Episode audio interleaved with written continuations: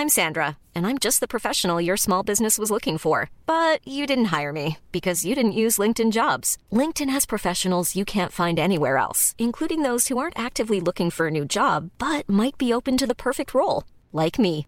In a given month, over 70% of LinkedIn users don't visit other leading job sites. So if you're not looking on LinkedIn, you'll miss out on great candidates like Sandra. Start hiring professionals like a professional. Post your free job on linkedin.com/people today.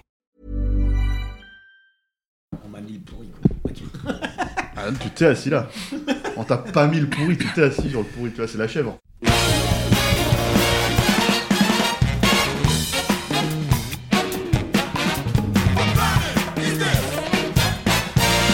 Bienvenue dans ce nouvel épisode de Capture Mag, le podcast, épisode 30. Ça va être un épisode épique parce que j'ai à ma table un casting euh, absolument d'enfer pour un sujet euh, énorme. Voilà. Je suis Stéphane Moïsaki, c'est moi qui vais présenter l'émission.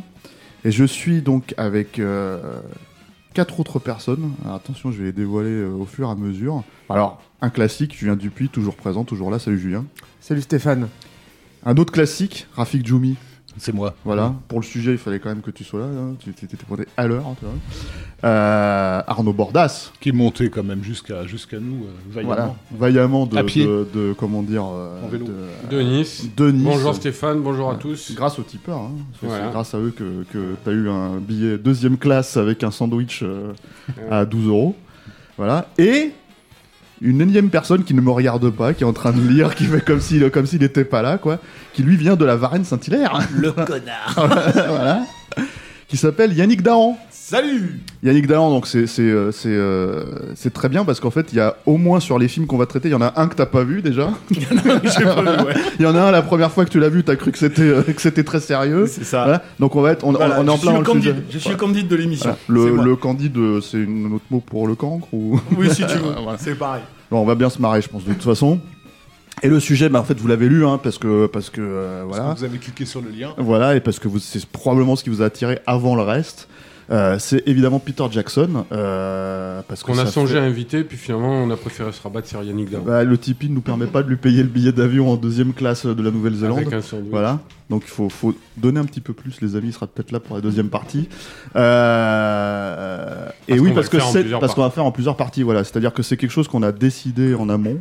Euh, alors moi j'étais parti pour deux parties, mais en fait euh, voilà. Mais Rafik m'a regardé. Stéphane et est par- était parti sur une partie de, de deux heures, je crois. Voilà, c'est ça. Et, et en fait, c'était un peu, euh, t'étais un peu le Harvey j'ai dit- Weinstein de, de- Et je vais te dire, Rafik, Rafik, Rafik, tu vas me faire 20 minutes sur le Seigneur des Anneaux. Julien, tu vas me faire 10 minutes sur le Hobbit et c'est bon, on est, on est réglé Et quoi. Rafik, ça a été le Bob Shea. Quoi. Il est arrivé. Non, on va faire trois émissions de 15 heures chacune.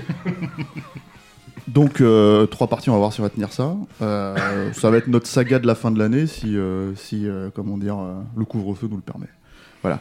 Euh, je lance les festivités. Ouais, ouais. Ah oui, alors quand je dis que ça va être épique, c'est qu'il faut préciser un truc, c'est-à-dire que moi j'ai dormi 5 heures pour enregistrer. Euh. Julien a oublié ses notes, donc ça va être formidable. Arnaud, il est en train de mourir, il est Il est au en bout de sa train de- vie. de- voilà. Donc si la vous, entendez, Covid. si vous entendez la, la, la toux, en fait, euh, voilà. Et Yannick, Yannick, bah, euh, Moi, je relis un article que que j'avais écrit sur Forgotten Silver que j'avais oublié que j'avais écrit. bah voilà. J'écrivais pas mal déjà à l'époque. On Tu- donne tu- la date Ah. Je sais pas, c'était en 95. Non. assez, assez curieusement, tu citais Baudrillard. Ah bon Étonnant, Yannick, tu. Tu- parlais de, politique dans un Baudrillard, article. mais dans le micro, Yann, par contre. D'accord. Merci. Euh, je lance les festivités. Ouais. Donc je te lance, Rafik. Oui. Rafik, tu es le roi mage qui s'est baissé sur le berceau de Peter Jackson et qui lui a dit un jour tu réaliseras le Seigneur des Anneaux. Donc C'est ça, à toi exactement. de parler de cette Je sais pas si on aura le temps de raconter cette anecdote idiote et, et nerd. Euh, Peter Jackson, euh, donc euh, pour faire bref, est né le 31 octobre 1961 dans la région de Wellington. C'est le soir d'Halloween hein, déjà, donc c'est plutôt cette fée-là qui s'est penchée ouais. sur son berceau. Euh, c'est le fils unique en fait d'un couple euh, qui s'appelle euh, euh, et Bill Jackson et ils ont une, baraque dans la région de au bord de la mer de, de Bay. Si vous voulez voir à quoi ça ressemble, c'est pas très compliqué. Vous regardez Bad Test, hein, puisque c'est grosso modo les, environs de la maison qui sont filmés dans dans ce dans Bah, ce les- premier les film. parents, il me semble qu'ils sont dans le making of. hein, je crois. Mm. Oui, on les voit. ouais. les- Oui, tout à oui, fait. oui, elle est interviewée, la maman, elle est super. J'adore ce personnage. le père à côté sur Oui, le oui, canapé. bien là. sûr. ouais. des gens des gens très patients euh, qui dit fils unique donc dans une région où les comment dire qui est pas extrêmement euh, peuplée dit qu'il va avoir une enfance plutôt solitaire où il va devoir bah, en gros inventer ses propres euh, ses propres jeux euh, et, euh, et et se mettre à bricoler en fait plutôt encouragé par par ses parents donc en fait il va euh, il va assez vite s'emparer de la de la caméra euh, familiale qui a été euh, qui au départ euh, devait être utilisée par son père pour pour faire des films de Une caméra de- Super caméra 8. Super 8 de base euh, pour pour commencer à, à faire ces petites conneries puisque donc comme beaucoup de gamins de de, de, de cette époque euh, il va euh, péter un câble une durite sur le film de Schoedsack et Cooper euh, King Kong donc euh, le seul et unique celui de 1933 euh, qui va devoir vouloir immédiatement euh, émuler ça Le ça seul et unique à l'époque. Comment Le seul et unique à l'époque. qui, euh, qui reste le seul et unique puisqu'il n'y aura toujours qu'un seul quoi il, a, il a des dérivés c'est- assez euh, marrant de le noter, mais il a été assez souvent, et notamment pendant la promo de son film, hein, euh, très virulent vis-à-vis de la version de, de John Guillermin. Bah, ce qui n'est pas courant à Hollywood en général, ils sont très différents vis-à-vis de ce qui a précédé. Ils disent oui, oui, c'était très bien, on a voulu faire autre chose. Et là, à chaque fois, ils disaient que c'était de la merde. hein. Les vrais fans de King Kong haïssent la version de, de, de, de Guillermin. Enfin, de, plutôt de. Moi, ça de va. Laurentiis.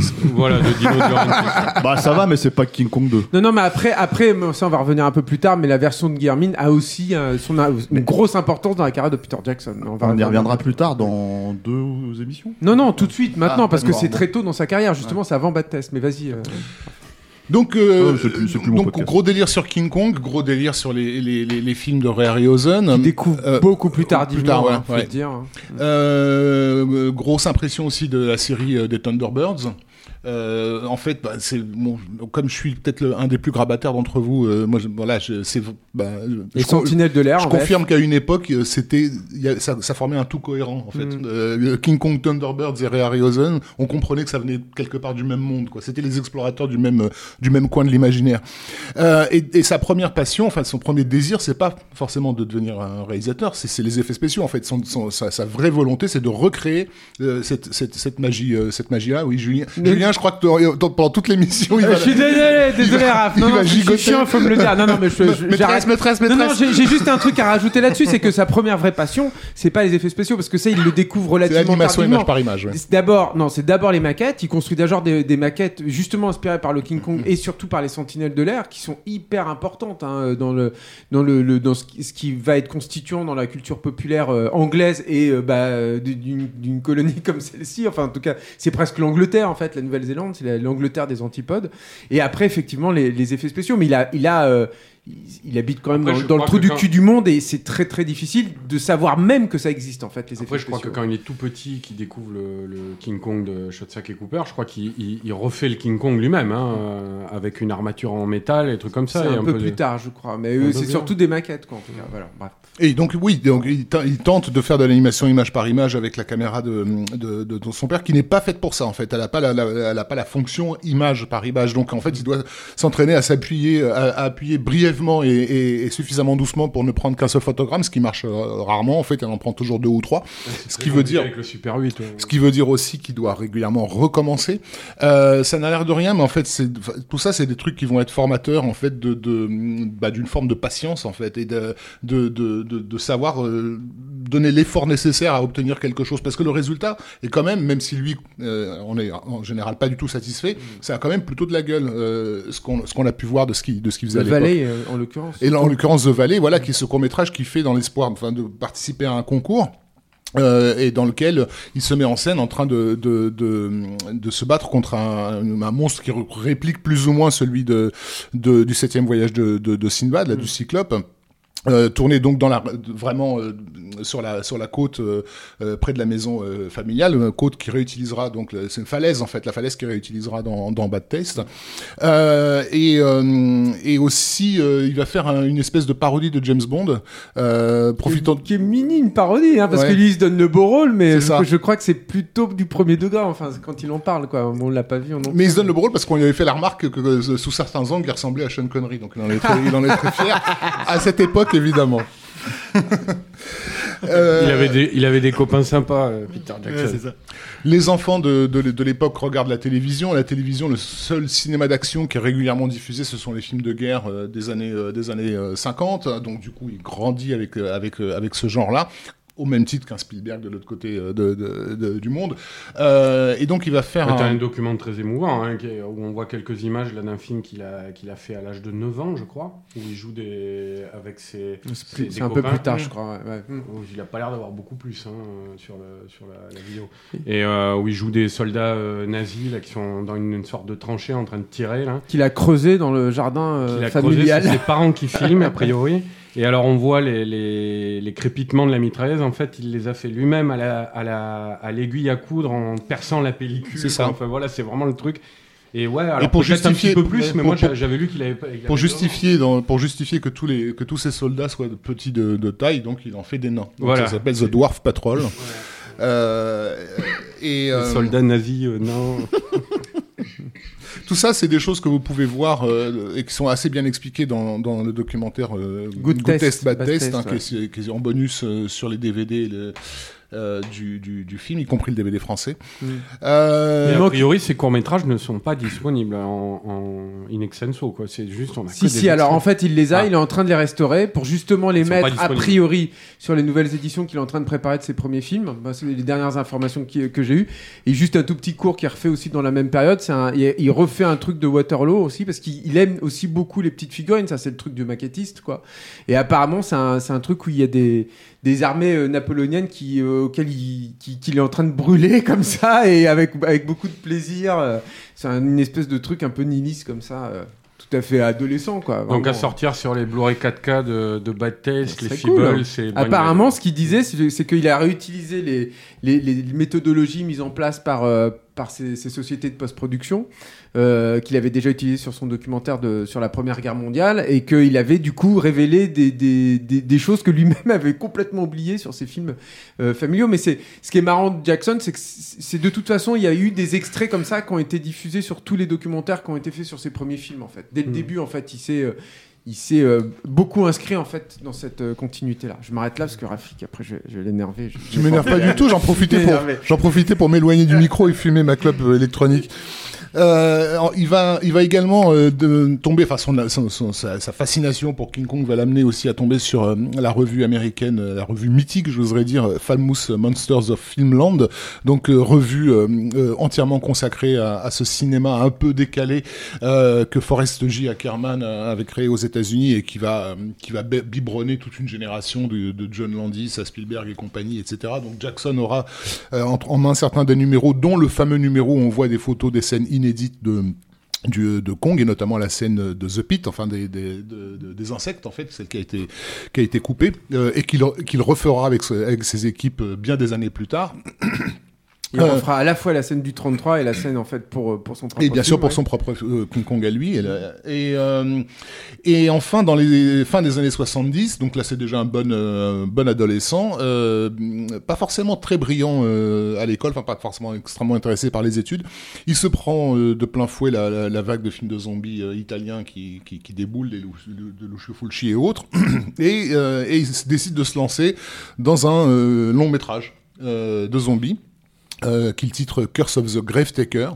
Euh, et, et pour pouvoir euh, se payer un beau cinémascope à la, à la, à la Fulci, euh, il va mettre des bandes sur son, sur son Non, non. objectif. Ouais. il, im- il importe d'Angleterre aussi un, ob- un objectif qui sert à, qui permet d'anamorpher, enfin euh, retrouver un, un- un- un objectif anamorphique en fait, mais de, de, de pacotille. De faire- Mais avec les bandes, avec les bandes scope, il a avec les bandes scope qui ça. rajoutent, mais ça écrase quand même si tu veux le format et euh, ça retrouve. Bah après le résultat est dégueulasse. quoi. Le résultat est dégueulasse Bah, on rappelle que c'est du Super 8, quoi. hein, Mm. donc, euh, parce qu'il perd évidemment de, la- de, de, de la définition. Quoi. Euh, Mais alors, je crois que c'est un, c'est, c'est un mix. C'est effectivement, il y a du film de zombies, mais c'est un mix avec du film de vampire. Parce que lui, c'est un gros fan de Captain Chronos, là, le, de- le Oui. film de la Hammer. un film de la mer. Et ouais. je sais plus si c'est le même film ou si c'est un film parallèle, en fait, où lui, justement, il se redonne le rôle de Captain Chronos, comme d'habitude. Bah, il l'a pas terminé, Il- donc de toute façon, on- il l'a pas on- terminé, on- effectivement. On a- on a en jamais rien plus. Ouais, ouais. Et donc, euh, donc il, euh, il met ça, de, il met ça de côté et à 17 ans, il décide en fait, arrêter ses études et d'aller Ah, directement. attends, oui. alors, moi, il me semble, Julien, je parle sous ton contrôle, mais il me semble qu'il a arrêté pour une raison précise, c'est que ses parents lui ont offert une caméra 16 mm, Une- une bo- il a une Bolex. C'est une Bolex. Bolex, ouais. Mm. euh, qui était l'équivalent à peu près d'une 16 mm, il me semble. C'est une 16. Ouais, ouais. Et, et donc, à partir de là, il s'est dit, euh, le film, là, en Super 8, on ne le terminera jamais, c'est pas possible, quoi.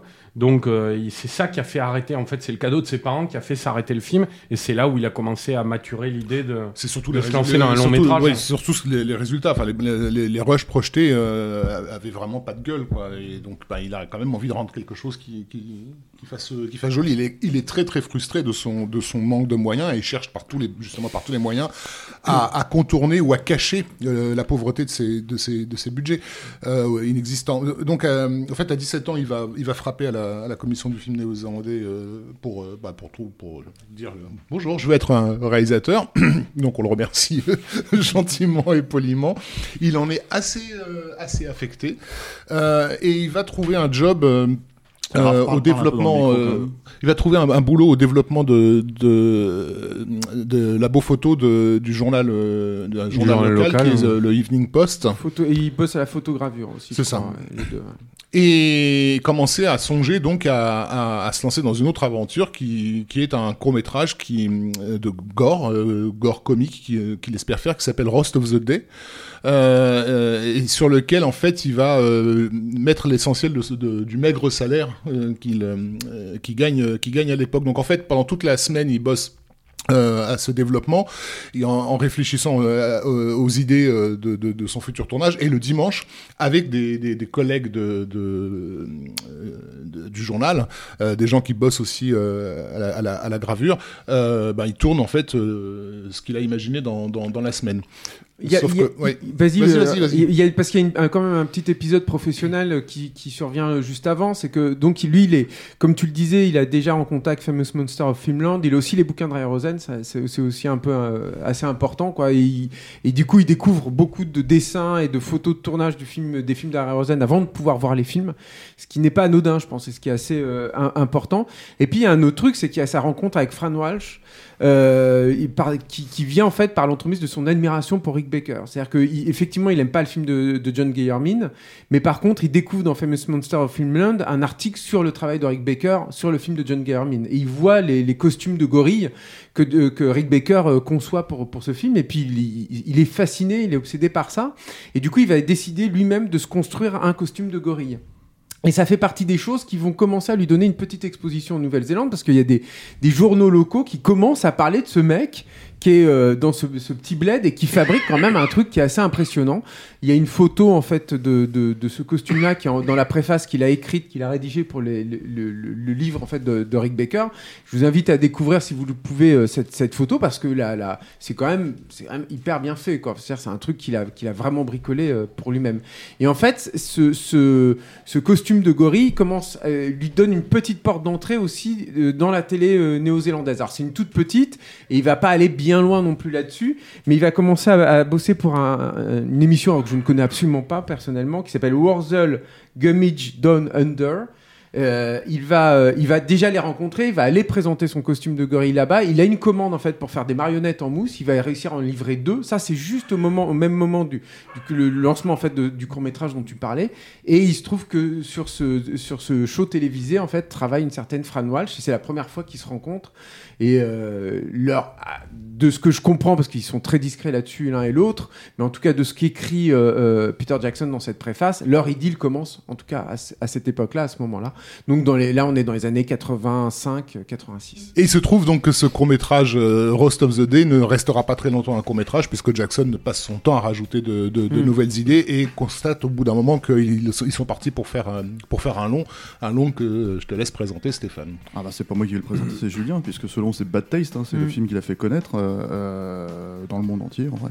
We've got the reason to believe. We've got the power to succeed. qui est un film complètement improvisé en fait et, euh, et- et- et c'est intéressant parce qu'en fait c'est- c'est- on ne doit l'existence de ce film que- qu'à une des qualités fondamentales à mon sens hein, de, Peter Jackson qui est son caractère jusqu'au boutiste c'est-à-dire que le gars ne serait pas bon il est très pugnace il est très structuré mine de rien dans son, dans son délire et tout mais c'est quand même pour moi hein, c'est ce qui le caractérise profondément en tant qu'artiste, c'est un jusqu'au boutiste. C'est-à-dire qu'il pousse les choses dans leur dernier retranchement jusqu'à ce que ça craque. Et il essaye de voir jusqu'où on peut rentrer des trucs, rajouter des trucs, retravailler les choses.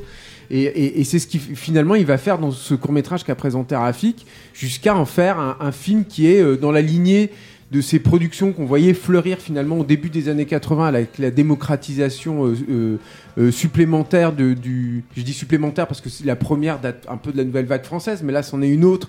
Cette démocratisation en fait des, méthodologies de tournage et donc son acquisition d'une caméra 16 mm alors c'est une Bolex effectivement une, une, une caméra française qui n'est pas à pile qui a ressort ça a son importance parce que ça veut dire que tu n'as des tu ne peux tourner que des plans de 30 secondes environ. Tu peux pas tourner euh, plus longtemps donc ça explique aussi le montage. Et on imagine la contrainte que c'est de, de, tourner dans ces conditions là lui il s'en accommode très très bien parce qu'il aime bien euh, les plans euh, enfin en tout cas les films à, l'époque très très tout à fait coupés très cut. Et il y a évidemment aucun son. Ce qui a aussi son importance, notamment vis-à-vis de ce que les Feebles lui apporteront ensuite, quoi. Mais, mais ce qui aussi, évidemment, lui donne beaucoup de, beaucoup de liberté, ce qui conduise à certaines des absurdités de ce pro- cette production qui donc s'étale sur quatre ans, euh, comme tu l'as dit, Rafik, euh, puisque ben, il y, a un- il y a un des comédiens nota- notamment qui disparaît, euh, qui, di- qui meurt en fait euh, pendant, pendant la production du film et qui sera donc doublé par quelqu'un d'autre. Mais c'est le vieux en post-production. qui joue le chef des extraterrestres. Exactement. Mm. Et, et ce qui est intéressant, c'est que ce projet grossit, grossit, grossit. Lui, il, bon, bah, il, a, il a quelques fidèles qui l'accompagnent régulièrement, mais il va commencer à constituer, à faire muter en fait le projet à mesure qu'il est en train de le, de, de le concevoir et à l'improviser, quoi, finalement.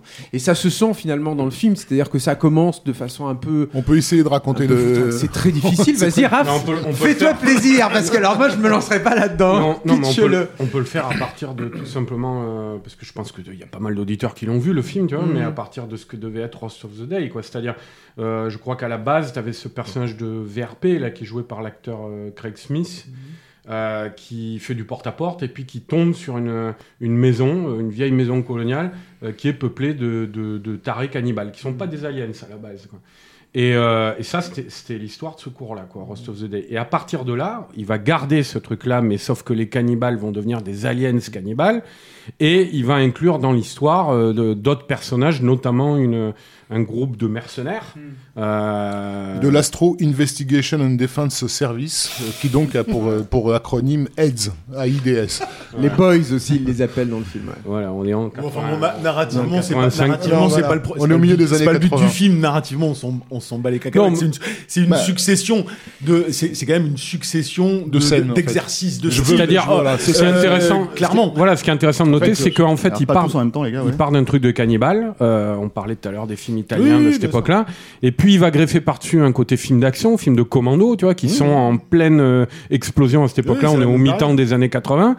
Euh, et puis, rajouter aussi un peu de SF avec les aliens, ces trucs comme ça. Voilà, en gros. Ouais, mais ce qui est marrant, enfin moi, ce moi je l'avais pas revu depuis pas longtemps quand je l'ai regardé, mais euh, je me faisais cette même réflexion qui était un a priori que j'avais de me dire bon ben euh, travail d'artisan, les effets spéciaux, on va pousser certains trucs, on fait, on teste des choses, même si narrativement c'est pas tout ça, mais moi ce qui m'a bluffé quand je l'ai revu parce que j'avais pas du tout cette image-là, c'est justement euh, l'incroyable talent entre guillemets de metteur en scène déjà au-delà même de euh, des effets spéciaux, au-delà même de, de, de la technique et qui n'est pas euh, fortement lié euh, à la recrudescence des films gore ou à la recrudescence des films d'action de l'époque dont on voit qu'ils s'inspirent euh, comme ça mais plus avec une tonalité moqueuse là où la scène de la falaise et d'autres scènes comme ça sont hallucinantes en termes de pur, de, de pur réel. On n'est pas dans du référent actuel. On est, moi j'avais l'impression de voir limite du Hitchcock. C'est-à-dire j'ai eu l'impression dans cette scène-là de voir un mec qui avec 2 balles 50 arriver à te rendre vertigineux une scène de suspense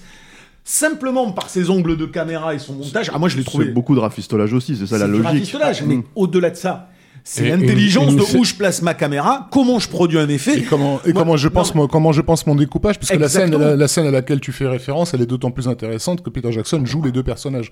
en train de se battre. Non mais on en a pas vu. deux en- personnages en train de discuter, Je veux dire, on a, on vu, on a vu des tonnes de films à petit budget, un petit peu amateurs, euh, qui essayent de reproduire des choses.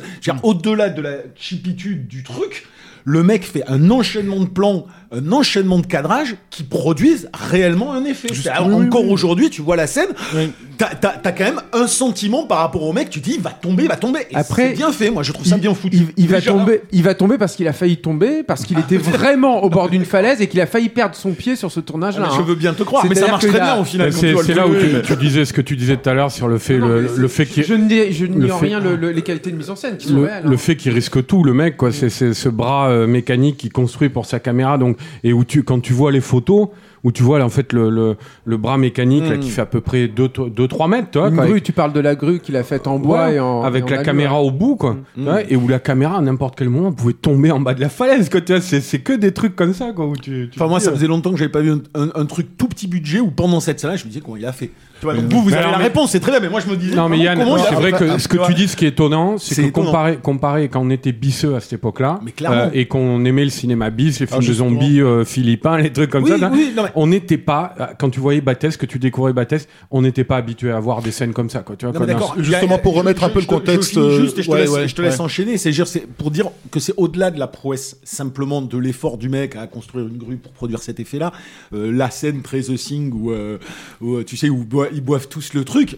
On n'est pas dans quelque chose où tu as de la fabrication et euh, il y a déjà un sens de la mise en scène qui produit des effets euh, émotionnels qui sont hallucinants. Moi je, moi, je trouve que tout de suite, tu vois un mec qui a un Mais, potentiel mais- énorme. mais Et, moi, pour, suite- juste pour rajouter ma petite euh, touche là-dessus, euh, moi je suis d'accord avec toi dans l'absolu. C'est-à-dire que c'est vrai. Après, il y a aussi beaucoup de, de démerdes sur le plateau. C'est-à-dire que dès qu'il a, c'est-à-dire quand tu regardes le film aujourd'hui, dès qu'il a trouvé un effet, il le surexploite en fait. C'est-à-dire que par exemple, dès qu'il y a des coups de feu, comme il essayait de mettre ses trucs et tout, en fait, il Ouais, le ouais, fait et ça marche. Hein, C'est-à-dire, mais il le fait, il le fait tout le temps. Et du coup, c'est un film qui est un peu décousu. Euh, ce qui sera même pas le cas forcément de, de je trouve de, des le- Feebles. le C'est-à-dire Feebles, pour le coup, ouais. c'est vraiment écrit. le témoin Voilà. d'une vraiment hein, le, témoignage du- du- d'une époque tout à l'heure je, je parlais de Famous Monsters of euh, Filmland et de ce qu'il a euh, essaimé Mm. Euh, nous en France la, la conséquence de Famous Monsters of Filmland ça a été la revue Mad Movies euh, qui, qui a vraiment incarné cet état cet état d'esprit dans les dans les années C'était quoi, ce 80 magazine? Euh, et, et son fondateur Jean-Pierre Peters dans les années 80 a créé un festival euh, du, du Super 8 simplement parce qu'il y avait énormément Puis t'avais la de- rubrique du cinéphage et tout. Il y avait une rubrique où on t'apprenait comment faire du, ma- du maquillage, euh, etc. D'autres rubriques on t'apprenait ce que c'était que le découpage. En fait, c'est des magazines qui ont servi à une génération à se familiariser avec avec ces techniques-là et, et ils voulaient tous fa- faire ce genre de film en fait. Et le festival du court métrage de, de Mad Movies, hein, j'y étais quoi. C'était une ambiance un peu un peu surréaliste, mais mais ce, ce qu'on y voyait, c'était déjà dans cette euh, c'était du bad test en fait. Tout le monde essayait de faire ce genre de truc-là avec plus ou moins de bonheur. Euh, Parce qu'avant et- Bad Test, il y a quand même un Evil Dead, euh, il y a des trucs comme ça aussi. non, mais ça, c'est des films qu'on donnait le là, si Oui, tu veux. Mais après, il se trouve que tout le monde voulait refaire ça. Euh, et, et, et, ce qui explique aussi que le film Bad Test va être pris par toute cette po- population dans, dans les différents pays du monde comme leur film à eux. Peter Jackson va, va, va, va devenir en fait une espèce de demi-dieu pour tous ces mecs qui, dans les années 80, ont, ont, ont gratté du Super 8 et, et tenté de, de faire cuire des, des moules dans, dans, dans, dans le four de la, Parce de il la faut maman. préciser, faut préciser que Bad Taste, c'est un film qui, pour le coup, euh, est sorti très rapidement en France. Alors on, on y vient, enfin Julien va y venir euh, sur la façon avec laquelle peut-être euh, Bad Test est devenu un, un film professionnel, puisque là on est encore au stade de, de, de morceaux de courts métrages vaguement Oui, les uns aux non autres. mais tu l'as comparé à Evil Dead et euh, euh, moi je veux juste atténuer ça, c'est-à-dire que pour moi Evil Dead là pour le coup c'est un vrai un vrai chef-d'œuvre Mm. quoi, euh, vraiment totalement. Ce qui n'est pas du tout le cas de Bad Test. Pour moi Bad Test l'intérêt et ce qui était étonnant à l'époque euh, puisque moi je suis assez- suffisamment vieux pour l'avoir justement découvert euh, disons dans, dans son jus quoi dans, dans cette époque-là quoi, c'est que d'une part, moi, il me semble que tu as la naissance quand même d'un metteur en scène, c'est-à-dire que tu vois le découpage au début du film et tu vois le découpage à la fin, tu as quand même des grosses différences. Alors c'est vrai qu'au début, il y a des, des belles scènes, quoi. C'est vrai que cette scène de la falaise, elle fonctionne bien. C'est vrai qu'il y a une altercation entre Peter Jackson versus Peter Jackson qui fonctionne bien. À côté de ça, tu as quand même pas mal de trucs qui sont un, un peu de guingois. En plus, lui, il se fabriquait aussi son- sa machinerie au fur et à mesure, à mesure qu'il se disait, Oui. tiens, parce que c'est ça en fait, tu peux pas distinguer non plus euh, euh, Bad Test de sa conception de sa conception, ouais. de sa fabrication. C'est pas possible. C'est-à-dire que lui, il se disait. Il me manque ça en fait. J'ai besoin de ça pour raconter mon histoire. J'ai envie de ça de ciné- dans, dans le cinéma. Et il fabriquait, il s'est fabriqué son Steadicam. Mais même, on parlait de cette volonté de faire une parodie de film commando. Toutes les armes de, de, test sont fabriquées par Peter Jackson avec euh, des tubes en alu, de la pâte Fimo pour faire les, les, Du, du les bois, hein, l'armature elle est en bois, on dirait. pas, Ouais, quoi. euh, y a, y a et, euh, et, et- et tout est tout est à l'avenant. Et à mesure en fait qu'il a progressé et en fait il a qu'il a montré en fait son ses essais en fait à la commission du film euh, Parce qu'il parce qu'il pouvait, il, il parvenait pas à le terminer. Il n'y arrivait Ouais. pas et tout le monde était en train de se lasser de, de- de- du film. Lui-même, je pense que il savait où il voulait aller, mais il avait peut-être trop d'ambition. Il savait pas Mm. non plus comment finir le truc et tout. Puis ça aussi, c'est un truc qu'on a tous vu autour de nous. C'est-à-dire que le- le- le- le- l'ambition euh, est parfois le pire ennemi en fait de l'amateur. C'est-à-dire que combien de projets autour de nous on- se sont égarés en fait dans, ces, dans leurs propres ambitions. Battès aurait pu devenir ça. Sauf que qu'est-ce qui s'est passé? C'est que la commission du film néo-zélandaise, il y, a, il y a un gars euh, dont le nom m'échappe là. parce que j'ai Jim Booth. Jim, voilà, Il y en a deux en fait, c'est Jim Booth et Lindsay Shelton. Ouais, qui- voilà, c'est ça, qui vont voir en fait là-dedans, qui vont se dire ah là on, a, on tient quelque chose. En fait, simplement parce Lindsay en fait, ce qui les a. et Non, Jim les, deux en fait. avec Peter Jackson, Ouais, c'est ça. après. Euh, Jim Booth, il va, il va mourir hélas assez- assez vite. Euh, en fait, Fuck euh, de Branded, ouais. ça, ça, peut, ça peut sembler complètement dingue qu'un, qu'un- parce qu'à l'époque le cinéma zé- néo-zélandais c'est grosso modo, euh, enfin on est, bah, C'est euh, Jane Campion, voilà, on est un peu. euh, Donc t'as eu quand même le précédent de de de, de Hutu Voilà. quoi, que quand même. euh, Mais, mais, mais, mais ils produisent très peu de films et généralement ils ne brillent que sur des marchés, euh, enfin c'est sur des festivals euh, euh, européens. Donc euh, on peut se demander qu'est-ce qui leur a pris de, de, de financer un, un, court métrage de, de un gros splatter, hein, parce que c'est vraiment quand même c'est du Goras euh, de, de, de base. En fait ils ont été impressionnés justement par le fait que le mec y ait passé autant de temps, qu'il qu'il ait vraiment tenté d'aller jusqu'au bout de son projet. C'est ça qui les a convaincus que ce type en fait, et, bah, il voulait faire son film. persévérance, Voilà, la Ah bah ça, exactement. ouais. Ouais, et puis le mec, Et- c'était pas, il, il, il faisait pas juste récupérer euh, des morceaux de cervelle d'agneau chez le boucher pour les jeter sur la caméra. Il voyait bien que le type, enfin tout ce qu'on a dit depuis tout à l'heure, il construisait des steadicam, tu vois, des trucs. des rails, des rails en bois, etc. Euh, et, et, et aussi, d'ailleurs, même sa mise en scène, elle était conditionnée par euh, par euh, par les par les circonstances, parce que le film, il y a beaucoup de grands angles dans dans dans, dans Bad Test, un peu trop à mon à mon goût, qui lui je donne un look avait un un seul peu objectif, non Mais c'est surtout, c'est surtout qu'en fait, les- ces fameux plans de grue, etc., il pouvait pas, il, avait pas de viseur, donc c'était au jugé. Et, et, et le grand angle lui garantissait qu'il y aurait quand même quelque chose dans dans dans, dans le champ, en fait. Donc tout ça, c'est, on, on voit comment, tu as parlé de de la de la Bolex qui ne peut pas filmer plus de plus de 30 secondes, donc ça conditionne aussi le découpage, euh, etc.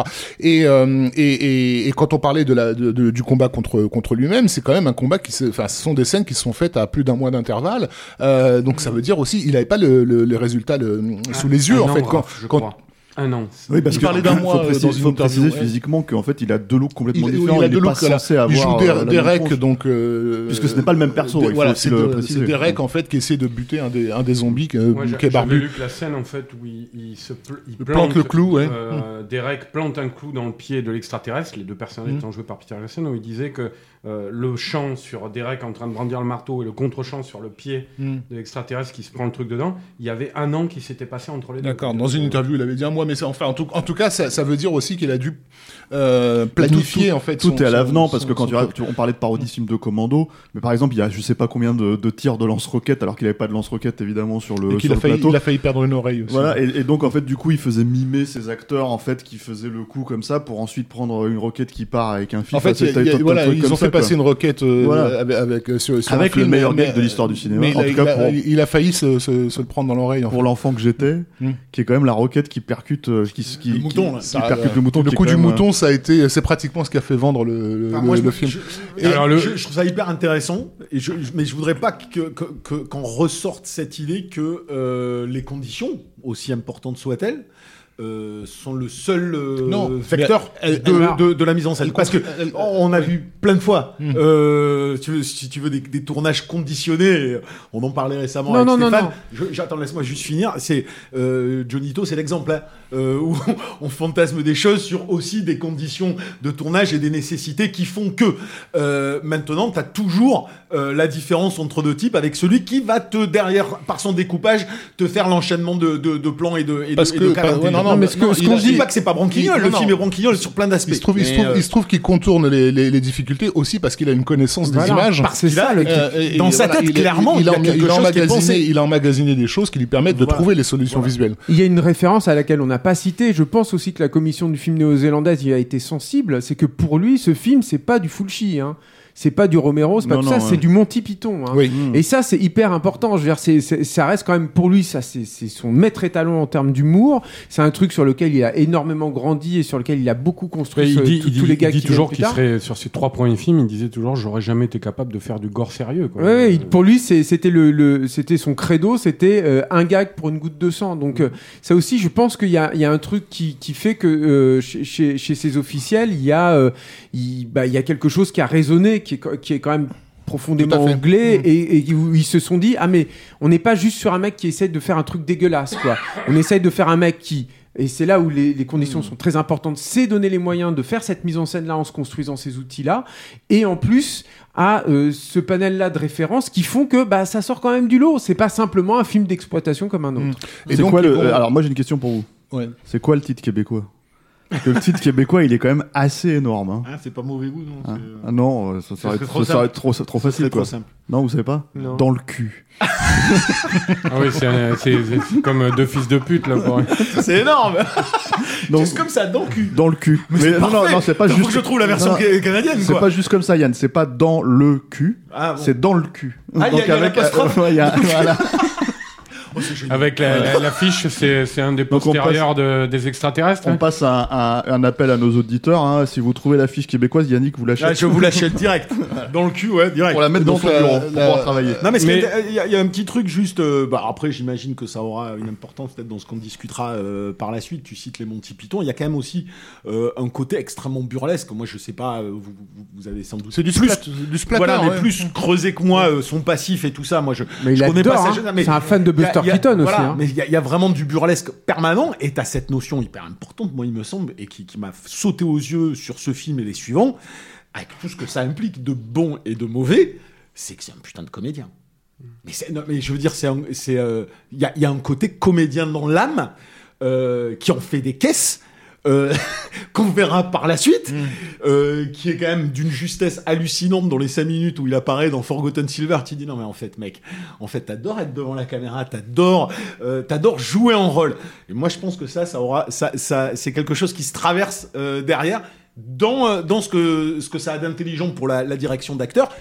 Et aussi dans, dans les excès et dans du cabotinage que tu peux re- retrouver aussi régulièrement Après, euh, il a, il- dans, d'autres euh, films. En dehors de Bad Taste, c'est surtout des apparitions euh, Non, non, mais Hitchcockiennes, on va dire. Bien sûr, mais même, même si derrière il l'a joué très Hitchcock, expressive Ouais, ouais, voilà. Mais même s'il l'a joué- Même Hitchcock, t'as quand même, t'as quand même, tu vois, des Brain Dead, t'as quand même aussi une tonalité qui est posée dans le jeu des acteurs et c'est quelque chose que même plus tard dans le Seigneur des Anneaux, tu vas retrouver entre une espèce de sobriété de l'acting. Euh, qui fait que le mec est un super directeur d'acteur et des moments où on assume de partir dans des directions qui sont limite too much. Donc c'est quand même, il y a quand même un truc là-dessus. Mais alors Yann, par rapport à ce que tu disais sur le, le- ce qu'on disait déjà sur l'humour et puis euh, euh, sur aussi la différence entre la forme et les opportunités tu vois, que, que, que, peut- que peuvent créer les aléas du film. On peut revenir à l'histoire du mouton parce qu'elle est, elle est très emblématique de ça justement. Le mouton, c'est un truc qui s'est fait totalement par hasard.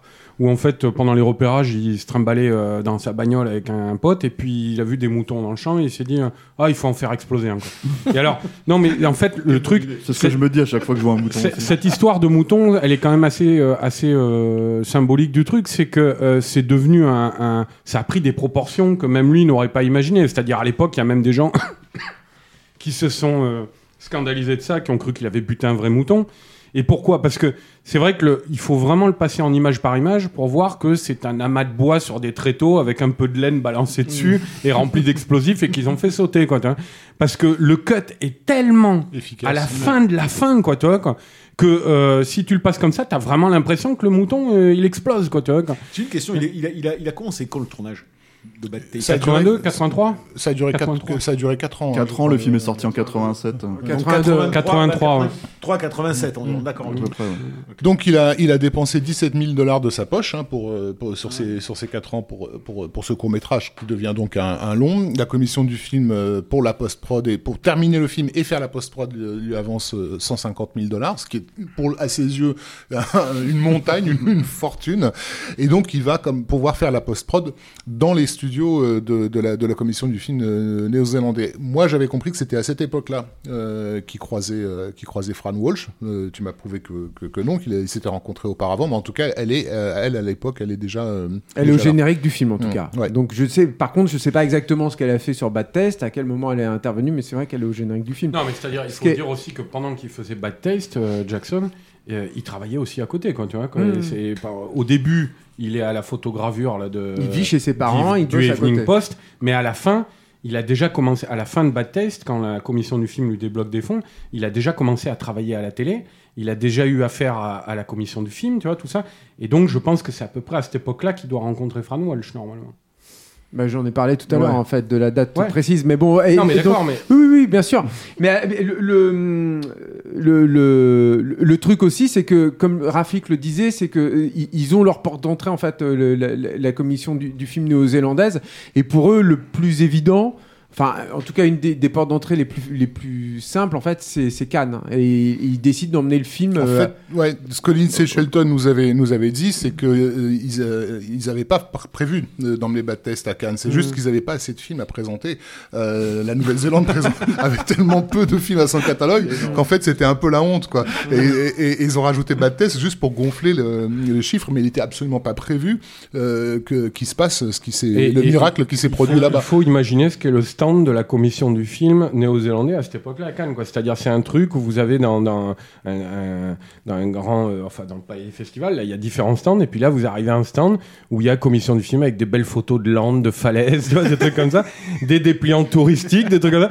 Des- et alors quelques films, là, je ne sais pas, des documentaires, machin, ça, et au milieu, Bad Taste, quoi. Avec un alien qui fait un gros doigt. euh. Et donc, euh, Bad va être présenté au marché du film euh, à Cannes, qui n'est qui n'a pas le même état d'esprit, on va dire, que le, que le, que le festival. Et, et ça va être, en fait, la ruée. Euh, et il va être vendu, donc, euh, à peu près dans 30 pays. Euh, Tant que ça, tout de suite. pas, pas tout de suite, Ouais, mais au, non, non, au- il est- au il- final, il sera vendu dans 30 pays. Mm. En tout cas, c'est... En fait, il marche très très fort en Europe, en Espagne, en, il, est, en il est France. vendu, ouais. Et Euh, euh, en Angleterre, je suis pas sûr et certain, mais en tout cas en France et en Espagne, ça c'est sûr, et au Japon. En fait, c'est les trois pays qui sont vraiment importants Voilà. pour ce qui va se passer pour Et la ils suite, vont, euh, en fait, ils ont emmené euh, Jackson avec eux hein, dans, dans- dans, dans leur bagage. Donc le mec se retrouve à Avec ses parents qui disent à Ouais. Jackson avant, ils disent non non mais euh, t'emballes pas, t'emballes pas là, ça se trouve tu vas te prendre des râteaux là-bas, t'emballes pas. Ouais, c'est le père qui était toujours. Et est- il arrive, il arrive à Cannes. Il faut imaginer que ce mec, voilà, il, pour le, enfin, il est pratiquement jamais sorti de son pays natal.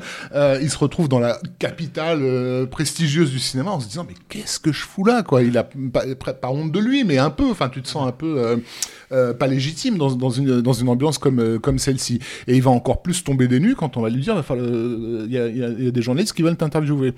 Euh, donc euh, Et alors, je, je crois qu'en France. bah, on peut les citer quand même parce que c'est Mais vous pas- les ça avez être les interviews à cette époque-là euh bah oui, fait, bah c'est- oui, dans- bah, Mad- c'était Mad- celle de Movies- Mad. Mad Movies, par que je exemple. lis plus Mad Movies depuis des années. Oui, mais c'était euh, en- c'était en C'était en 87. 86, Yann. Je suis trop vieux pour ces conneries. Une grosse interview en plus. hein. Grosse interview euh, par Alain Charlot et, Marc Toulek. Mm. Euh, donc, ce sera la, première interview que, Jackson va donner en tant que réalisateur. Donc, ça sera pour lui, je pense, extrêmement important. Bah oui, c'est Euh, sûr. Tellement important qu'il va, depuis, il invite systématiquement Marc Toulek sur les plateaux de, tout, tous ces... raconter l'anecdote de de, tous ces films. 2001. Mais même, euh, même après, euh, Toulek était sur King Kong, etc. Euh, Non, mais je ouais. sais, mais t'as une belle anecdote hein, en 2001 à Cannes quoi, pour la communauté Ah oui. de l'anneau. hein. Tout à fait. Alors, alors que Avec- euh, avec il venait Marc. de présenter les 26 minutes, euh, les 26 minutes de- de- du Seigneur des Anneaux à, à Cannes, et donc la, la presse internationale découvrait tout d'un coup ce qu'était ce, ce projet qui jusque-là était sous le radar. Donc c'était la folie furieuse et tout le monde, enfin Jackson est devenu une star en, en 26 minutes, quoi. Et, euh, et tout le monde voulait voulait voulait voulait voulait le toucher d'une certaine façon. Et donc il a effectivement il s'est frayé un chemin à travers toute la presse internationale pour aller saluer euh, Marc Toulet qui était euh, loin dont il se souvenait qu'il lui, avait- il a- il a- il lui avait donné son premier Non, mais ça, interview. C'est un peu normal, mais je me souviens aussi des. des Ah, c'est pas un peu normal. Tous les petits- réalisateurs font des pas petits forcément modules, ça. dire. euh, des petits modules euh, sur les, les coulisses en fait du tournage du Seigneur des Anneaux. Il y avait une, il y avait une visite de plateau des, des journalistes. Ouais. Et puis en, en- en partant, bah, il donnait une interview euh, générale et tout. Puis en parlant, il dit ouais ça va Marc? Comme ça. C'était génial parce que nous on le connaît un peu Ah, Marc Poulet, quoi. Donc c'était très rigolo de voir ça. Quoi. Mais tu parlais, la France, ça a été un, un, un vrai succès, Bad Taste Oui. Ouais, ouais, ouais, Euh, vraiment Ah il, a, ouais. il a été présenté au festival du. Surtout en vidéo, voilà. en fait. Il a été- un Ah, mais en vidéo, parce qu'en salle, moi, Oui, je me mais rappelle c'est pas que... des films, qui- c'est pas des films qui font un million d'entrées. Non, euh, mais Arnaud, évidemment, euh, mais je parle pas de Mais ça. par contre, le je, vidéo, je parle de Lindsay Shelton, il me semble. Il a été euh, présenté. Il a été présenté au festival du film fantastique de Paris, donc du Grand Rex, et ça a été l'émeute. Euh, Ça, d'accord. euh, Oui, mais c'est pas ah, d'accord. C'est important pour, pour Alors, encore une fois ce mec. parle de arrive- la carrière messieurs, ce mec messieurs, arrive- messieurs, je vais juste dire un truc. Parlez dans le micro. J'ai Alain Mercier qui me regarde, qui me fait des gros yeux. En fait, donc parlez dans le micro, s'il vous plaît. Rappelez-vous ça. Et En fait, je parle de la carrière du film en salle, quoi, qui était. euh, oui, oui, on y, euh, on y vient, mais déjà parler de, pas l'im- satisfaits de- des- parler des- de l'importance de l'expérience euh, pour, pour Jackson lui-même en fait, de, de- ce que ça, l'impact que ça va, ça va avoir sur euh, sur lui et sur le futur. C'est-à-dire qu'il se retrouve, euh, il se retrouve sur la scène de, de- de- du, du festival euh, au Rex avec une foule de, de gens qui qui qui qui, euh, qui sont immédiatement en train d'en faire leur patron, si tu veux. Euh, ce gars, il a fait un à ses yeux, un court métrage gore euh, en, nouvelle- dans, la, dans, la, dans la cour de ses parents, quoi. Et, et, et il voit euh, à l'autre bout du monde, en plus le Rex, je pense que pour quelqu'un qui vient de loin, ça a de la gueule, quoi. C'est une salle euh, à l'ancienne, euh, etc. Euh, Rococo, presque, euh, elle aurait pu- presque pu figurer dans le, dans le King Kong de Schutzack et Cooper.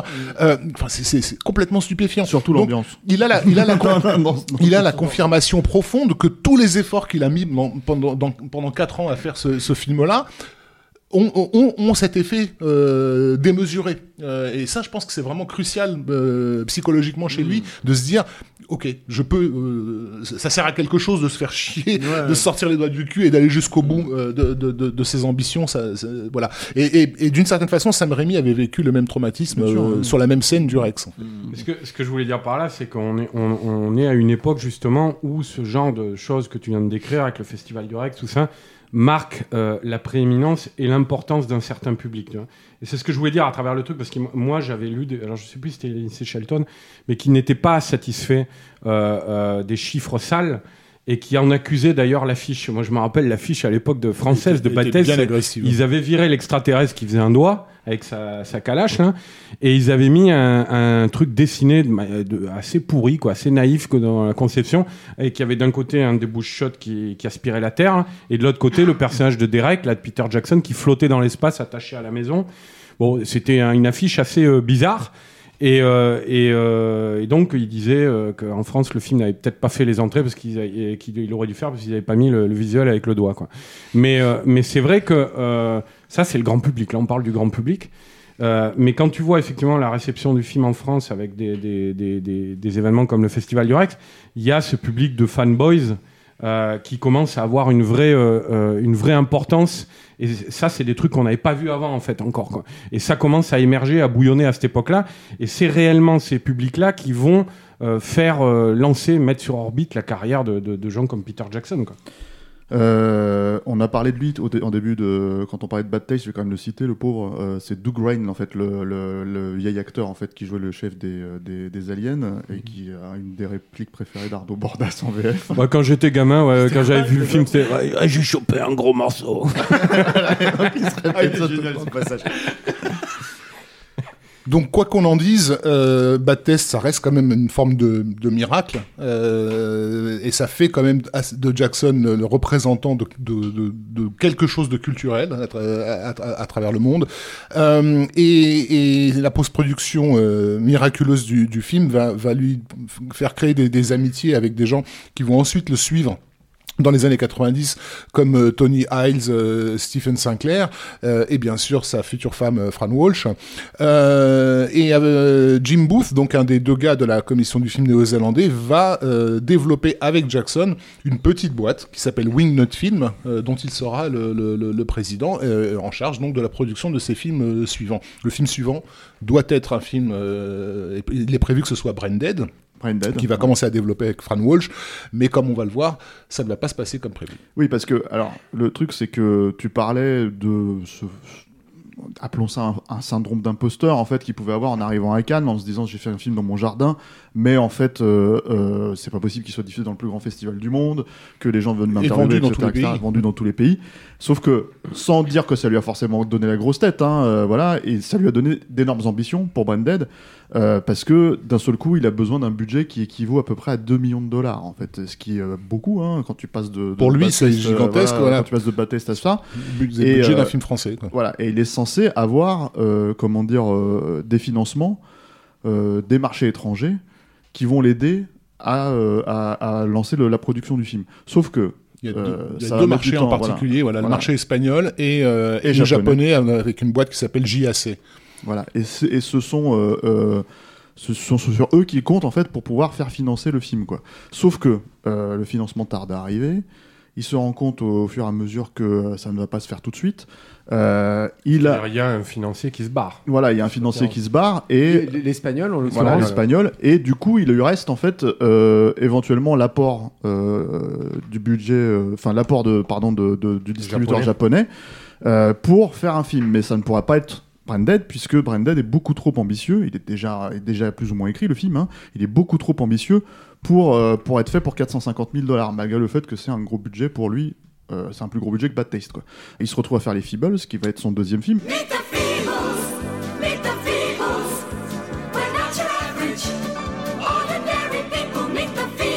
Mais les Feebles, en fait, à la base, c'est pas un projet de long métrage, Non. c'est un projet de série télé. C'est un pro- même c'est un projet de cours en fait, c'est-à-dire que Ah oui. ouais, euh, en fait euh, il y a un gars qui s'appelle Cameron Chittock qui, avait développé certains des certains des aliens de de, de Bad Test. Il les a dessinés, il les avait dessinés, ouais, parce que ils avaient été construits par euh, Peter Jackson, qui les a cuits. Faut quand même le raconter, ça c'est quand même très drôle. Il les a cuits dans le four de sa maman, Oui. qui prévoyait en fait, le, qui faisait la bouffe. La maman de, de- de Peter Jackson faisait la bouffe pour toute l'équipe. Les, Apparemment, les des- aliens, hein, tu parles oui, euh, Et du coup, c'est pour ça que les aliens de, de Test, on, on se crâne un peu, un peu plat parce qu'il fallait bien que les moules en plâtre puissent rentrer dans le four. Et euh, donc c'est un projet de court métrage. En fait, voilà, et Cameron Chittock, il développe ce- ce- ce- cette idée de faire une espèce de, de Muppet Show dégénéré, quoi, mais, mais pour, pour, pour jouer avec, avec, euh, avec la marionnette. Et en fait, il montre aux Japonais euh, ce qu'ils ont fait. Et c'est là où, où se décide, de- enfin, où prend forme euh, cette idée de garder l'argent des Japonais pour, euh, pour leur faire quelque chose, effectivement, pour la télé. Voilà. Alors, à la base, c'est pour la télé. Finalement, euh, c'est pareil, c'est beaucoup trop ambitieux. Il y a une espèce de- d'idée, en fait, que si on lance une série télé sur ce sujet-là, euh, vu la complexité, parce que c'est c'est quand même complexe hein, de faire un film de marionnette, c'est ce que c'est un film de marionnette, euh, euh, il y a la problématique qui se pose pour les Japonais, qui est que en fait, leur retour sur investissement va être trop tardif. Du coup, euh, tout le monde se met d'accord sur un long métrage. Euh, la condition sine qua non de ce, pour, faire ce, pour faire ce long métrage, c'est euh, il faut qu'il soit prêt pour le marché du film, pour l'AFM, Pour le, ouais, le marché de en Milan. octobre. euh, pour Milan, pardon, en octobre 1989. Sauf que on est à la fin de l'année 1988. euh, et il y a plusieurs choses à prendre en considération là-dedans. Déjà, il faut savoir une chose, c'est que donc Peter Jackson accepte. Il y a aussi beaucoup de frustration de sa part, hein. c'est-à-dire qu'en fait les attentes pour euh, pour arriver à faire financer Branded et Mm. en fait ronger son frein vont beaucoup nourrir l'écriture de, de des Feebles, quoi, à un point presque de de, de non retour, parce qu'en fait c'est vraiment si on, on va dire que si il y a un film de sale gosse en fait dans la carrière de, de, de, de Peter Jackson, c'est les Feebles, hein, Mm. de toute évidence quoi. Il y a une- beaucoup de rage, quoi. Dans le Voilà, c'est ça, et, euh, et beaucoup de, colère, et, et- etc., etc. Et euh, il y a aussi euh, cette notion que, d'accord, il accepte de faire le film euh, très vite, mais en fait, il faut l'écrire. Parce que c'est, contrairement à ce qu'on disait justement sur Bad Taste, c'est un film qu'il va écrire en fait vraiment, avec Fran Walsh notamment. Euh, et surtout, il faut le tourner dans les temps. Or, en Nouvelle-Zélande, euh, l'hiver, c'est l'été pour nous en fait. C'est-à-dire que donc en fait quand il va commencer les prises de vue à peu près en mai-juin 1989 pour une, euh, diffusion au marché en octobre 89, en fait c'est un hiver assez rugueux là-bas. Euh, le Bon, Après, budget c'est euh, une- euh, hiver rugueux des antipodes, hein, c'est pas non plus. euh, c'est rugueux pour eux parce qu'en fait justement le- la problématique c'est qu'ils vont tourner dans un hangar euh, désaffecté, gigantesque hangar désaffecté, ouais. voilà, Mm. qui ne peuvent absolument pas euh, chauffer. Mm. Euh, donc d'un seul coup, en fait, t'as beaucoup de scènes. Enfin, quand tu vois le film, il y a beaucoup de scènes d'intérieur déjà. En fait, en, en soi, il y a aussi beaucoup de scènes d'extérieur. Et quand tu vois d'ailleurs le style visuel du film, là, notamment, je pense à, à- à, comment dire, à ce flashback Vietnam. En fait, c'est clairement, euh, tu vois que c'est l'hiver en fait hein, dans, dans, la façon dont ça a été tourné. Et donc, en fait, c'est quelque chose où d'un seul coup. euh, utiliser de l'argent, on va dire, pour le disons le bien-être en fait de l'équipe qui va faire le film, si tu veux, c'est euh, ce qu'il y aura en moins à l'écran.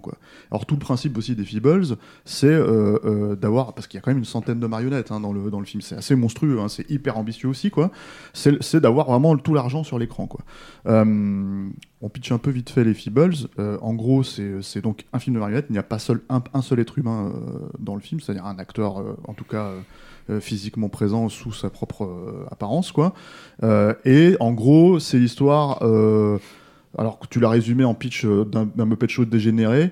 Plus spécifiquement, c'est l'histoire d'un jeune hérisson qui s'appelle Robert qui arrive dans cette espèce de troupe en fait avec les yeux, de- des yeux, enfin plein d'étoiles parce qu'en fait il, il a une croyance indéfectible dans, dans l'art, on va dire du, du, euh, du show business, enfin de, de, de, de- du théâtre, euh, de, toutes ces choses-là. Et en fait, il va tomber au milieu de, cette troupe des Feebles, en fait, qui sont des, des, des marionnettes dont la star est Heidi, en fait, une, une, une, Un hippopotame. une hippopotame cantatrice, euh, tu vois, euh, chanteuse, voilà, euh, qui évidemment renvoie à Miss Piggy, hein, euh, c'est assez clair, quoi, euh, est sur le déclin. Et en gros, euh, il va tomber amoureux d'une petite euh, chienne qui s'appelle euh, Lucille. Et en fait, ils vont se... c'est leur histoire d'amour au milieu en fait de ce de ce truc de ce chaos totalement Ouais. dégénéré où ils essayent de monter un show, un dernier show, pendant que le producteur Blutch, qui est le compagnon de de, de Heidi, euh, Un fait des morse. voilà un énorme morse en fait fait des deals de, de cocaïne dans son coin euh, que t'as un paparazzo qui est en fait le, Une mouche à merde. une mouche à merde qui littéralement va se nourrir dans la cuvette des chiottes euh, que euh, Un rat qui tourne des films porno. il y a un rat qui tourne des films porno avec une énorme vache avec des, des pies euh, et en, en tenue SM. Et il y a euh, un éléphant qui est un espèce de régisseur, en gros, qui a un problème de couple parce que, en fait, t'as une petite poule qui lui, qui lui reproche d'avoir fait un enfant avec lui et lui, veut pas le reconnaître. Et quand tu vois l'enfant, c'est une poule avec, un avec une tronche d'éléphant. Enfin, c'est, voilà, c'est. Encore une fois, c'est pas que c'est difficile à résumer, mais disons que c'est voilà, c'est un, un- comment dire euh, un gros truc dégénéré, un gros film de sale gosse, avec vraiment euh, euh, la volonté de dire, ok, quel est le gag de- derrière lequel je ne peux pas reculer en fait. C'est-à-dire, il le fait, il les fait tous quoi. T'as ce personnage de lézard là, euh, hallucinant. Moi, je trouve c'est un des personnages les plus, les plus jouissifs du film. là, Le est- lanceur de couteau. Voilà, qui est un lanceur de couteau junkie au dernier degré, qui est constamment en manque et tout, et euh, qui est un vétéran du Vietnam. Il y a un long passage en, guise d'hommage à Voyage au bout de l'enfer, tu vois, qui, qui évoque son, son passage au Vietnam, tout ça. Enfin, ouais, il y a des, des, personnages. Il y a beaucoup d'hommages dans le film euh, de toute façon, mais alors moi j'aimerais, alors moi c'est un film que j'adore, hein. mais vraiment je sais que c'est un film qui est déjà euh, le moins connu, je pense en fait, clairement dans la carrière de Peter Jackson. Euh, moins accessible. Alors, le moins accessible. euh, voilà. C'est un film qui est sorti en France aussi. Oui, en Voilà, salle, ouais. En salle. Euh, le petit Stéphane Moïsakis, 14 ans, l'a vu le jour de la sortie, le 3 juillet 1991, en VF. Et, euh, et a beaucoup beaucoup rigolé. Euh, mais je sais qu'autant cette- ça mieux que Commando. Euh, ouais, c'est pas loin. Tu vois.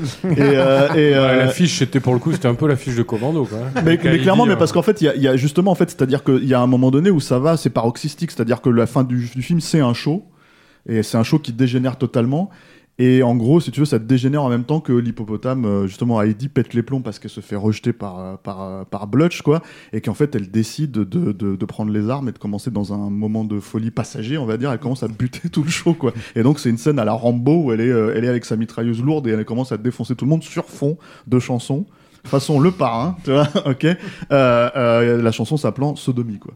Donc non, c'est c'est quasiment Et inénarrable. tu écrite vois. par Fran Walsh. Ah, écrite par Framouche. Alors, ouais, il y, a- il y a Yannick qui est en train de rigoler, tu vois, mais parce que, en fait, moi, le but, le- je verrai jamais. Mais... voilà, c'est ça. C'est-à-dire que le but, de, le but, en fait, si- j'ai décidé qu'on enregistre cet épisode, c'est pour que Yannick puisse voir ce film un jour, puisqu'en fait, t'as un gros rejet. Non, toi, non, mais ouais, non, mais je veux pas en parler, c'est pas intéressant. Non, j'ai- mais c'est j'ai intéressant le de savoir parce que. J'ai- Non, je trouve le que t'as bel- essayé de le voir. C'est ça qui est J'ai intéressant. essayé trois fois de le voir, je, je dépasse pas 5 minutes de film.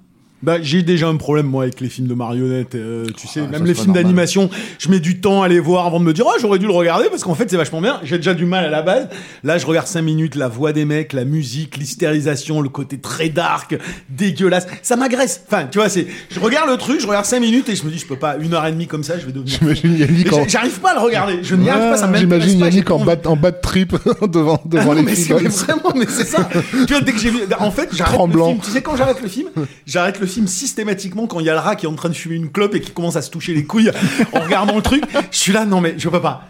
Et pourtant, j'ai- j'ai- j'aime bien les trucs trash, tu vois. Mais je sais pas, il y a une, une espèce de truc hystérique là-dedans, malsain que j'aime pas. Non mais Voilà, Julien, donc j'ai Julien, pas pu voir. Julien avait Tu aimes trop le Show, Julien en fait. un truc Voilà, c'est juste Donc je peux propos pas- je peux pas regarder. à propos de Feebles, il a parlé de films claustrophobes en fait. Ouais, c'est Euh, peut-être ça. Alors déjà juste une chose sur la condi- les conditions de tournage, mais dont euh, Julien, ça, on c'est va, très on va y important, revenir, elles sont ça. très importantes parce que c'est, ils ont eu quoi? Trois semaines de préparation, et 12 semaines, 12 semaines de tournage. Trois semaines de préparation pour un film comme ça, c'est de l'ordre du, c'est n'importe quoi. Enfin, ça- tu vas au devant d'énormes problèmes. Tourner un film avec des marionnettes, si t'as trois marionnettes dans, dans le champ, ça veut dire que t'as entre 9 et 15 personnes sur ton, sur ton plateau qu'il faut cacher. Donc déjà, du, euh, il est limité au niveau des cadres, c'est-à-dire qu'il peut pas balader sa caméra comme il a l'habitude de comme il avait pris l'habitude de le faire avec euh, avec euh, et, et, ça ne ça fait un cadre du coup claustro. C'est-à-dire il est obligé de cadrer d'une certaine façon quoi. Euh, non, mais en fait, ce qui est intéressant d'un point de vue général, c'est que autant Test pouvait pâtir et avait souffert dans sa conception du manque total en fait de structure et de contraintes euh, autour euh, autour de Peter Jackson, autant les Feebles c'est l'extrême inverse, c'est le film des contraintes. C'est-à-dire que bon, lui il continue à cadrer lui-même tous ses plans, hein, c'est un truc auquel il est très très euh, attaché. Alors ce qui est absolument déstabilisant pour le reste de l'équipe professionnelle à laquelle il, il se confronte en fait sur le film. Mais comme vous l'avez déjà dit, c'est un film qui est contraint dans le temps, qui a bourré de contraintes parce que euh, évidemment euh, tourner un truc avec des marionnettes dès qu'ils se déplacent il faut faire des trous dans le dans, dans le décor il faut réussir à trouver des, des, des moyens de cacher les tiges. Et aussi parce que tous les dialogues ont été euh, enregistrés à- en amont en fait du tournage et, et qui sont re- les dialogues sont rediffusés en fait pendant les prises de vue. Là où dans Bad Test donc il y avait absolument pas du tout de son et de Mmh, prise de mmh. son qui, qui rentrait en, en ligne de compte. Donc il, il- il va se contraindre de lui-même en fait à euh, à en fait euh, euh, travailler comme ça dans, un, dans une structure qui est extrêmement rigide et à essayer d'explorer euh, ben, ce que cette rigidité là peut, peut, peut lui, lui accorder, lui donner. Ouais, et, puis le, le, le, le- le truc qu'on évoquait là justement il y a deux minutes là de ce côté claustrophobe du film, je pense qu'aussi ça, ça, ça, ça tient aussi aux conditions dans lesquelles a été tourné le film. Alors Stéphane avait commencé à évoquer ce, ce, ce hangar dans lequel ils ont tourné, mais ça a été effectivement euh, un tournage où ils étaient tous toute la journée en doudoune, où il n'y avait pas, il y avait pas effectivement comme on disait tout à l'heure de un chauffage pour toute l'équipe voilà, euh, ils bouffaient des sandwichs de merde la SNCF, tu vois, pendant tout le tournage. et en Euh, Il y avait le il y avait le, le fait, sol le- était le- tapissé parce que c'était un ancien hangar de- désaffecté qui était habité par des pigeons normalement. Donc le sol était, était tapissé d'un d'un revêtement de fientes de pigeons qui embaumait l'air constamment. Tu, vois. tu rajoutes par-dessus euh, euh, les matières euh, chimiques qu'ils ont utilisées, euh, les, les, les tripasses, parce qu'il y a encore de la tripe, hein, euh, effectivement, d'animaux, de, d'animaux, euh, de trucs comme ça. Euh, c'était L'odeur était pestilentielle sur le plateau. quoi, hein. C'était vraiment... Donc il faisait froid, ça puait, euh, et ils, ils étaient dans des conditions de tournage assez... euh, cauchemardesque le, le terme qu'employait Cauchemar, il a parlé de cauchemar en fait euh, Jackson Je pense que c'est euh, apparemment l'un des tournages les plus durs pour Peter Jackson. Ah, il dit que c'est le plus dur. hein. Il dit que c'est plus dur euh, dans le temps. Maintenant, je pense que peut-être que le Hobbit, euh, ça a Non, été mais aussi voilà. très très Mais compliqué ça- plus Mais tard. il avait des conditions de confort qui Oui, oui, Voilà, ce qui, ce qui Euh, va être hein. extrêmement formateur, c'est c'est Le pour lui de, relatif, comprendre définitivement l'importance de la planification. Ouais, Euh, c'est- c'est- Mm. c'est- par la suite, ça va être quelqu'un qui va vraiment se lancer dans des projets après avoir euh, envisagé le champ, le, le- comme une opération militaire presque. Exactement. Ouais. Ça, C'est- peut, on peut filer la, contra- la, la comparaison justement, c'est que le Seigneur des Anneaux, bah, c'est une campagne napoléonienne, on va dire, mais c'est-à-dire organisée dans la- le, le plus petit détail, quoi, tu vois, quoi. Alors que là, les Feebles, c'est de la guérilla euh, en, en pleine jungle, Ouais, que tu vois, c'est un truc euh, C'est totalement. sûr que s'ils sont allés chercher des sandwichs SNCF, ça a dû leur coûter cher. hein, parce que... Bref. Mais euh, le truc aussi avec les Feebles, c'est que le film, à la fin, c'est donc un film sur lequel il rejette aussi, voilà, et c'est étrangement, parce que c'est quand même qu'un deuxième film, beaucoup, beaucoup de frustration sur le show business. Une vision, en fait, si tu veux, euh, dans laquelle, en fait, il confronte lui-même son idéalisme, on va dire, si tu veux, à, ce qui peut euh, arriver, quoi. Et, euh, mais moi, je trouve que c'est un film, alors, parce que Yannick parlait d'un truc qui était agressif, etc., etc., ce qu'il est, hein, c'est-à-dire que c'est un film qui ne recule littéralement devant aucun euh, élément, c'est-à-dire qu'il fait du scato, il fait du sexuel, il du fait SM. du, euh, euh, du SM. Oui, enfin, c'est pas ça, moi, qui me traumatise. Non, non, hein. non. euh, C'est pas le contenu, hein, c'est plutôt la forme. hein. non, mais tu, tu ne sens ni touche, c'est tout, euh, Yannick, voilà, voilà, c'est tout, quoi. Ça, ça, si c'était des vrais gens, ça tirait parfaitement, en fait. si c'était Probablement. Push- si c'était un film de Ni- Nicolas Winding Refn, ça irait, quoi, tu vois, voilà. Donc, euh, non, Non, mais et, en fait, quoi. non, mais je dis ça, je précise Faudra ça. le faire, Vinny Griffin, d'ailleurs, un jour en podcast. Over my dead body. et, euh, et- et donc, euh, et, et donc, je précise ça parce que justement pour ceux, parce qu'encore une fois, c'est un film qui est pas forcément facile à voir, hein, même si, en gros, si vous faites une recherche rapide sur YouTube, vous tombez sur le film euh, en VF. euh, voilà, euh, vite fait quoi. Euh, mais on attend toujours la remasterisation de, de Peter Jackson en 4K, enfin en 8K même, j'espère. Ouais, parce que même. Qui va euh, arriver, hein, Ah sur ouais, laquelle il ouais, travaille. Mais ça hein. fait 6 ans qu'il Il y a eu un DVD ans, en. France? Non, il y a Même eu pas, un. ouais. Non, non, c'est toute la VHS. Il y a un DVD anglais chez Arrow avant que ça soit Arrow, avant que ça devienne une marque, quoi. Euh, Enfin, une marque euh, de prestige, on va dire. Ah, C'est très compliqué de voir le film. Voilà. Et, et, euh, et, euh, mais c'est un film aussi sur donc le show business et sur comment dire. Sur les troubadours en fait quelque part Mmh, c'est vraiment un film sur, euh, sur sur ça Comme, quoi, comme une- l'était les Muppet Show aussi. Hein. mais tout à fait. D'ailleurs, c'est, enfin, déjà, enfin, en, en soi, c'est une première référence. Mais ce que je veux dire, si tu veux, c'est que euh, là où moi je trouve le film extrêmement, le- avec laquelle il prend certaines distances quand même, hein, Peter Jackson. oui, Bah, on peut le que c'est comprendre. quand même, c'est quand même difficile On- de prendre cette distance en fait. Non, mais on Euh, peut le comprendre aussi parce que alors t'as cette belle anecdote toi, où t'as euh, chez Disney en fait à l'époque ils avaient organisé parce que Disney euh, avait récupéré euh, les droits de, la- de Jim au- Henson. au moment de la mort de Jim Henson, Voilà, au tout et- début des années 90. Voilà, et il y avait eu donc une projection chez Disney qui avait été organisée dans un but bien précis, qui était de contrôler, euh, de voir si euh, euh, le film n'était pas, euh, n'attaquait pas, euh, enfin ne nuisait pas au- à- aux droits euh, euh, artistiques du Muppet Show. Donc cette projection a été organisée et la fille de Jim Henson, Jim Henson venait de mourir comme tu viens de le dire, la fille de Jim Henson a été conviée. Lisa. Lisa Henson. Et à l'issue de la projection, euh, tout le monde s'attendait à. Enfin, euh, je- quand je dis tout le monde, c'est les gens qui ont fait les Feebles, Peter Jackson et tout ça avant. Ils s'attendaient à ce que euh, Lisa Henson leur chie dessus, quoi. Et en fait, non, pas du tout. Elle a défendu le film, quoi. Et non seulement ils ont estimé chez Disney, bon, bah, que ça allait, quoi, tu vois, quoi, par rapport au, au Muppet Show, mais elle, en plus, a, a- a- a apprécié le film et l'a fait savoir, quoi. Ouais. Mais moi, c'est-à-dire qu'en fait, le truc aussi, c'est que à tout prendre, hein, je, je Faut trouve imaginer la projection avec les ponts de. Disney. euh, comme je sais que c'est une tradition. qu'ils ne dans- prennent pas de cocaïne. Hein, une- on, on le sait très bien que les exécutifs de studio ne prennent pas de cocaïne. C'est une tradition dans ce podcast. Disney, en euh, tout cas. Ouais. Dans ce podcast, c'est une tradition que je, que je pousse la, la, la chansonnette, mais donc il faut imaginer les cadres de, de Disney en train d'entendre Sodomy, you must think it's very hard of me, but I enjoy the act of sodomy. You might call the wrath of God on me, but if you tried it, then you might agree that you enjoy the act of sodomy. Alors normalement, si vous avez suivi Bravo, le film, personne n'applaudit derrière cette chanson, quoi. Parce que justement, en fait, c'est une des chansons que le que le que le chef, en fait, euh, de comment C'est dire, pas le réalisateur oui, le réalisateur de- du, du, du show, quoi, en fait, veut absolument euh, passer renard, et, hein. et, et, et Blutch, en fait, le producteur, ne veut pas. Et d'ailleurs, il y a un moment que j'adore, euh, que je me suis sorti avec, parce que toi, t'avais ton, j'ai chopé un gros morceau, quoi. Mais moi, avec mes potes, on se sortait Philistin, enculé. c'est quand ils s'insultent. Ouais, ça c'est génial, ouais. la manière dans la Le mec lui dit, VF. tu feras jamais ce, ce, ce- Philistin, enculé. dans la VF et donc euh, euh, voilà donc c'est un film qui recule de rien. Et cette agressivité là je trouve quand même mais justement je comprends euh, pour le coup Lindsay Hanson parce que je trouve qu'elle est vraiment tempérée par euh, une approche en fait d'écriture qui est beaucoup plus fine que ce que le sujet laisse transparaître. C'est-à-dire que on est dans le cadre de la référence. C'est-à-dire que voilà, il fait, il va te faire une parodie de Voyage au bout de l'enfer comme l'a dit Arnaud.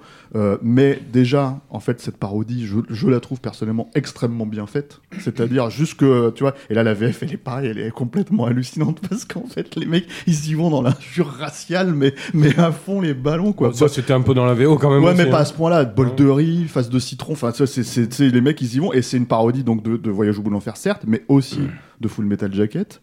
euh, et de Platoon quoi donc euh, donc euh, et il le fait quoi c'est-à-dire qu'il va jusqu'au bout du truc et après il y a cette notion moi, je- par exemple il y a ce massacre final où où où t'as ce lapin parce qu'il y a aussi ça il y a un lapin qui couche enfin qui baise à droite Qui a à un gros gauche, voilà et qui a la myxomatose, mais qui est qui est une. persuadé d'avoir qui, est, qui est persuadé en fait le médecin lui dit t'as la myxomatose tu vas crever quoi donc le mec Et la myxomatose qui est vendue dans le film comme une sorte de clairement de, de sida. d'ersatz du sida. quoi. Voilà, c'est ça.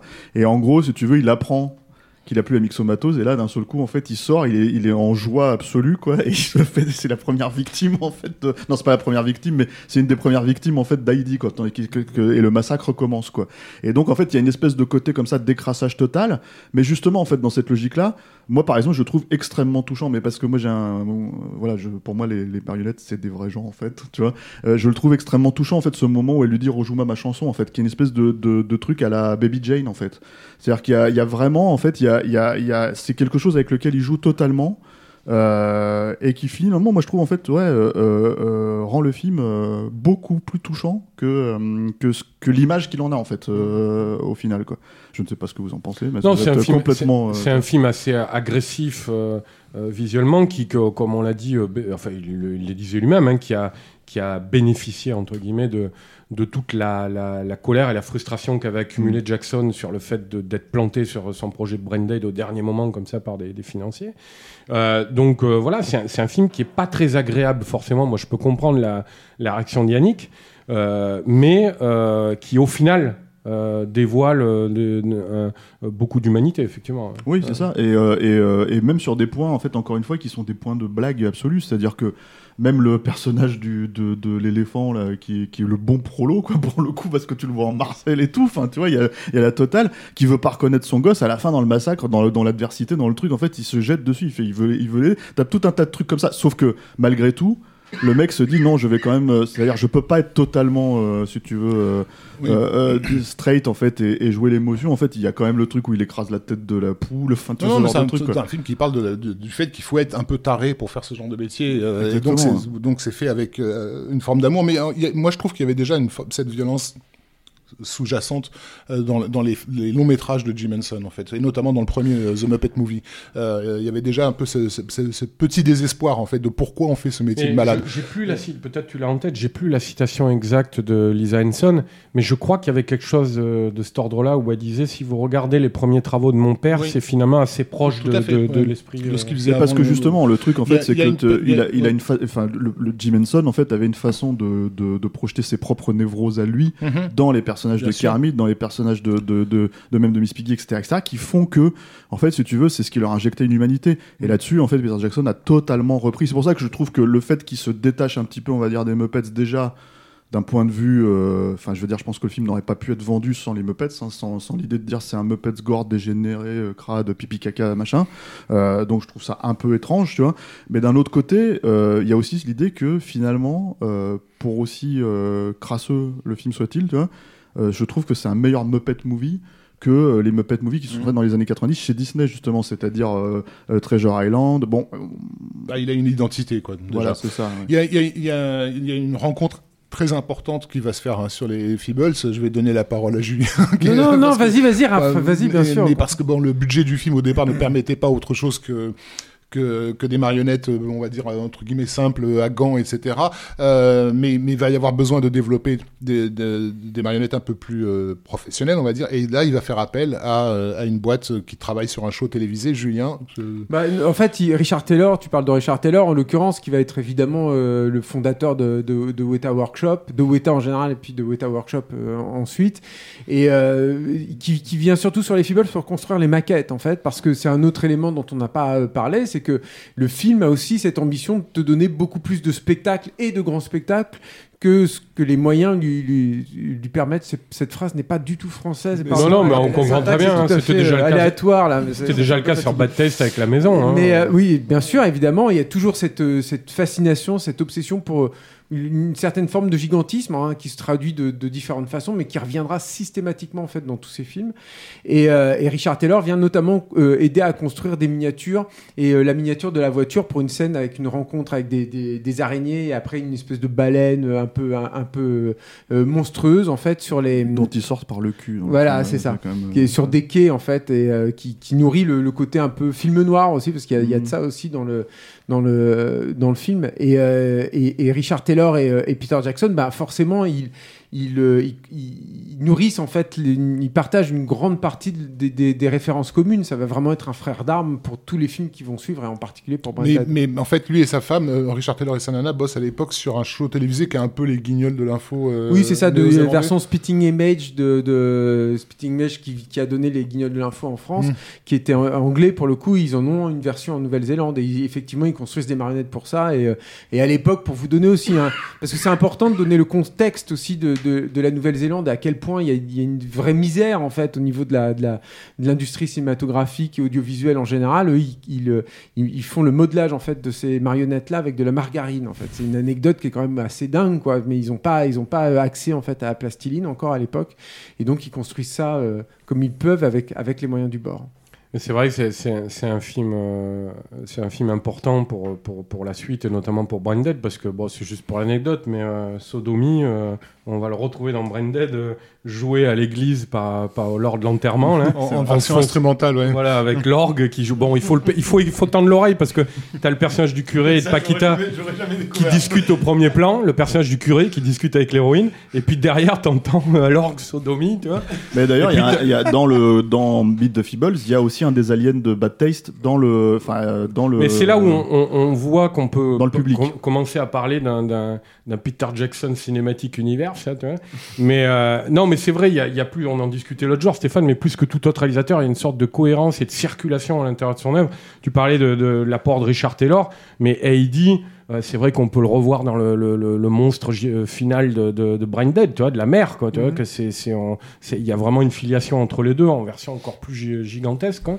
Mais euh, ouais, ouais, il y a, y, y des trucs comme ça qui courent dans tous ces films et où on voit que, clairement que voilà, on n'est pas dans les, c'est pas des c'est pas des réalisateurs Marvel quoi, c'est, la même personne derrière Ça, tous les films. Oui, puis c'est un auteur. Il y a une logique Ouais. d'auteur en fait. Autour de cette période-là, de toute façon, on parlait aussi de ce- ce- ce- ce- cette identité de cri de ralliement en fait euh, pour euh, toute une génération d'aspirants euh, cinéastes en fait euh, autour de Peter Jackson. Mais euh, on- on- puisqu'on parle de, de Richard Taylor, c'est aussi euh, après, juste après en fait les Feebles, qui va commencer à aussi à faire une, une autre rencontre qui va être euh, hyper importante, qui est Christian Rivers, qui va, euh, qui est tout jeune, lui, euh, qui a vu en fait, lui, je crois que c'est surtout Bad Test en fait, Christian Rivers, qui va envoyer en fait un, dessin de dragon. Ce qui est marrant parce que ça préfigure quand même la, carrière à venir, ce qui- l'imagerie en fait qui va, qui va être euh, constituante aussi dans l'œuvre de, Peter Jackson à venir. Et, euh, et Peter Jackson, c'est pareil, il va, il va prendre son aile, il va le prendre avec lui, et c'est un, acteur hyper important de, la, de la filmographie à venir de, Peter Jackson, et en particulier pour Brandon. I'm Sandra, and I'm just the professional your small business was looking for. But you didn't hire me because you didn't use LinkedIn jobs. LinkedIn has professionals you can't find anywhere else, including those who aren't actively looking for a new job but might be open to the perfect role, like me. In a given month, over 70% of LinkedIn users don't visit other leading job sites. So if you're not looking on LinkedIn, you'll miss out on great candidates like Sandra. Start hiring professionals like a professional. Post your free job on linkedin.com/people today.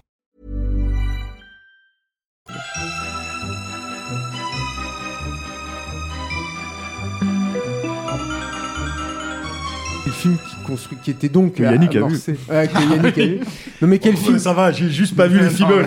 Non, puis qui est, qui est en plus un film. euh, Enfin, moi, à mon sens, son premier chef-d'œuvre, en fait. C'est-à-dire que c'est- c'est un, c'est un film absolument incroyable, Branded, et qui aurait pu ne pas être le chef-d'œuvre que c'est, en fait. Qui, encore une fois, devient un chef-d'œuvre, à mon avis, d'une part par le, le- la faculté qu'a euh, Peter Jackson de, de, de rendre homogène une, plein de sources d'inspiration qui sont pas forcément euh, très cohérentes de prime abord. Euh, et là, en l'occurrence, bah, je pense euh, à- à- au splatter et à, et à la, la comédie euh, muette euh, à, la, à la Buster Keaton, mais aussi le cartoon, euh, euh, mais aussi euh, le film de monstres géants, mais aussi évidemment le cinéma gore, et aussi un petit peu le film d'aventure, parce qu'il y a de ça aussi dans, et le, dans- et le dans film de bah, le film de zombie. Et le film de zombies, évidemment. Et Branded, donc, qui est un- on en a déjà parlé tout à l'heure, donc qui était un, un projet plutôt de longue haleine en fait finalement pour lui quand il arrive finalement à, à- à mettre le, le- le film en branle et qui est le, aussi le premier film pour lequel il a disons des conditions de production qui sont un tout petit peu plus euh, confortables. Il y a, il y a cette ce, ce- ce- cet euh, euh, échange en fait au niveau du scénario avec Fran Walsh qui va vraiment porter ses fruits je- moi je trouve à partir de ce film là même s'il y a, il y a des choses intéressantes dans Feebles. L'écriture pour le coup de Branded est vachement plus intéressante. Je pense notamment à, à l'écriture du personnage principal et dans son rapport avec sa mère. Sa mère, ouais. et là aussi, mine de rien, on peut commencer à avoir des prémices de Heavenly Creatures là-dedans et dans le- le- la fait, posture ouais, bien sûr. de, de- de- du héros et, et de Peter Jackson vis-à-vis d'une certaine forme d'ordre que, de toute façon, ils sont- néo-zélandais. Ils sont nourris hein, par ça, c'est-à-dire qu'on en parlera plus tard pour Heavenly Creatures, mais Heavenly Creatures c'est un, un fait divers à la base en fait Mhm. qui est vraiment en fait euh, euh, est très important pour Fran Walsh. En fait, elle a beaucoup suivi ça quand elle était jeune, donc je pense que ça a infusé quand même Branded aussi quoi. Oui, Faut pas, faut pas oublier Stephen, euh, Stephen Sinclair, qui est Évidemment. déjà qui a- qui est à l'origine de, de l'histoire euh, et qui a, collaboré euh, largement au script et, qui était déjà avec eux sur, euh, sur, les, sur les projets précédents et qu'on retrouvera sur, sur les deux tours. Même si on peut soupçonner qu'effectivement Fran Walsh a beaucoup amené au niveau de la relation filiale dans, qui joue un rôle central dans, dans le film, avec plein de petits clins d'œil déjà à l'époque pour pour les, les- les spectateurs qui, qui, qui- qui font attention, parce que ça démarre quand même sur Skull Island, euh, Évidemment. Branded, Mm. avec une, euh, une expédition donc, qui, euh, qui- qui- qui a été formée pour aller chercher le, le mythique rat de Sumatra, qui, est Qui une refera espèce- une apparition Le dans rat singe. le rat singe. Le rat singe, ouais. Une espèce de, de saloperie faite en stop motion bien, bien, Bien dégueulasse. dégueulasse. Animé Et- par Peter Jackson. Dans Tintin et dans King Kong aussi. Parce Et que dans je crois qu'il y a une dans la cale du, du, du bateau là du Venture, il y a, il y a C'est une probable. cage euh, avec écrit dessus. Oui, c'est vrai. Il ressemble quand même au sale rat qui se touche les couilles que Yannick déteste. Exactement. Il ressemble exactement à celui de Feebles, quoi. Mais clairement. Et, et Branded qui est quand même initialement au tout tout début censé être sérieux, Ouais. un vrai film d'horreur quoi, Et, et, mais et- qui va muter Et quoi, dans très le, décor de Skull Island, on le retrouvera dans Le Retour dans du le Roi. retour du roi, en Mm. fait, puisque c'est la montagne dans laquelle il s'engage pour aller euh, visiter les morts. Mais qui est pareil, une, une volonté, parce qu'il faut savoir que euh, à, à partir de cette époque-là, euh, Peter Jackson, comment, enfin Hollywood commence à faire du pied en fait à Peter Jackson. Ses films ne sont pas forcément très connus encore aux États-Unis, parce que ça aussi, ça va être très important. Mais on va en parler plus tard. Mais Branded, ça va vraiment être aussi son passeport à l'international, à, à plus d'un titre. Et, euh, Il me et- semble-t-il qu'il était, il était, euh, on parlait déjà de lui pour un Freddy, non? Pour, c'est pour la c'est série après, télé, ouais. euh, ça- c'est c'est- c'est juste après. enfin, en tout cas, c'est dans cette période-là. après, après Branded, on y reviendra, oui, parce qu'il y, a- il y a un autre personnage important qui mais euh, mais euh, et, et, euh, et donc euh, le, le projet en fait bon, on peut le pitcher rapidement donc euh, initialement donc c'était donc censé être un sujet sérieux mais très vite ça va ça va se mettre à dégénérer il y a donc euh, le film s'ouvre sur cette expédition à Skull Island il ramène euh, dans le zoo de, de, de Auckland c'est ça en Nouvelle-Zélande le, le, le, le rat singe en fait euh, qui euh, lui est, est- Non, non, c'est le zoo de Wellington. c'est Wellington, ouais, Ouais. pardon. Et, euh, il, il, il a un virus, en fait, euh, qui n'est pas le Covid-19, qui est beaucoup plus euh, dangereux et dégueulasse que ça, et qui en fait... Le en gros, Covid-19 est dangereux, Julien, je t'arrête tout de suite. Répète-le après moi, le Covid-19 est dangereux. et, et transforme en fait les gens en mi-zombies, mi-mutants. Enfin, c'est jamais euh, trop clair en fait. Finalement, bon, c'est plutôt des zombies, on va dire quand même. Mais enfin, en tout cas, le, le, le principe, c'est que toujours dans cette euh, démarche jusqu'au boutiste, euh, il, il va essayer de, il, il transforme ces zombies en j'ai envie de dire presque, presque des personnages de cartoon, enfin c'est presque du Chuck Ouais, Jones, ouais. euh, pour essayer de faire à l'époque l'ambition, ce qu'il va réussir à faire, hein, c'est de faire le film le plus gore de l'histoire du cinéma, mais c'est surtout une euh, essayer de voir au maximum qu'est-ce que tu peux faire avec un corps humain en fait? Quels sont les gags que peuvent te permettre un corps humain? Comment tu peux le déformer? Comment tu peux le torturer? Comment tu peux le, le, le métamorphoser? Euh, Qu'est-ce que tu peux en tirer jusqu'au jusqu'au trip? Puisqu'il y a, il y a un, des, un des monstres à la fin qui sera euh, basiquement c'est juste un intestin avec euh, un instinct grêle, ouais. grêle avec des, des poumons et avec des, des petits P. Là, j'adore moi ce gag là. Il y a un petit trou du cul là qui pète. là. Il est génial. Eh qui, est- qui vient, qui a un euh, directement issu des, des Feebles hein, pour Ah, moi. Enfin, c'est et qui, qui est là aussi. On voit l'apport en fait des Feebles là-dessus. Et le truc qui est très différent des Feebles avec le euh, entre les Feebles et, et, et Branded, c'est que justement grâce à Christian Rivers, il va décider de faire quelque chose qu'il ne faisait pas auparavant. C'est que déjà le film est très écrit et il est entièrement intégralement storyboardé. Et ça, ça se sent énormément dans le film. C'est-à-dire qu'il y a une rigueur mine de rien dans le filmage, dans le découpage de, de Branded qui est hallucinant. Il y, a un, il y a un point de détail qui n'en est pas un, c'est que le film se déroule dans les années 50 et que évidemment il a un budget qui a aux, aux 3 alentours de millions. t- 3 millions de dollars. Enfin ça, ça dépend en fait. Des Mm. fois c'est 5 millions, des fois 3 millions, mais enfin en tout cas ça c'est dans ces eaux-là. Donc évidemment il y a une, une tentative de reconstitution historique, mais qui est euh, de fait euh, très limitée. Et par exemple il va y, a- utiliser il y a- il y a quand même tout ce qui est bagnole, les, Alors, les oui, maquettes mais de ça, tram c'est- et tout. c'est- quand même. Alors voilà, justement, c'est ça qui est c'est juste, C'était juste pour préciser, après je te, je te redonne la parole, mais euh, c'est quand même un projet finalement assez étonnant dans le cadre de l'époque, tu vois, parce que c'est vrai que je crois que juste avant Branded, on l'avait proposé par contre vendredi 13, peut-être après euh, un, un- un Freddy. Mais, mais Branded, c'est qu'est-ce que c'est finalement? C'est un, un film gore d'époque. quoi. C'est un, Mmh, ça. Un film d'époque gore. Et finalement, tu regardes à l'époque, Personne ne faisait ça, hein, Bah, ne faisait ça. euh, là, moi, je voudrais dire un truc par rapport à ça. Outre le fait qu'effectivement, c'est peut-être pas la chose qui nous a le plus percuté, parce que le film étant vendu comme une espèce de summum du gore, on a tous pris ce, ce truc de J-Class, il la rentre dans la gueule et de, et de slapstick. Et puis en le, en le revoyant, on se rend compte de pas mal de choses, des exigences euh, dont, dont tu parles, de cet effort avec des maquettes et tout ça, de reproduire. Et on se dit, c'est quand même hallucinant que des mecs aient filmé euh, et, et accepté quelque part qu'on claque de l'argent pour une reconstitution d'époque pour faire une espèce de, monument de cinéma gore. Mais je pense qu'inconsciemment, ça, couplé à, à quelque chose que fait Jackson à cette époque, moi, me semble-t-il, qui est fondamental sur Brain Dead et, et, que d'autres ne faisaient pas, et qui annonce un peu le monde dans lequel on est aujourd'hui. C'est-à-dire que c'est, c'est une sorte de film somme euh, ultra référentiel. C'est-à-dire qu'au-delà de King Kong, au-delà du slapstick, qui sont euh, évidemment, qui, qui servent à la, ma- à la matière filmique, à la mise en scène et tout ça, le film est quand même une succession de clins d'œil des dix années précédentes du cinéma d'horreur. C'est-à-dire que quelque part, ces gens qui ont adoré Bad Taste et tout ça, nous qui aimions ce cinéma, qui avions découvert euh, les Evil Dead, les réanimateurs, on arrive devant un film qui est en train de nous dire, quelque part, j'institutionnalise une noblesse du film gore à travers cette dimension euh, film d'époque, c'est-à-dire tout d'un coup ça devient plus que simplement le truc dégueulasse fait dans le coin. Il euh, y, a- y a une vraie grande histoire, il y a une vraie reconstitution, il y a quelque chose de noble qui est donné au spectateur, en plus de lui dire, Eh, regardez ce que vous avez kiffé depuis des ans. En fait, je, je m'y réfère, j'y rends hommage, je le transcende, et tout d'un coup ce film devient euh, cette espèce de ce qu'on qu'on critiquerait un peu aujourd'hui avec des films qui, qui tu vois, qui, qui quelque part joueraient la carte nostalgique, c'est pas la carte nostalgique. C'est une façon Non, parce qu'il était, dans- il était l'époque. mais ce que je trouvais génial, et ce que moi je, je la ressens, je le ressens comme ça maintenant en le voyant, c'est une façon d'anoblir le genre sans pour autant lever le petit doigt, jamais.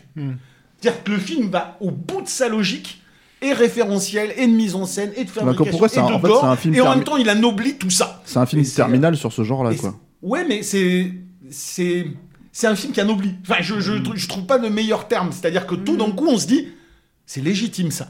Et il y a une espèce de, de légitimité immédiate de Jackson qui en ressort. Alors, Et qui peut-être permet de d'expliciter, entre guillemets, le passage euh, tout de suite derrière ce qui, pour d'autres cinéastes qui sortent du gore, euh, est rare, extrêmement rare ce qu'il a réussi à faire euh, lui derrière. Et je pense que ça naît beaucoup euh, de la nature même de, de ce qu'est le film, et scénaristiquement et visuellement. Alors sur, sur, sur un plan plus pragmatique, en fait, une des brillantes idées du film, c'est d'inverser le, le principe de la nuit des morts vivants de, de, de Romero, puisqu'au lieu de se protéger d'une horde de zombies en se planquant dans une maison, il s'agit d'empêcher une horde de zombies de sortir, euh, de sortir d'une maison. Euh, et donc toute la deuxième partie du film est construite autour de, de ce concept qui est pour le coup un vrai concept de slapstick, euh, puisqu'il y a beaucoup beaucoup de ces gags qui vont se créer dans, dans justement cette comment faire pour, euh, pour, pour, pour, pour, pour les, pour les contenir en fait, Mm. euh, pour contenir ce chaos. Tout en nourrissant en plus le trauma du, du héros, du personnage principal. C'est ça qui est génial. Le personnage que- principal qui est justement qui, qui refuse de laisser sortir les choses en voilà, fait. il et- veut pas et- sortir les choses, puis surtout il est prisonnier par cette mère euh, abusive en fait, euh, et qui euh, qui veut justement le retenir à la maison et euh, refuse de le laisser s'é- s'é- s'échapper en fait avec la, la femme de sa vie qui est espagnole.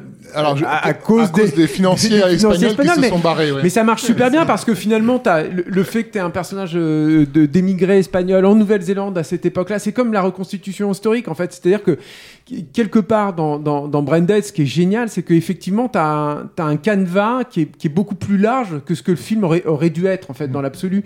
Et qui là encore euh, montre que le mec, tu as, un créateur d'univers en fait là qui, qui est qui, est, qui est sous-jacent en fait, qui est en train d'émerger en fait ici, et qui euh, de la même façon bah, qu'il avait essayé de d'élargir le champ des Feebles avec cette scène euh, de, de gigantisme par exemple, va essayer en fait d'élargir un petit peu plus. C'est-à-dire que je pense que Branded se déroulerait euh, dans les années, enfin au début des années 90, ça n'aurait pas du tout, du tout la même saveur ni le ni le même poids quoi. Non, bien sûr. Alors après, moi, j'aimerais revenir un peu sur ce que disait Yannick, parce que je pense qu'il y a aussi un point intéressant, c'est-à-dire que pour moi, je pense que c'est assez évident euh, pour nous, fans de, films d'horreur, de ce que tu avances, mais quand le film est sorti, c'était pas clair. Ah c'est-à-dire que pas comme ça. c'était déjà pas perçu comme ça, même pas, même pas par nous. Hein. Ouais, C'est-à-dire qu'en fait, je pense que c'est un film qui a pas eu, enfin, c'est un film qui est beaucoup trop crado euh, pour euh, pour ça quand même, malgré tout, par par, par Non, ce que je veux dire, que nous, à l'époque, on- Je sais. effectivement, on l'a pas vécu comme ça. On Mais pris, surtout, euh, c'est un film, c'est un film qui s'est fait aussi sa beauté. C'est-à-dire qu'en gros, par exemple, aux États-Unis, le film est sorti cuté, quoi. C'est-à-dire, il manque euh, littéralement 7 ou 8 minutes Mm. par rapport à la version qu'on a vue en salle, euh, nous.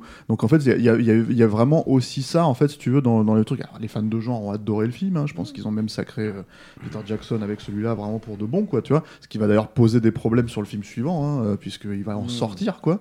Euh, mais voilà. Il y a un truc que moi j'aimerais vous poser comme question c'est c'est quoi le truc le plus parce que c'est un film dégueulasse aussi par certains côtés c'est-à-dire crade au sens machin quel est le truc en fait parce que ça touche à certains trucs euh, viscéraux. Quel est le truc qui vous a, euh, comment dire, le plus dégoûté dans ce film-là Euh, Moi, je pense. Il y en a beaucoup, en fait. euh, Mais euh, moi, c'est pas les, les trucs qui me dégoûtent. Par exemple, le- tu vois, le truc quand ils mangent le dessert. Là, Ah, moi, c'est ça. Moi, c'est la scène. non, ça, je- sais que j'ai failli tourner le Mais moi, par exemple. Ouais, ouais, ouais, avec le jus là, tu sais, dans le. Euh, alors, mais moi, ce que j'aime beaucoup, par exemple, parce que c'est une scène qui, qui- qui- que je trouve dégueulasse et en même temps, c'est une image freudienne euh, totale, quoi. C'est la, c'est la mère qui est transformée en monstre géant à la fin, euh, qui veut refaire venir son gamin en fait dans son ventre et qui ouvre son ventre en deux comme ça. C'est devient une espèce de vagin. euh, euh, son guignolant euh, gigantesque et qui cherche à, ra- à ramener son gamin en fait dans, dans le, dans le bidon et c'est là aussi c'est un- tellement rare en fait de voir des, des idées comme ça dans le dans, C'est- dans, dans le cinéma gore euh, c'est une image qui- euh, le- c'est incroyable C'est une image qui le travaille, quoi, ça,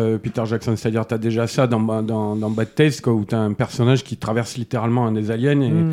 par la bouche et puis qui ressort par son trou de balle. tu vois.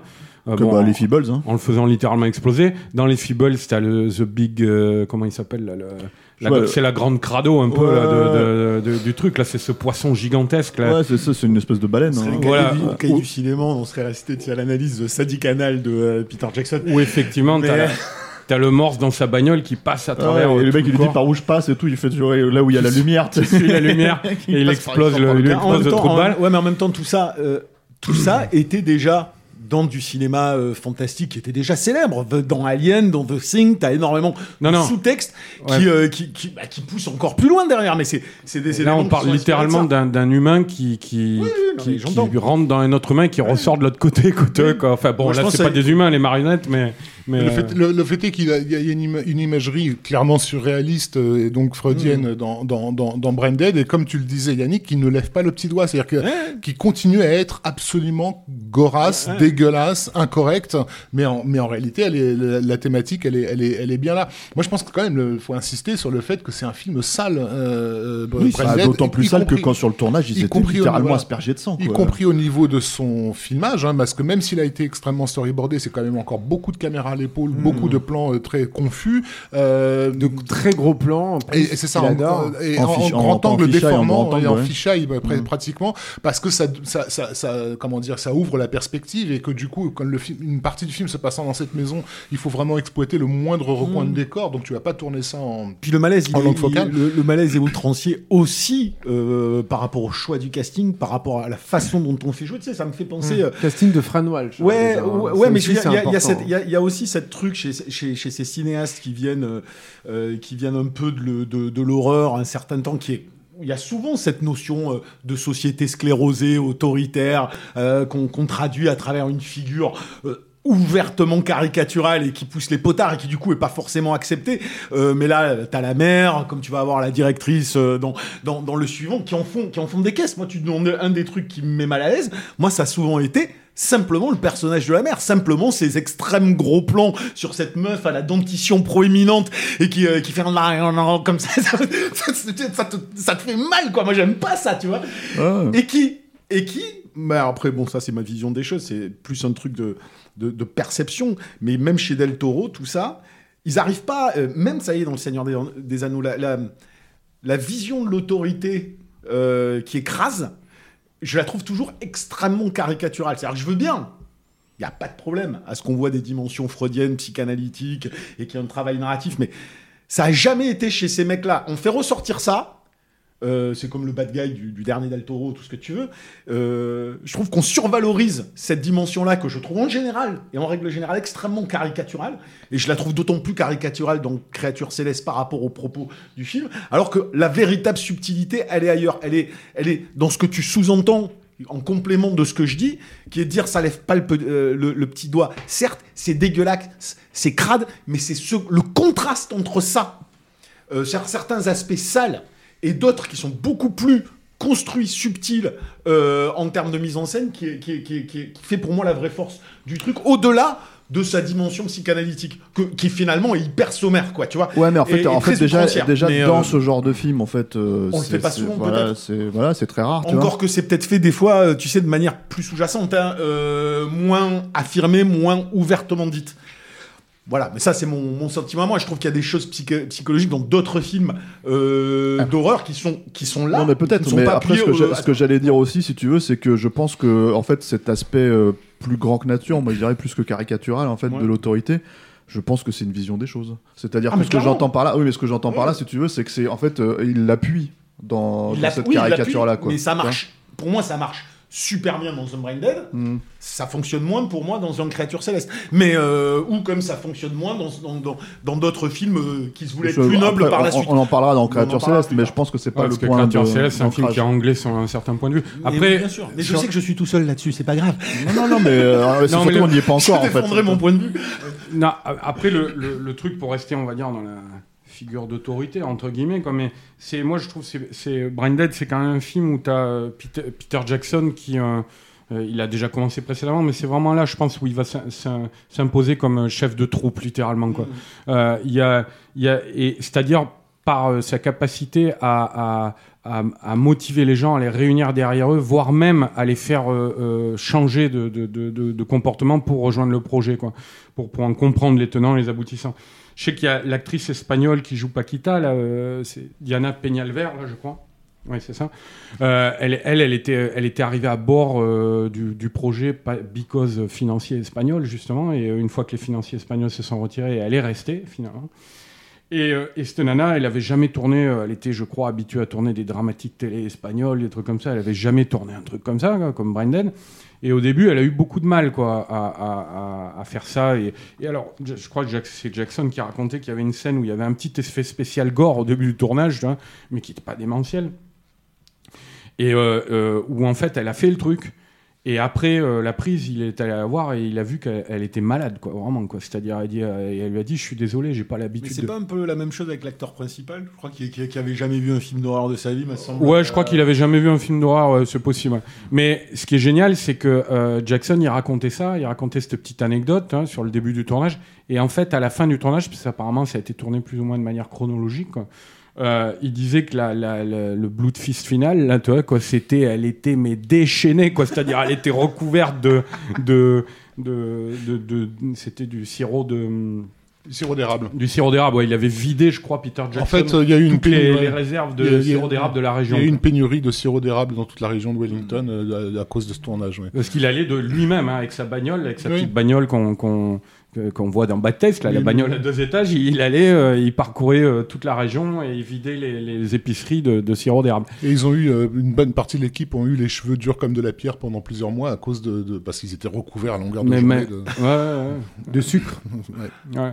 Et, euh, et donc, ouais, voilà, c'est, il racontait cette, cette actrice, Diana Penelver, qui était littéralement déchaînée à la fin au milieu de, de- de- des monceaux de barbac, tu vois, et qui avait plus aucun problème à, à tourner ça. C'est un véritable fédérateur, le bonhomme, quoi. Mais à la différence donc de, des Feebles, cette fois-ci, cette fois-ci, la- l'opération militaire a été préparée. C'est-à-dire que c'est quand même un tournage organisé. Dans- le film est un chaos euh, d'autant plus euh, jouissif que justement, on sent que derrière, il y a une vraie. Mais parce que euh, tout est justifié voilà. aussi. Ah ouais, C'est-à-dire que c'est- c'est- t'as- t'as- il n'y a pas un effet gore, quasiment pas un effet gore classique dans Branded. C'est ça aussi, pour les gens qui ne l'ont jamais vu, c'est, c'est, tu veux- t'as C'est pas pareil, juste... c'est aussi un film difficile à voir aujourd'hui. Oui, c'est vrai que c'est pas Qu'est-ce que tu veux dire mais- euh, classique? Bah, c'est-à-dire que t'as pas un mec qui se fait décapiter.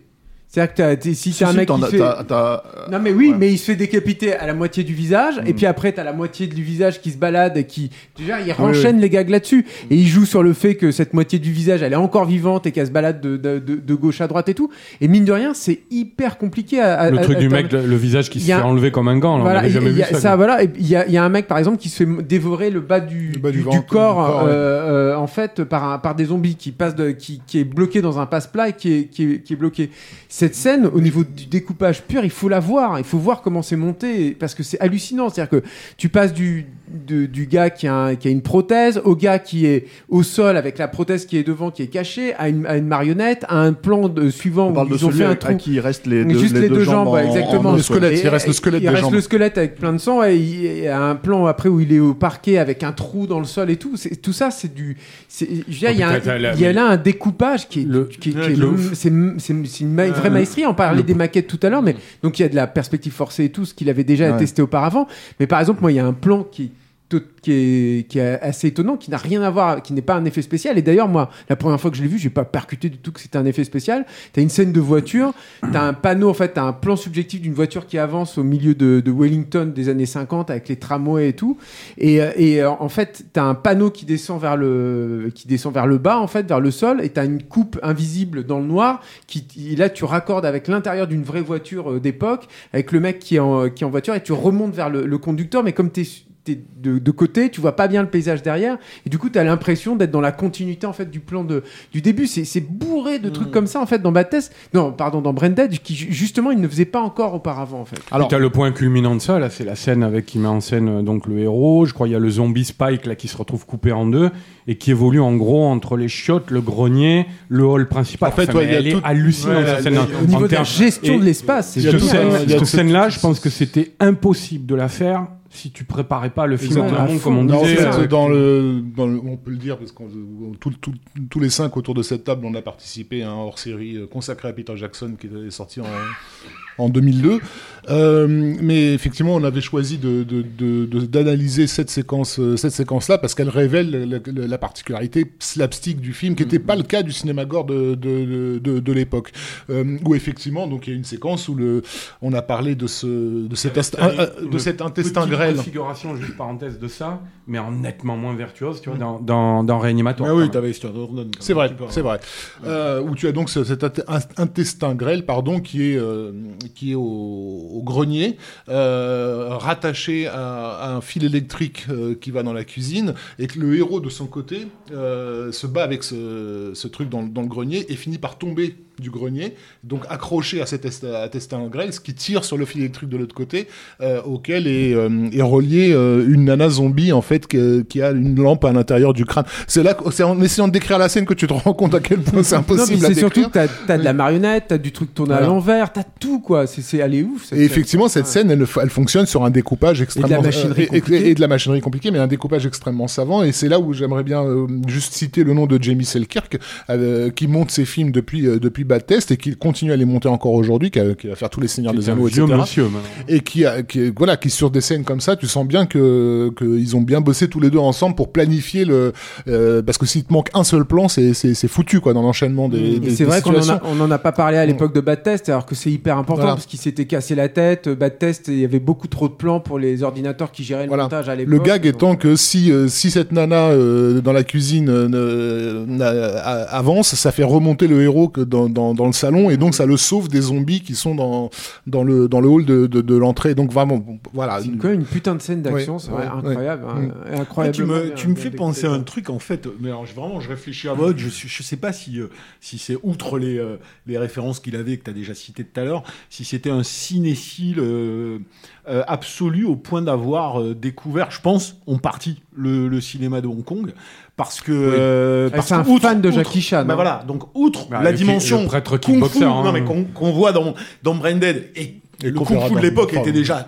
plastique à, à mort. Bah ouais. euh, mais il y avait plus que ça. Tu avais ces, ces espèces. Parce qu'on on- parle de l'originalité des scènes gore ou des effets ou des idées euh, de pousser le corps dans ces. On- a quand même eu à la fin des années 70, début, début des années 80 euh, à Hong Kong, des films barrés, mais complètement barrés, même des, chinois, des, les trucs comme ça. des Lucia Liang euh, avec des handicapés euh, qui faisaient du kung-fu. euh, des, Même après, le- les Monsieur Vampires, les tout débuts, ça. voilà, les débuts de la ghost comédie qui ont une influence sur Frighteners par la suite et qu'on voit dans Forgotten Silver tout à fait, au, tout à au- fait. au tout, au tout départ. Mais il y a, il y a cette dimension-là dans ces films qu'on ne revoyait pas à Hollywood d'idées complètement barrées qui étaient vachement des idées aussi pipi caca euh, trash avec Ah des oui, oui, non mais oui. je veux dire ça a peut-être une, influ- une, une influence enfin je m'étais jamais posé la question mais je me dis là il y a peut-être un truc comme ça qui, euh, qui est aussi vachement présent là-dedans Bah, c'est une certaine cinéphilie, c'est-à-dire une- Voilà, c'est c'est en ça. fait une cinéphilie bis euh, d'une certaine façon. Encore une fois, c'est un mec qui a lu euh, Mo- Famous Monster on Filmland euh, dans Ouais. les années 60-70, donc il a une, euh, il a, il a pu cumuler euh, parce que le, le- le lien entre Hong Kong et, et le et la Hammer dans les années 70 était quand même assez Ouais, marqué. ouais, donc il a, je pense que oui, il a, Oui, ça fait- il ça a grandi avec toute cette mais même, c'est un- une référence, encore une fois, euh, revendiquée. C'est-à-dire que le prêtre kickboxer, oui oui c'est euh, pour lui, c'était sa façon, il le disait hein, clairement à l'époque, c'est sa façon de mettre une scène à la Jackie Chan dans le, dans le film. Ça, c'est un hommage. Moi, je dis, je, je pense aussi qu'il y a, un- qu'il y a Oui, bien une, sûr, qu'il y a bien une sûr. no limite dans les idées barrées, euh, Mm. que seul Hong Kong était euh, vraiment capable d'aller, euh, enfin, d'aller aussi loin. Hong Kong allait euh, quand même plus loin que tout le monde dans des idées barrées. Oui, bah, de toute façon, euh, ça- Bah, le, c'est le- prêtre hein. kickboxer, tu penses à des films comme l'exercice chinois, les trucs comme ça, Ouais, clairement, c'est, sûr, euh, la scène, elle est complètement dingue, hein, même la, comment elle se termine et tout. euh, c'est- Et, Branded en- aussi, c'est important parce que c'est aussi définitivement le film qui, mine de rien, va, va commencer à l'ouvrir au monde euh, réellement. Donc, il y a le truc qui, fait triper tous les, tous les fans de, de, cinéma d'horreur à l'époque, qui est sa rencontre avec Stuart Gordon. Où euh, Stuart Gordon, juste avant de voir le film, il dit Ouais, euh, paraît que t'as fait le film le plus gore du monde, mais moi j'ai utilisé 100 litres de, de faux sang hein, sur, euh, sur Animator, et toi t'en as utilisé combien? Et puis je crois, alors j'avais noté le truc pour pas vous dire d'annerie, oui, c'est ça, c'est 12 000 litres sur Branded. Donc, bah oui, parce qu'il y a la, la scène avec la, to- la, la, La- la la tondeuse, là, c'est Ah 18 oui, oui, oui, litres ouais. de faux sang par, par seconde en fait Ouais. hein, que ça injecte. Ouais. Donc, euh, donc voilà, et, et, et, et Stuart Gordon le, le rappellera souvent en fait. Lui, il avait été soufflé en fait par le, encore une fois, le, côté jusqu'au boutiste en fait du film Puis- et son, ce- son truc là. Ce qui est intéressant, c'est le, le bloodbath final là, avec la tondeuse que tu dis. Hein.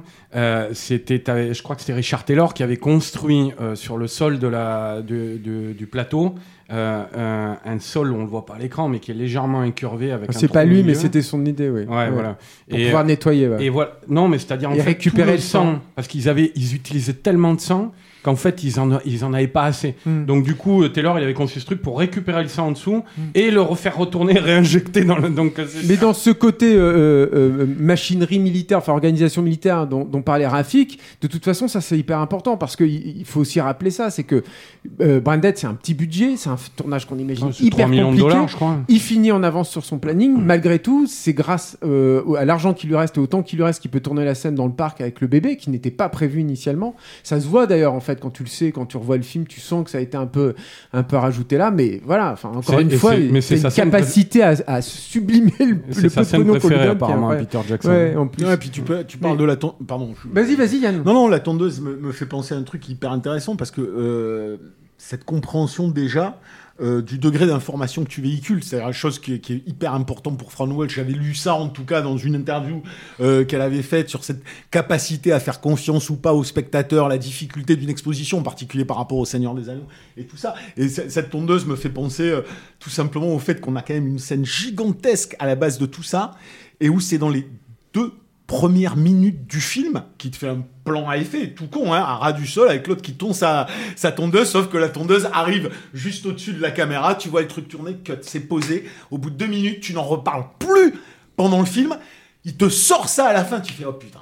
Tu vois ce que je veux dire? C'est-à-dire la, la qui confiance passe- dans, dans le lien euh, cognitif que- qu'il y a. parce que qui aussi je pense que hallucinant, en quand tant que en tant que fan de cinéma d'horreur euh, euh, à l'époque euh, l'idée de enfin tu vois t'avais Massacre à la tronçonneuse donc tu sais tu te demandais comment euh, tu vois voilà, Jason il avait sa machette etc etc Freddy il avait ses griffes tu vois Oui. donc là l'idée si tu veux c'est qu'est-ce qui a pas vraiment été utilisé au cinéma qu'on pourrait utiliser Oui, mais c'est si la, tu veux pré- la pour, présentation. Pour oui, moi, oui, c'est aussi génial Alors que. après, la- Attends, pour moi, c'est aussi génial que Sam Raimi qui va te dessiner le contour de la tronçonneuse qu'il ne t'a pas posé en amont pour te faire comprendre quelque chose. C'est-à-dire, c'est deux façons complètement Oui, oui, différentes de en- faire les choses, mais qui ont un effet immédiat sur euh, inconscient en tout cas sur le spectateur. Mais pour le coup, le, le truc de la tondeuse, c'est un, truc qui avait déjà été vu. Mais moi, je trouve que c'est Oui. ça qui est phénoménal dans, dans, ouais, dans des séries B, des machins comme ça. Mais ce qui est phénoménal avec Branded, euh, c'est qu'en fait, c'est un film qui arrive à, à nous montrer tout ce qu'on a, tout ce que les fans d'horreur ont fantasmé à travers des affiches mensongères, à travers des bandes annonces euh, euh, bidons, tu vois, des trucs comme ça, et à nous dire là, vous allez le voir. C'est-à-dire, euh, moi, je me rappelle le, le plan avec l'oncle là, je me rappelle plus comment il s'appelle, l'oncle, l'oncle Les, je crois, un truc comme Le ça. dégueulasse là. Ouais, euh, ouais, le, le, le- qui veut ra- Avec sa moumoute. voilà, qui veut, qui veut prendre l'héritage, quoi, tu vois. Et, et ce plan là, où, euh, qui est un pur plan de cartoon, hein, où il y a les zombies qui lui foncent dessus, et où il y a tchac, tchac, tchac, avec les deux bras qui s'abattent, c'est un plan littéralement de cartoon. Et puis à la fin, t'as ce plan avec le- la montagne de cadavres coupés, et lui, il s'allume une clope, tu vois, quoi. Enfin voilà, c'est des trucs, en fait, et la tondeuse en fait partie aussi, mais c'est des trucs où on, on a eu une sorte de satisfaction, euh, euh, euh, de- d'exutoire, tu vois, à voir Orgiaque. représenter toutes ces choses-là qu'on avait fantasmées Mais que- mais et qu'on n'avait jamais eu Bah, plein Rémi pot avait fait ça, dans notre même. gueule euh, représentées Ah. Rémi, il a balisé le terrain vachement. Mais évidemment, de- évidemment, il y a, mais il y a un caractère dans, la, dans les 30 dernières minutes de, de Oui, il y a un caractère qui est orgiaque et, suis d'accord. et, et, et, euh, La- jusqu'au boutiste et extrémiste, tu vois, vraiment. La comparaison avec Sam Raimi, de toute façon, elle est inévitable. C'est-à-dire que tu vois très bien, euh, euh, tu peux voir très bien, en tout cas, des rapports entre Evil Dead et Bad Test, et des, sûr. rapports entre Evil Dead 2 et, et. Branded. Enfin, je veux dire, il y a. c'est- Et in extenso, excusez-moi de ramener à ça, mais in extenso, et- les, les, et- les frères Cohen aussi. Il y a une fascination pour le cinéma des origines que, qui, a, qui a toujours et très rapidement fait. euh, j'ai envie de dire tous les vrais cinéastes. Mais voilà, non, mais qui a très, rap- très rapidement fait les Cohen. Je pense que, je pense qu'il y a des influences croisées entre et l'école du cartoon. Yannick hein. voulait caser le point frère Cohen. Je voulais caser Il fallait que je cite quand même. Non, mais ceci dit, Rafik, ce qu'a ce qu'a pointé Rafik du doigt aussi, euh, pour compléter ce que tu dis, c'est effectivement les cartoons, quoi. Parce qu'en fait, le cartoon, on- on- c'est un truc qu'on. alors, euh, dans certaines comédies, on va dire, euh, de ces dernières années, c'est un truc où les mecs, c'est plus outrancier. Par exemple, Brad Pitt dans, comment ça s'appelait, Burn After Reading, ce genre de choses, tu vois. Mais euh, t'as ça dans, dans, comment dire, dans Arizona Junior. Bah ouais, Le cartoon, c'est juste. Bah, tu sais, ta roquette sur la, la brebis, c'est le lapin qui se fait exploser dans Arizona Junior. Les films, ils sont à une année d'intervalle. Ah, hein, donc, tout à euh, fait. T'as un côté, euh, t'as un côté bip bip le coyote, quoi, vraiment, Ah, Arizona. Junior. Non, puis dans, même dans une dans l'imagerie euh, dans l'imagerie gore, enfin le, le, le, le visage de femme qui s'ouvre en deux avec le bébé à l'intérieur qui, est en, qui est en fait en train en train d'écarter avec les bras, Génial, euh, etc. c'est- Bon, c'est un truc de c'est un truc de dessin animé japonais quoi. Tu, tu, Ouais, tu puis voyais même pas ça au-delà, dans... au-delà du situationnel, t'as carrément des plans qui sont vraiment des plans de reproduction d'un certain type de cinéma euh, muet Mm. euh, des années 20, des années 30, qui sont quand même la relation entre le héros et, et la, et la Paquita, là. Il y a quand même des passages où ils se regardent, tu sais, la- c'est vraiment tourné exactement comme, euh, comme dans cette période-là. C'est assez hallucinant. Il y a vraiment cet amour, ce côté j'autopsie le cinéma, je le, re- je le récupère, je le digère et, euh, et je le recrache Mais ce que font. avec une ce logique. que, ce que faisait aussi Sam Raimi. Ce que faisait Sam Raimi. Et ce qu'a fait les frères, ce qu'ont fait les frères Coen. Oui, mais bon, ils, Et donc- étaient, ils étaient pas tant que ça l'époque à faire ça. euh, On aussi, précise Non, que c'était la même génération, donc. On, on rappelle que ça n'a pas été un carton. Ça n'a pas été un carton, mais En encore une fois, c'est. Alors ça attention, pas- attention, attention, euh, ça dépend où. C'est-à-dire euh, en Nouvelle-Zélande. Euh, Monstrueux. C'était monstrueux. Et C'est plus que fait- Batman 2. Hein. Voilà, c'est ça. Ça a fait. Ouais, il est sorti, il est sorti Non, à la même époque que Batman le défi. Je parlais, je des États-Unis un en fait, parce qu'aux États-Unis il est sorti sous le titre de Dead, Alive. Parce qu'il y avait un autre film euh, qui s'appelait Branded. Une, une Euh, prod de une Roger prod Corman. Roger hein. Corman. il voilà. a fait de 200 rien à 000, voir. 200 000 entrées, enfin 200 000 mais dollars pardon. Tu ne peux pas sortir un film comme ça aux États-Unis. Mais comme je le disais tout à l'heure, ça reste quand même son ticket d'entrée en fait là-bas. C'est-à-dire qu'il rencontre Stuart Gordon, c'est grâce à ça qu'il rencontre Rick Baker qui va être très important aussi, qui va lui aussi le présenter à plein d'autres personnes quoi. Tu vois, euh, à Hollywood, il se rencontre au festival de de de, de CGS. Enfin, c'est Fran Walsh qui rencontre Sylvia Baker au festival de CGS et voilà.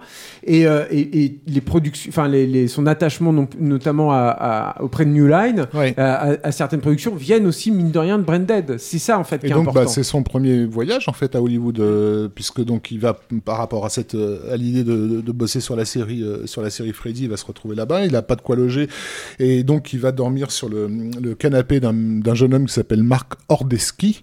Et je vous prie de retenir son nom parce qu'il il reviendra dans dans un autre épisode de ce de ce podcast.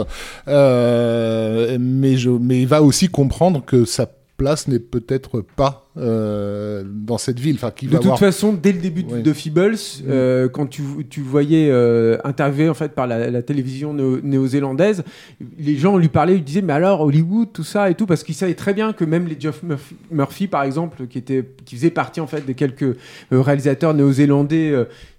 Euh, qui, fréquent, qui, qui fricotait un petit peu avec le genre quand même et tout, euh, euh, était vite récupéré en fait par, par, une, par l'industrie. Mais, mais euh, voilà, par exemple. mais euh, et, euh, et lui non, en fait, dès le vitesse. début, en fait, il- de toute façon aussi, il, il disait non mais moi, euh, c'est ici, c'est ici Ouais. que ça se passe pour moi quoi. Oui, il a compris que la carte à jouer, c'est euh, c'est la nouvelle, c'est la La Nouvelle-Zélande. tentation, elle reste forte et Mm. puis Et l'argent, il fallait- et l'argent est là-bas. et voilà, exactement, il fallait qu'il fasse avancer les choses. Mm. quoi. On passe euh, au film suivant, qui est un, euh, en tout cas pour euh, les fans de la première heure, un gros. On peut, dire changement. juste, on peut dire juste que Branded a été, euh, et ça va faire un peu le lien aussi, mais ça a été le dernier Grand Prix du défunt festival d'Avoriaz en vrai. France Ah en ouais. 1993. C'était la, la dernière édition à Avoriaz. Apothéose, quoi. Et voilà, il a eu, il a eu le Grand Prix. Bon, ce qui montrait quand même la- l'amour qu'avait en France, y compris les, les- les- les fans du genre, pour, pour le film, même si ça n'a pas été un succès. Ce qui, ce qui donc en fait euh, va changer avec, euh, avec Heavenly Creatures, qui est son film suivant. Créature Euh, céleste. Voilà.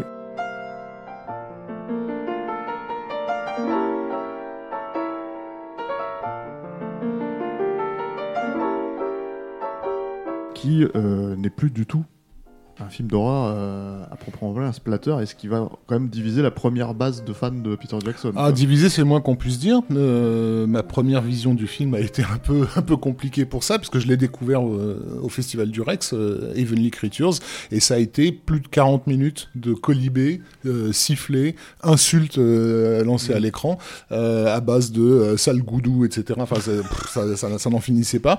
Avec cette, ce sentiment pour beaucoup de spectateurs qu'effectivement Jackson les avait trahis, mais violemment, euh, violemment trahis. Ouais, je crois que Là où- la sortie, t'avais un mec qui avait dit euh, s'il voulait faire un film de lesbienne, fallait qu'il le dise tout de suite. C'est ça. Moi, à l'é- moi, à l'époque, je découvrais le- les films de Jack Clayton euh, comme euh, Les Innocents, euh, Les Chemins de la Haute Ville, etc. Et je, et je voyais que Jackson on s'était mis à filmer à la Clayton, c'est-à-dire un beau cinémascope élégant, etc. Donc, je, bref, mais j'ai quand même dû voir le film avec, les, avec des gens qui me hurlaient dans les oreilles. Quoi. C'était, euh, donc oui, ça, ça, ça, ça va pas très bien se passer à ce niveau-là. En plus, c'est un film qui a tardé en plus à, à sortir en France. Après sa, sa- sa- sa sortie, euh, notamment en Mm. Nouvelle-Zélande, c'est un film qui, a- qui est sorti deux ans après.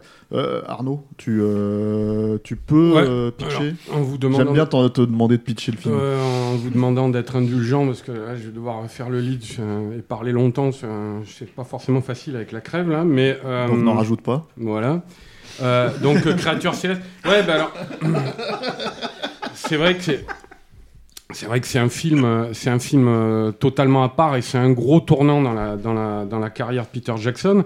Euh, il faut dire d'abord en premier lieu, euh, parce qu'elle est là depuis un petit moment, mais que c'est un film qui est euh, clairement initié par Fran Walsh, par sa femme, euh, qui se passionne depuis longtemps pour cette, euh, pour cette histoire, pour ce fait divers. fait divers, ouais. Alors, ça va permettre Gros d'arriver. fait divers très important. Voilà, hein, ça va, ça va, ça va permettre d'arriver tout doucement vers, vers le pitch, euh, parce que en, en- en gros, donc c'est l'histoire de euh, de deux filles. Ça s'est passé là aussi. euh, on reste dans les années 50 après Mhm. Braindead, hein, dans la même période euh, de la Nouvelle-Zélande, le même univers un petit peu de de, ban, de banlieue, de villes bourgeoises, de petites villes de, la moyenne bourgeoisie. Euh, et euh, on est avec euh, donc effectivement l'affaire Grégory de cette époque-là en Nouvelle-Zélande, l'histoire de, de Pauline Parker et de Juliette Hulme, euh, qui étaient deux jeunes filles euh, euh, un petit peu à part. hein. On va dire Pauline Parker était une sorte de proto-geek, euh, un petit peu enfermée dans son imaginaire, ses dessins, etc. Et que Juliette Hulme, elle était une, c'était une anglaise, elle était d'origine anglaise, euh, mais euh, elle était venue en Nouvelle-Zélande. Ses parents étaient venus s'installer en Nouvelle-Zélande pour soigner ça, pour qu'elle ait accès à un air un peu plus pur, on va dire, parce qu'elle était atteinte de tuberculose. Quoi. Euh, et donc ces deux jeunes filles vont se rencontrer. hein, c'est le pitch du film là, que je suis en train de développer à travers cette histoire du fait divers, parce que c'est- assez fidèle à ce qui s'est passé. Euh, donc ces deux filles vont se rencontrer dans le, collège où elles sont et vont développer ce qu'on appelle en général, ce qu'on appelait à l'époque une, amitié particulière, euh, qui, bon, on, verra un petit peu peut-être est-ce que c'est allé jusqu'au lesbianisme? Je pense que le film ne le montre pas et que euh, Pas explicitement. pas, pas explicitement, mais c'est-à-dire c'est à travers des jeux fictifs, quoi. Tu vois, quand- voilà. Parce que euh, justement, le, le- tout, le, tout le travail s'est fait autour d'une enquête Mm. euh, sur euh, euh, l'idée étant de présenter cette histoire à travers le point de vue des deux jeunes filles. Et Mm. en fait, du coup, à travers le point de vue des jeunes filles, ils sont passés par le journal intime de, de, de, de Pauline. Voilà, Pauline. Parker. Voilà, parce que c'est encore une fois, c'est vraiment la, la, la, grosse artiste, et je pense que c'est celle avec qui euh, Fran Walsh et Peter Jackson ont le plus fusionné, quoi. Euh, et c'est la véritable héroïne du film, je pense, euh, Mhm. euh, Pauline Parker. Et euh, c'est de son imaginaire hein, que sort le royaume de Borovni, euh, des choses comme ça qui vont avoir une importance dans le film. Et donc voilà, en gros, donc c'est cette histoire-là euh, de ces deux jeunes filles, de leur amitié très intense, qui va aller en fait jusqu'à provoquer la mort euh, de la mère de l'une d'entre elles, la mort de Pauline en, en l'occurrence. Et euh, donc voilà, ça c'est le fait divers qui a marqué, qui a traumatisé les gens là-bas en, en Nouvelle-Zélande, euh, qui a donc traumatisé Fran Walsh au point qu'elle s'y intéressait depuis des années, qu'elle a fini par y intéresser Peter Jackson.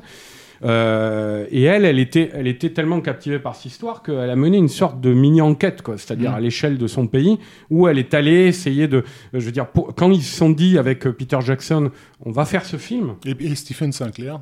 et Stephen Sinclair. Quand, quand ils se sont dit on va faire ce film, euh, euh, euh, ils se sont embringués dans une sorte de, de- road trip quoi, où ils sont allés retrouver tous les, les, les, les intervenants de cette histoire, de ce fait divers. Ils sont même allés dans le collège d'époque, où là, on, leur- on leur a limite claqué la porte au nez, c'est-à-dire en gros, euh, euh, le proviseur euh, de l'époque leur a dit, mais euh, vous voulez pas faire des films sur les, élèves dont nous sommes fiers hein, Enfin voilà, c'était très compliqué. Mais à côté, avec leur ténacité, ils ont fini par retrouver différents intervenants. Parce que c'est des, c'est des- c'est des- c'est deux filles qui ont été donc diabolisées aussi derrière par rapport Voilà. à leur crime. Ah, c'est devenu des sortes de sorcières, tu Voilà, vois, dans, dans- un petit peu de sorcières modernes dans l'imaginaire collectif euh, néo-zélandais.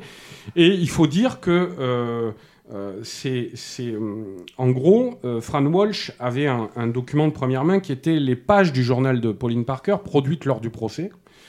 Euh, mais que par contre, euh, euh, ils n'ont pas pu avoir accès euh, aux témoignages directs des deux jeunes filles, parce que alors il faut dire quand même, c'est quand même aussi important le destin qu'elles ont eu toutes les deux. C'est-à-dire, il y en a une, Pauline Parker, la, fille de la mère qui est morte. Je ne sais plus si elle est rentrée dans les ordres exactement, mais en tout cas, elle est devenue très très pieuse et assez coupée du monde, quoi. Euh, donc on n'a on a plus accès à elle. Et l'autre, alors, a eu un destin encore plus hallucinant, Juliette Hulme, euh, c'est-à-dire euh, et qui, fusionne avec le destin du film, quoi. C'est-à-dire elle avait disparu de la nature. Elle avait quitté la Nouvelle-Zélande après le procès, parce que les, les deux jeunes filles n'ont pas été condamnées, il faut le dire, vu leur jeune âge. Quoi. Voilà. Et donc elle, elle, Juliette, elle avait Ah, quitté Ils ont fait de la tôle quand même, mais pas, pas aussi longtemps qu'elle a qu'elle ne l'aurait dû. Quoi. très très court, je crois, et que c'était Ça a été 5 ans, un truc comme et ça. c'était, de la- 4-5 ans. c'était plus proche de la maison de correction que, Mm. que- que de la prison, je crois. Mais enfin. et, et donc Juli- Juliette, elle, à l'issue de ça, en tout cas, a quitté la Nouvelle-Zélande avec sa mère. Et euh, je crois qu'ils sont retournés en Angleterre. Oui, oui, oui. Et là, elle disparaît dans la nature. Et alors, euh, dans les années qui ont, précédé euh, la mise en branle du projet Créature Céleste de Peter Jackson et Fran Walsh, euh, il y avait une auteure de romans policiers dont, on, parlait souvent, qui s'appelait Anne Perry, qui revenait dans les, festivals littéraires, les listes de best-sellers, les trucs comme ça. Anne Perry, elle s'appelait. Et en fait, en 94, c'est-à-dire en plein tournage de Créature Céleste, la nouvelle tombe comme quoi Anne Perry et Juliette Hulme ne font qu'une. Hmm. C'est-à-dire que la, la nana, elle s'est reconvertie. Il y en a une qui s'est totalement retirée du monde et l'autre, par Elle, contre, qui elle est toujours vivante aujourd'hui, elle a 80 ans. Mais je, je crois que la, la- la petite Pauline Parker euh, aussi, hein, sans doute. Oui, mais c'est- euh, juste qu'on ne sait pas. euh, euh, voilà, elle- ouais, elle a mais en tout cas. Et qu'une des conditions de leur libération, c'était qu'elles ne se revoient plus jamais, qu'elles ne jamais même alors, apparemment, ça n'était pas tout à fait vrai. C'est-à-dire Ah ouais qu'apparemment, c'était pas exactement l'une des conditions. C'est juste qu'il se trouve qu'elles ne se sont jamais revues, Ouais. effectivement. Mais, Mais euh, elles ont toujours dit, euh, euh, enfin Juliette l'a dit, enfin Anne Perry donc a dit on avait on avait aucun, moi je n'éprouvais aucun intérêt à la revoir quoi. Tu vois, c'était vraiment euh, et l'autre bon ben on n'a pas accès à sa parole donc voilà. Mais Anne Perry, il faut dire c'est encore quelqu'un. euh, si vous regardez, vous tapez son nom sur Google.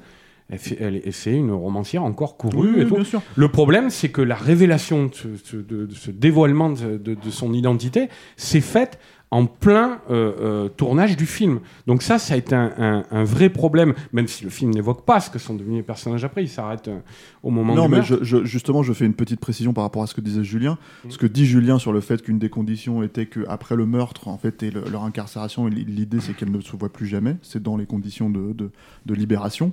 En fait, c'est marqué dans le film. hein. C'est pour Oui, ça que le Julien le précise. indiqué, ouais, Et apparemment, c'est pour ça. Et en fait, c'est et c'est pour ça que je précise que apparemment, c'est pas si inscrit dans le marbre, en tout cas dans dans, dans... Enfin, moi, dans de la réalité, dans la- elles se sont jamais revues. hein. non, elles se sont jamais Elles revues, sont mais ce n'est pas inscrit dans le marbre sûr. dans la réalité en fait des conditions du contrat. C'est ça que je voulais dire, Mm. enfin du contrat du, de, de, de libération. quoi. Bon, enfin, euh, euh, toujours est-il donc, euh, voilà, je disais, ouais, la, la- la- la romancière Anne Perry, vous pouvez encore la lire, la voir, elle se produit dans les médias, quoi. Et, euh, et voilà, donc elles ont eu tous les deux ce destin. Il y a juste un truc que j'ai oublié de préciser aussi tout à l'heure en, en ouverture. Euh, Il y a peut-être des, des- des vieux cinéphiles français.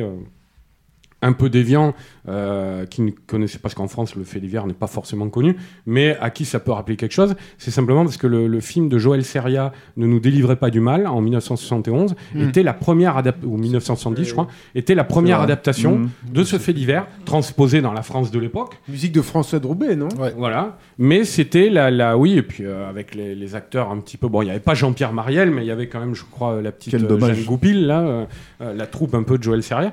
Et, euh, et donc, Jean- c'était. Jean-Pierre Mariel qui aurait pu faire le Orson Welles du film. Voilà. Ne, cette figure absolument euh, ne- masculine ne nous, de fantasme. ne nous délivrez pas euh, du mal la, la- de Joël Seria, qui était donc la première adaptation de ce fait divers. Et, euh, mais donc, alors oui, non, je reviens au, au problème qu'a hum, qui a euh, provoqué justement le surgissement du dévoilement de l'identité d'Anne Perry pendant la, Mm. la- le tournage du film. Ça a beaucoup embêté euh, Peter Jackson et Fran Walsh quand même. Et au, Et qui cherchait absolument à éviter le, le, le, le, le- le scandale, en fait, le, le, côté euh, totalement euh, phénomène du, film, quoi. La problématique, c'est qu'en fait, la révélation euh, de cette Anne Perry, qui est Juliette Hulme, en fait, ça a posé problème à, à- Fran Walsh et Peter Jackson parce que justement, dans leur approche, au moment où ils étaient en train de tourner le film, l'idée était vraiment de dédiaboliser les deux personnages et de pas jouer le scandale. C'est-à-dire que eux ont énormément aussi euh, mené l'enquête, ont essayé d'avoir le plus de, de- de- comment dire, de, de- de témoignages possibles, notamment D'authenticité. d'authenticité, notamment de la part. C'est pas un euh, film bleu, euh, manichéen, enfin euh, très très clairement euh, séparé. C'est-à-dire qu'il y a un style expressionniste et très radical, moi je trouve, dans Even the Creatures. Mais par exemple, le personnage de la victime, de la mère, il est bouleversant, moi je trouve. Dans Oui, film. Il est bouleversant. Non, non, il y a, il y a- il y a- bah, c'est-à-dire, tu as la, la sœur euh, de Pauline euh, Parker euh, qui avait vu le film, c'est un peu comme pour la fille de Jim Henson tout à l'heure avec euh, les Feebles, euh, qui a vu le film et qui a. Alors, je sais plus si elle a écrit une lettre dans les médias ou elle a écrit une lettre à Fran Walsh. Mais en tout cas, en disant, je me suis parfaitement retrouvé, l'ambiance de cette époque-là, c'était assez troublant de revoir les repas familiaux, les trucs comme ça. Et elle disait quand même, nos parents, le seul bémol, c'est nos parents étaient plus bons que ça, que ce qu'on les a montrés. Après, bon, c'est des Elle, trucs elle de n'a pas témoigné justement, c'est ça. Ouais. C'est-à-dire qu'elle n'a pas témoigné auprès de, de Peter Jackson et Fran Walsh dans la logique de l'enquête en fait pour écrire le film, Mm. euh, contrairement à peut-être pas mal de. de, de- Non, elle leur a écrit ça a posteriori, justement, Ouais. et ça a été un vrai réconfort de, pour Peter Jackson et Fran Ce Walsh. que j'essaye de, pointer du doigt, que de de donner comme ça. information, c'est qu'en fait leur enquête les a poussés à interviewer beaucoup de monde. Et en fait, dans le monde en question, il y avait par exemple, si tu veux, les, les, euh, les, euh, élèves qui étaient dans les mêmes classes que, que, que les, deux, les deux adolescentes. Mm. Donc il y a beaucoup, beaucoup de points qui sont, euh, si ce n'est en tout cas véridiques, en tout cas euh, ramenés aussi en dehors du, du, du journal intime, en fait. C'est-à-dire que vraiment pour, pour arriver à, à démontrer de l'extérieur la relation qu'elle pouvait euh, renvoyer aux gens. C'est-à-dire le, le, le, le fait même de, de, de, de s'implémenter comme ça dans l'imaginaire tel qu'on le voit à l'écran, hein, tu vois, dans l'imaginaire de ces deux jeunes filles, euh, dans, les, scènes fantastiques, là, tu vois, dans le royaume de Borovni, tout ça, témoigne d'une démarche qui est justement de, euh, coller à, leur sensibilité, d'essayer de remettre en avant leur voix. VOIE quoi. Euh, c'est-à-dire ce qu'elles ont vécu littéralement. Et je sais que Peter Jackson, c'est quelque chose qu'il a, dit à plusieurs reprises, tu vois, où il a dit on a, les gens ont cru qu'on allait faire un film de dossier, un film journalistique. Mm. Euh, les gens a posteriori sont venus nous dire c'est un grand film féministe, euh, c'est un film. Et il a dit en fait rien de tout ça. Nous, notre seul propos, on n'avait pas d'autre propos que d'essayer de euh, voir ce qu'avaient vécu, euh, de comprendre ce qu'avaient vécu ces deux jeunes filles euh, euh, dans cette histoire-là. Mais parce qu'il faut préciser que c'est quelque chose qui est finalement assez rare à cette époque-là dans l'histoire du cinéma, en fait, de, de justement de, de, de, de rentrer dans la psyché des personnages et de le montrer de cette manière-là, en tout cas dans un film qui a une telle résonance internationale. En en étant fait. désinhibé, quoi. C'est Voilà, ça qui c'est est ça. étonnant. C'est-à-dire aussi que, dans- en fait, en gros, la démonstration, euh, par exemple, de, de cet univers de fantasy qui apparaît littéralement à l'écran, en fait, devant elles, au moment où elles sont dans un espèce de, logique traumatique, et qui, pour le spectateur, en fait, se visualise, euh, un n'importe quel cinéaste de base qui aurait raconté un récit qui est tiré d'un fait divers, ça aurait été un, je sais pas, prenons des cinéastes de cette époque-là, un John Madden ou un mec comme ça, en fait, euh, des mecs très sérieux, très oscarisables, etc., etc., ça aurait été euh, complètement morne. Alors que là, l'idée, justement, en fait, c'est de faire rentrer le spectateur dans ce comment dire euh, dans leur univers à elle et d'ailleurs avec euh, en premier lieu à cette époque-là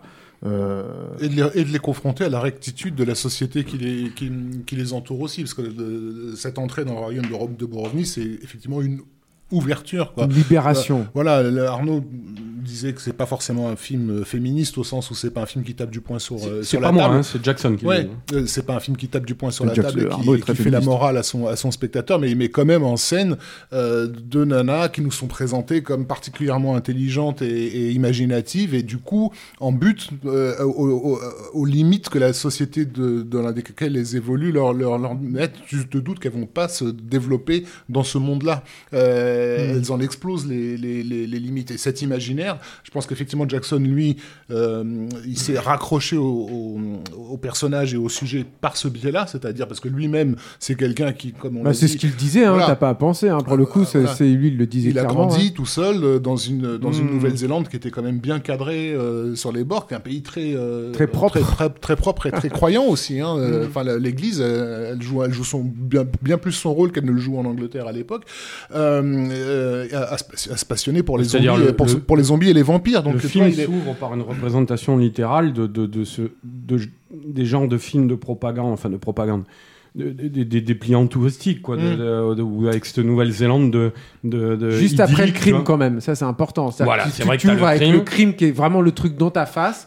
Et, et il va Bah, jouer. c'est une véritable note d'intention. Il va hein. jouer, voilà, parce qu'il va jouer justement de ce contraste, c'est-à-dire Mm. de reconstitution. Et finalement, mine de rien, le film va commencer à te montrer euh, euh, toute la structure euh, de la société euh, de façon hyper, hyper fine, moi je trouve, en fait, de- dans, dans l'écriture. C'est-à-dire que, par exemple, je pense à la réunion du, du, du père avec les, avec les, les pontes de l'université où il travaille.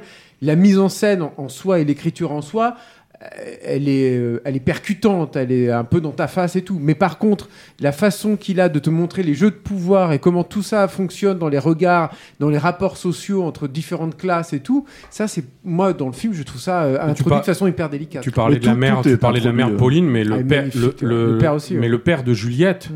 euh, Il génial, en tout cas dans la version euh, le director's cut, hein, Oui, euh, alors, où il a une, vraiment une importance. euh, il, a, il, Capitale. a, il a deux trois scènes Incroyable. et le personnage est, est, euh, comment il, il a plusieurs strates, tu vois. C'est un personnage qui est traité de manière très subtile, quoi, Mm. et pas du tout dans, dans dans un registre, par exemple, de figure paternelle autoritaire, euh, comme tu disais tout à l'heure, Yann. C'est c'est euh, Et c'est ça que j'aime beaucoup et c'est il y là a un côté très touchant. C'est pas un tract ou quoi que ce soit, c'est-à-dire que euh, tous les personnages, euh, je pense qu'on a tous de l'empathie pour tous les personnages, et y compris pour les personnages de ouais, parents. ouais. Je veux dire, la facilité, Attention parce que Yannick, euh, Non, mais la Yannick, euh, facilité- ne dit la rien, mais il n'en film pense comme- pas moins. la facilité d'un film comme Créature Céleste, c'est, ce- ça aurait été de montrer les deux gamines en rébellion avec leurs parents, de, tu condamnes les parents. Et, euh, et, et du coup, tu es clairement du côté des deux gamines. Moi, je trouve que le film ne, ne prend jamais ce raccourci-là. C'est-à-dire que tu comprends pourquoi En elles ont cas, des problèmes clairement avec pas leurs avec parents. la mère de. Clairement de- pas, mais même la- les deux mères. L'autre mère aussi, bon, il y a l'histoire de Oui, la- la- Mais c'est aussi une femme que tu comprends. Tu te dis, bah, elle aspire à autre chose. Depuis le début, tu te dis, mais ce couple, il y a un truc dans ce couple. Mais c'est vrai que la mère de Pauline, Et quand l'adultère exemple- arrive, bah, tu t'es pas étonné, tu la condamnes pas. Enfin, pas bon. La mère de. Pauline, par exemple, c'est pas la mère de Branded, quoi. Tu vois, clairement, pas il y a côté. euh, Et je pense que la façon dont l'actrice le joue et dont elle a été dirigée très, très certainement par, Peter Jackson euh, euh, apporte beaucoup à ça, quoi. Tu vois, quoi. C'est-à-dire à montrer la, la patte humaine dont elle est faite, quoi. Tu vois, quoi. Et, et euh, Compris dans la scène de meurtre avec le gâteau et Ouais. tout, c'est insoutenable. insoutenable. On va la Mais elle citer, est Sarah Pierce. Oui, Sarah Pierce. Elle est, elle est, elle est, euh, elle est géniale cette scène parce que je pense, je crois que c'est une scène qui était très importante pour Peter Jackson, tu vois. Euh, cette scène où on vont manger un gâteau dans un salon de thé, tu vois. Euh, et et euh, où, en gros, euh, pour résumer, tu as le dernier moment d'intimité Hmm. et, et presque, j'oserais dire, de complicité entre la mère et la fille, tu vois. Juste Euh, avant le crime. juste avant le, le, le- le crime, quoi. La vois. mère ne veut pas manger ce gâteau en disant non, non, mais moi je fais attention à mon poids, je veux pas grossir. Sauf que sa fille sait très bien qu'elle va pas avoir de futur et que donc c'est, c'est, il faut qu'elle profite de l'instant. Ce que finalement ce personnage-là n'a jamais fait en fait. Mm. C'est ça aussi le truc, quoi. C'est qu'elle vit toujours dans le lendemain, quoi. Elle vit jamais dans l'instant. Et, elle, et, et là, du coup, il y a une tension qui se crée là. Et il y a aussi, pour moi, du coup, une autre influence dont on n'a pas parlé depuis le début aussi, qui est Hitchcock, mine de rien. Alors, Ouais. on, va, on pourrait me dire, mais tous- Mais- tous les cinéastes sont, sont inspirés par Hitchcock, mais c'est quand même un, un- un C'est vrai qu'on réalisateur. a, on a, on a soigneusement évité de parler de psychose sur c'est Non, mais même- alors que c'est c'est un réalisateur hyper important. Je, veux dire, euh, euh, je me rappelle que Peter Jackson, c'était un truc qu'il citait tout le temps. En tout cas, la promo de Branded, je crois me souvenir, il citait tout le temps ce truc de Hitchcock de, de dire Moi, je, je fais pas des tranches de vie, moi, je fais des tranches de gâteau. Mm. Et, euh, et, et, et- et le- le- l'influence de, de Hitchcock, et en tout cas son apport sur ces scènes-là, en tout cas de toute la scène qui entoure le meurtre final, c'est- il y a, il y a très très clairement, tu sens qu'il a lu le Hitchcock Truffaut, alors, à mon ah, avis. Il y a aussi, tu parlais de la façon dont il a introduit éventuellement les, les, euh, les, les strates de la société néo-zélandaise, en fait, mais Mm. il y a aussi, je trouve, en fait, une très très bonne porte d'entrée dans l'univers de, des, euh, des deux filles. Parce que super. justement, il y a euh, euh, leur euh, fangirlisme, je sais pas Mm. comment dire, en fait, qui, qui, qui est vraiment mis en avant. Et qui va avoir des répercussions dans leur psyché justement euh, euh, dans dans le rapport entre la réalité et la fiction qu'elles ont dans leur tête en fait. C'est à dire que en gros leur leur leur deuxième réalité on va dire cette, cette- cette- ce quatrième monde dont elles parlent dans lequel elles vont elles vont elles vont finir en fait leur leur leur existence. Et t'as notamment par exemple en fait euh, euh, une scène où elle euh, où elle dresse un hôtel à toutes leurs euh, idoles euh, que ce soit Mario Lanza, que ce soit voilà euh, euh, ce genre de Orson choses. Welles. Euh, Orson Welles qui est Orson rejeté Welles, pour le coup parce qu'il est ennemi. justement c'est leur ennemi et il a euh, comment dire euh, euh, il représente en fait ce fantasme sexuel qui De- va de- réapparaître Le fantasme de, de, de, de l'autre effrayant. voilà, euh, euh, quand elles vont, qui va réapparaître quand elles vont aller voir le troisième homme au cinéma et que Peter Jackson euh, met en scène, on va dire, leur euh, ébat sexuel à L2 à travers justement l'apparition du, euh, de- du personnage d'Orson Welles qui les poursuit à la base et qui voilà, et c'est un espèce de jeu entre elles plutôt que, enfin c'est présenté de cette manière-là plutôt qu'une vraie scène de, de sexe. Mais avant même cette arrivée-là, c'est-à-dire que le personnage, c'est-à-dire qu'il y a des, il y a, il y a- en fait, elle fabrique dans le dans le film, dans l'histoire du film. Je sais pas si c'était vrai euh, dans euh, l'histoire vraie des deux filles. Elle fabrique des petites figurines. Euh, euh, En pâte à modeler. en pâte à modeler, en plasticine, je crois. Et en fait, le Sans truc, pâte- ouais, et en fait, le truc, je crois que le terme est utilisé, c'est pour ça que l'ai ouais, précisé. Mais en gros, ces pâtes à modeler là, en fait, ces, ces petites figurines vont euh, être Prendre- des personnages prendre vie en fait dans leur univers. prendre- Et elles ont les physiques. euh, Il y en a un qui a le physique de Mario Lanza. T'as l'homme de main qui leur sert d'homme de main, puisque c'est des princesses dans leur univers, euh, euh, le- pour tuer en fait leurs ennemis. C'est Orson Welles. C'est une figure qui a c'est un personnage qui a la figure d'Orson Welles etc., etc. Donc en fait, il y a toute cette façon de rentrer dans l'univers, encore une fois, parce que je pense que c'était pas évident de faire ce genre de choses-là à l'époque. euh, euh, Aujourd'hui, je pense qu'il y a plus de films qui, euh, qui, qui, qui s'y essayent, qui s'y prêtent, mais là-dessus, il est précurseur. Euh, euh, ça fonctionne, je trouve que c'est quelque chose qui fonctionne extrêmement bien et surtout il y a un autre truc alors il faudrait préciser ça aussi parce qu'on en a tu l'as touché, de- tu l'as touché du doigt tout à l'heure il y a deux cuts en fait du film. Il y a notamment un cut international euh, qui a été remonté enfin vraiment taillé des petits bouts par-ci par-là par les Weinstein quand ils ont acquis le film pour le sortir euh, euh, dans le monde entier. Et il manque une dizaine de minutes dont plusieurs petits passages en fait qui je trouve Notamment avec le papa, ouais. voilà qui coupent à la fluidité en fait de tout ça justement Euh, euh, euh, il y a par exemple déjà un Peter fantasme- Jackson l'aime bien ce montage, Ouais. curieusement. Apparemment. ouais. mais parce que je pense que c'est un film qui est difficile à saboter euh, euh, dans ce que ça raconte en fait parce qu'encore une fois il était relativement euh, novateur dans sa narration je pense en fait dans sa façon Lui, c'est d'aborder le surtout qu'il trouve que ça recentre autour de Pauline et que c'était vraiment finalement euh, ce vers quoi le film tendait en fait. Et que ça, le- Ah oui, parce que c'est vrai que c'est ce que je disais tout à l'heure, là, par exemple, les passages qui sont importants pour comprendre le personnage, mais sur le père de Juliette, euh, ça euh, dérive beaucoup plus vers, euh, vers Juliette, tu vois, et, moins sur, euh, et moins sur Pauline. Quoi. Faut euh, peut-être insister sur un point euh, d'un luxe qui se sont autorisés sur ce film-là, qu'ils n'ont pas eu sur leur film précédent, qui est celui du casting, euh, puisque donc les, les, les films précédents se faisaient un petit peu, euh, on va dire, à la va-vite. Là, encore une fois, sur Branded, on l'a vu, ils n'ont pas forcément choisi l'actrice espagnole et tout ça. Enfin bon, euh, là, il est évident euh, que... Enfin, ceci dit, il me semble que lui, il l'avait, il l'avait vu dans un film de Fernando Trueba ou un truc comme ça. Et Oui, en non, fait, mais euh, moi, moi, j'ai dit tout à l'heure, ils sûr, l'ont- choisi, mais le Ouais. problème, c'est qu'ils ont dû la gar- ils l'ont gardé Parce que les, voilà. les- Oui, oui, oui. les Alors que sur, sur, Créature Céleste, il y a un, un, un vrai boulot de casting comme on en faisait à Hollywood dans les années 40, quoi. C'est-à-dire, c'est que c'est que c'est 500 personnes hein, pour le rôle de Pauline. Hein. Euh, C'est pas, faut, faut se les taper, les, les auditions, etc. Et surtout, on, on a Euh, soigneusement évité de parler de- voilà. d'une, des personnes qui va devenir une star. Eh hein. Bah oui, Voilà, évidemment, je- Kate Winslet, euh, elle, elle, elle avait 175 concurrentes hein, euh, sur, sur, le, sur le casting, et donc Mélanie Linsky, euh, parce que quand tu découvres le film à l'époque, euh, euh, enfin c'est la première chose qui ressort euh, pour n'importe quel deux- deux spectateur. hein. L'alchimie euh, entre les deux Incroyable. nanas est juste incroyable. Quoi. Tu y crois, euh, ces personnages, Je pense euh, que ils existent. Alors- s'y croyait aussi. Et hein, exactement, sur le plateau apparemment. hein. Mais apparemment oui, puisque de, de toute façon, entre les prises, elles ne sortaient pas de leur rôle et elles, re- elles restaient euh, dans leur, le- entre elles, toutes les deux, tu vois, dans leur jeu, leur truc comme ça. À, à tel point qu'elle voulait pas tourner la scène de meurtre en fait. Au bout Mm. d'un moment en fait, c'était très très compliqué et qu'il Alors- a fallu qu'il les piège en fait pour pouvoir tourner Le- cette ouais, c'est scène-là. Peter quoi. Jackson qui a été manipulateur là-dessus, Mm. c'est-à-dire jusqu'au dernier moment, il ne leur a pas dit euh, qu'ils allaient. En fait, il leur avait fait euh, croire, euh, notamment, je pense à travers le scénario, que euh, le film allait s'arrêter juste avant la scène de meurtre. et euh, que ça serait en ellipse, quoi, enfin en sous-entendu. Et, euh, et le jour euh, où ils allaient tourner, il avait quand même préparé sa scène, tout ça. Et là, il est arrivé vers elle et, euh, et il leur a dit c'est aujourd'hui. Quoi. Et, euh, ont dit quoi Et Il a dit bah, on, terne- on tourne la scène du meurtre de la mère. Quoi. Et donc, euh, ça a été apparemment très douloureux pour tout le monde. Euh, Ils il- ont tourné quasiment sur les lieux du crime, pas exactement. euh, alors ils ont, ouais, il y a une parc, anecdote mais- marrante là-dessus, c'est que ils ont, ils sont allés dans un parc, euh, qu'on- qu'on- celui où on, voit- on le petit chemin là dans le film, voilà, ouais, je crois, je sais plus. Et euh, c'est à Wellington en tout cas. hein. Et, euh, et en fait, euh, ils avaient prévu de tourner exactement sur la portion de chemin où s'est déroulé le meurtre, sur les lieux du crime à 30 cm près. Et, et en fait, quand ils sont arrivés sur les, les- les- lieux du crime, sur les lieux du tournage, c'est Jackson, je crois, qui racontait ça. Il y avait, quand ils étaient en chemin, les oiseaux, la végétation, enfin le vent dans, dans la végétation, ça, il y avait les bruits de la nature. Et au moment où ils sont arrivés sur le chemin, tout s'est arrêté. Il n'y avait plus de bruit. quoi. Donc ils ont été très gênés par ça. Il faut, il faut rajouter par-dessus euh, ce qu'on disait à l'instant, les deux actrices qui étaient un peu déboussolées parce qu'elles s'attendaient pas à devoir tourner cette scène-là, tu vois, tout ça. Donc en fait, Jackson a pris la décision d'aller tourner, je sais plus, euh, 100 ou 200 mètres plus loin, quoi, tu vois. Donc ils n'ont pas tourné exactement, au- sur le, le lieu du crime. L'autre truc à rajouter sur sur euh, Créature Céleste, euh, ça Julien, tu vas tu vas t'en charger, hein, c'est la découverte de Jurassic Park par, euh, Oui, par oui. Peter Jackson.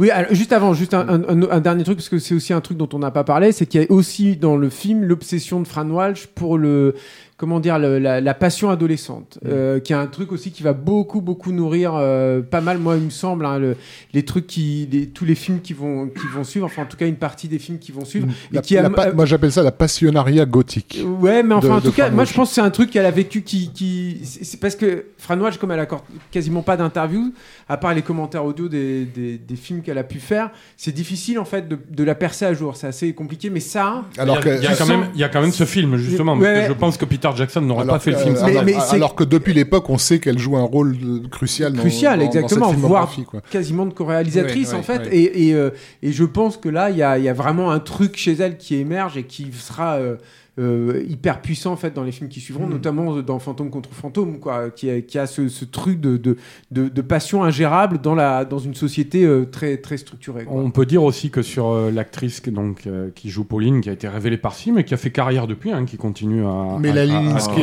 l'aime Linsky. beaucoup moins que Kate Winslet en l'occurrence. Évidemment, c'est pas devenu la star, mais elle tourne encore à l'heure actuelle. oui, tu vois, et je pense même que comme c'est une star, Kate. Winslet, elle tourne de manière un peu plus économe. Euh, que Mélanie Linsky qui, qui a vraiment une filmo, on la voit dans des séries télé, des trucs comme ça. Moi je me rappelle d'elle dans The Shield.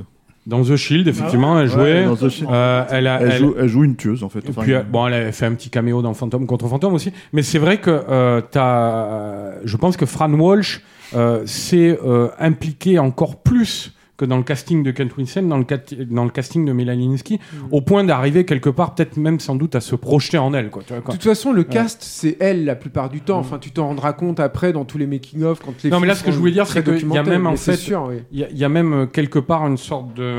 Un petit peu de- Mimétisme, c'est ça que tu veux dire Ouais, de, de proximité. euh, Mm. On peut pas dire de, de jumeaux physiques, tu vois. Mm. Euh, parce que par exemple, elles ont pas du tout. Il suffit de voir les quelques photos de Fran Walsh pour voir Mm. qu'elles ont pas le même regard. Mais il y a quand même ce côté euh, brune à peau blanche, aux cheveux échevelés, Ah ouais, au, au- regard un sûr. peu euh, bizarre, tu vois. C'est Que tu, que tu retrouveras dans Trini Alvarado euh, de, de, de, de Frightener. Fantôme ça, contre oui. fantôme. C'est ouais. sûr. ouais. Et, et donc, oui, il y a ce- cette question de, du, du numérique. Alors là, on sort un peu de, de, de l'analyse, mais c'est quand même intéressant parce qu'on est aussi dans la constitution d'un- de quelqu'un qui va devenir un géant, quoi. Et, et ça, c'est quand même une pierre qui va devenir euh, extrêmement importante.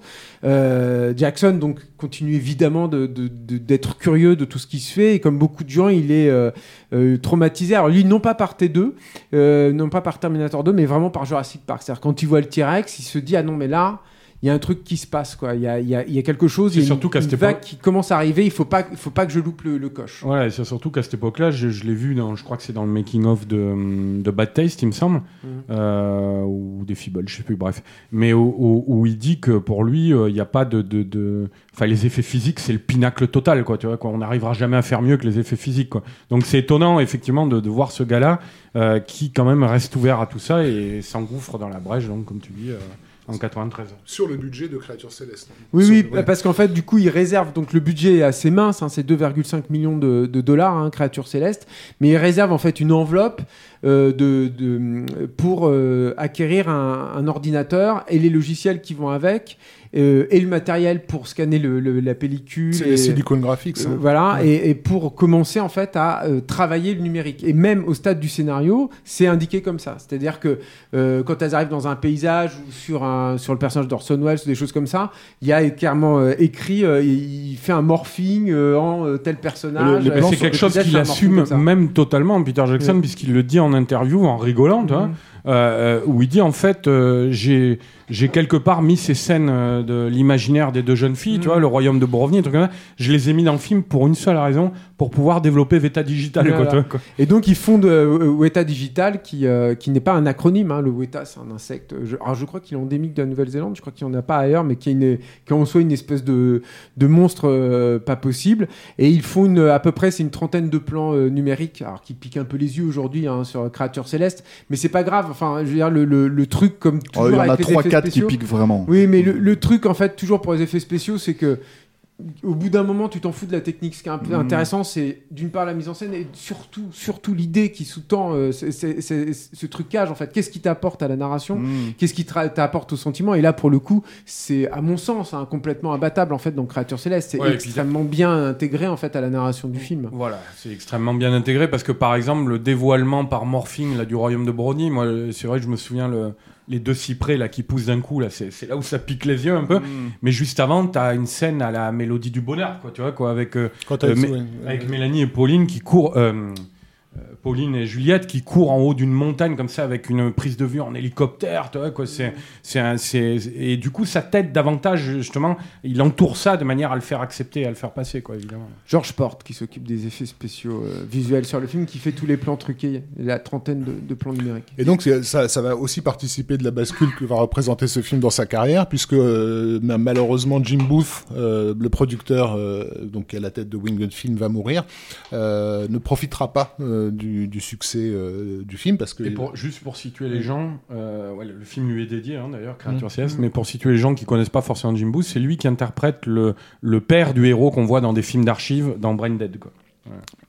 Et, euh, et donc, bah, du coup, Jackson va se retrouver aussi à la tête de, de, de ces structures euh, Wingnut Film. Donc, son, son empire, il est en train de commencer à, à, à, à prendre forme. Et l'accueil du film, sauf en France, on sait pas pourquoi, mais l'accueil du film dans le monde va être quand même assez, En assez France, dingue. le film est sorti très Euh, tardivement. puisque hein. donc il va être présenté, alors, euh, il va traverser, non mais il va, il va Ah, il va traverser pas les festivals. Avec Euh, une affiche de merde. hein. euh, C'est-à-dire, euh, je sais pas si vous vous souvenez, mais c'est les deux silhouettes de dos euh, des héroïnes qui sont très difficilement qui sautent dans la, la, la flotte. En fait, on dirait un film de Jane Campion. Quoi. Euh, Oui, bah, c'est le le réfé- but, hein, la pense, référence en France. hein. Euh, Après, moi, j'ai un truc à dire. Alors oui, parce que non, j'allais- mais- j'allais te lancer dessus parce que tu nous Non, as dit que mais t'aimais moi, pas je trop veux le pas- film, toi. Moi, j'aime pas le film. Euh, Enfin, c'est pas que j'aime pas le film, mais je, je, suis pas- je suis pas du tout. en- Mais qu'est-ce que tu je- nous Non, non, je suis pas du tout en désaccord avec tout. Non, mais parce que je veux pas m'étendre là-dessus parce que c'est c'est du ressenti et ça. euh, Non, mais moi, je suis d'accord avec tout le monde. euh, Enfin, je veux dire, c'est un film où moi-même, j'en suis à la quoi? Je l'ai vu trois fois dans ma vie. Quand trois fois je regarde ce film et je m'emmerde comme un rat mort, euh, les trois fois où je trouve tout Comme euh, un rat surligné, Comme un c'est-à-dire rat de que Sumatra mort. voilà, comme un rat de Sumatra mort. Et puis, je vais me faire, dé- je vais me faire détester, je vais me faire détester pour ça, mais c'est pas grave. Mais je veux dire, j'essaye de me poser la question. Donc, j'écoutais tout ce que vous disiez pour essayer de comprendre, euh, en fait, qu'est-ce qui, moi, me, me, pose problème. Parce qu'en réalité, je suis d'accord, je trouve euh, la mise en scène est par instant incroyable. Par exemple, la, première scène où elle, court dans les bois, je trouve ça, en termes de découpage, hyper bien pensé. Euh, J'ai rien, au contraire, contre l'onirisme, la réalité, la symbolique qui peut en sortir. Je trouve que, je trouve qu'il y a, que c'est forcé. C'est-à-dire, je trouve tout forcé, je trouve tout surappuyé, je trouve euh, thématiquement, narrativement surappuyé. Donc, vous n'avez pas la même sensibilité quand Julien euh, trouve ça extrêmement subtil, la façon dont Ah c'est euh, amené entre les personnages. Non, mais je peux comprendre. mais- Attends, mais- Euh, je, finir, je- je finis juste. Et, et autant je suis complètement d'accord que je trouve qu'il y a des personnages qui sont, tu- si tu veux, pour moi, le, le- le- le- le- effectivement, pour moi, le vrai personnage réussi dans le film, c'est la mère. C'est la mère de, de Pauline. Euh, les autres, je les trouve tous caricaturaux. Mais ce qui me dérange là-dedans, c'est pas tant le scénario en lui-même que euh, ce qu'il est censé me dire et me raconter. Quand on m'annonce euh, le summum du gore dans Brain Dead, je prends le summum du gore et j'ai même plus que ça derrière. Donc je, jouis. Quand on m'annonce créature céleste et qu'on me dit tiré d'un fait divers et un drame où on va petit à petit pénétrer euh, l'imaginaire de ces gamines-là, bah, je, m'attends à plus que littéralement ce que moi j'appelle de la thématique prémâchée entre, en fait. On dit ça, peut-être dans le cinéma à cette époque-là, ça n'avait pas été souvent fait, mais enfin bon, moi j'avais l'impression de me retaper du Flaubert, de, de- de me revoir une variante de Bovary, euh, mais qui ne m'apporte, qui ne m'apporte rien de plus. Tu vois ce que je veux dire? C'est-à-dire le truc, c'est que je- au bout d'un moment, moi, Je, je vais pas mal, non? Non, mais, mais bien sûr, euh, tant qu'à avoir des bonnes références. Non, ce qui m'emmerde juste, et peut-être ce qui m'ennuie dans ce film-là, c'est que je, thématiquement, en termes de réflexion, je voyais tout arriver. Je vois tout arriver. Mais Au-delà du, de la narration du truc. C'est C'est-à-dire, un film de monstre, hein, pour Oui, moi. il, a, mais- il influence son amour pour King Kong, nourrit aussi Créature Céleste. hein. Peut-être, mais tu, tu aimes le pas- monstre, alors, c'est non, mais attends, j'ai le droit d'aimer euh, tout, Mais beaucoup de tout films de. Jackson et pas celui-là. Ce que je veux dire, c'est Oh, t'aimes pas beaucoup de films de Jackson, hein, Yann. hein bah, il y en a deux que j'aime pas. Ouais. J'aime pas Créature Céleste et j'aime pas Lovely Bones. Ah, ah, Et ah, j'ai ah, pas vu les Feebles. ah, Alors, mais ah, c'est marrant, et- mais et- justement- Et t'aimes pas trop Frighteners.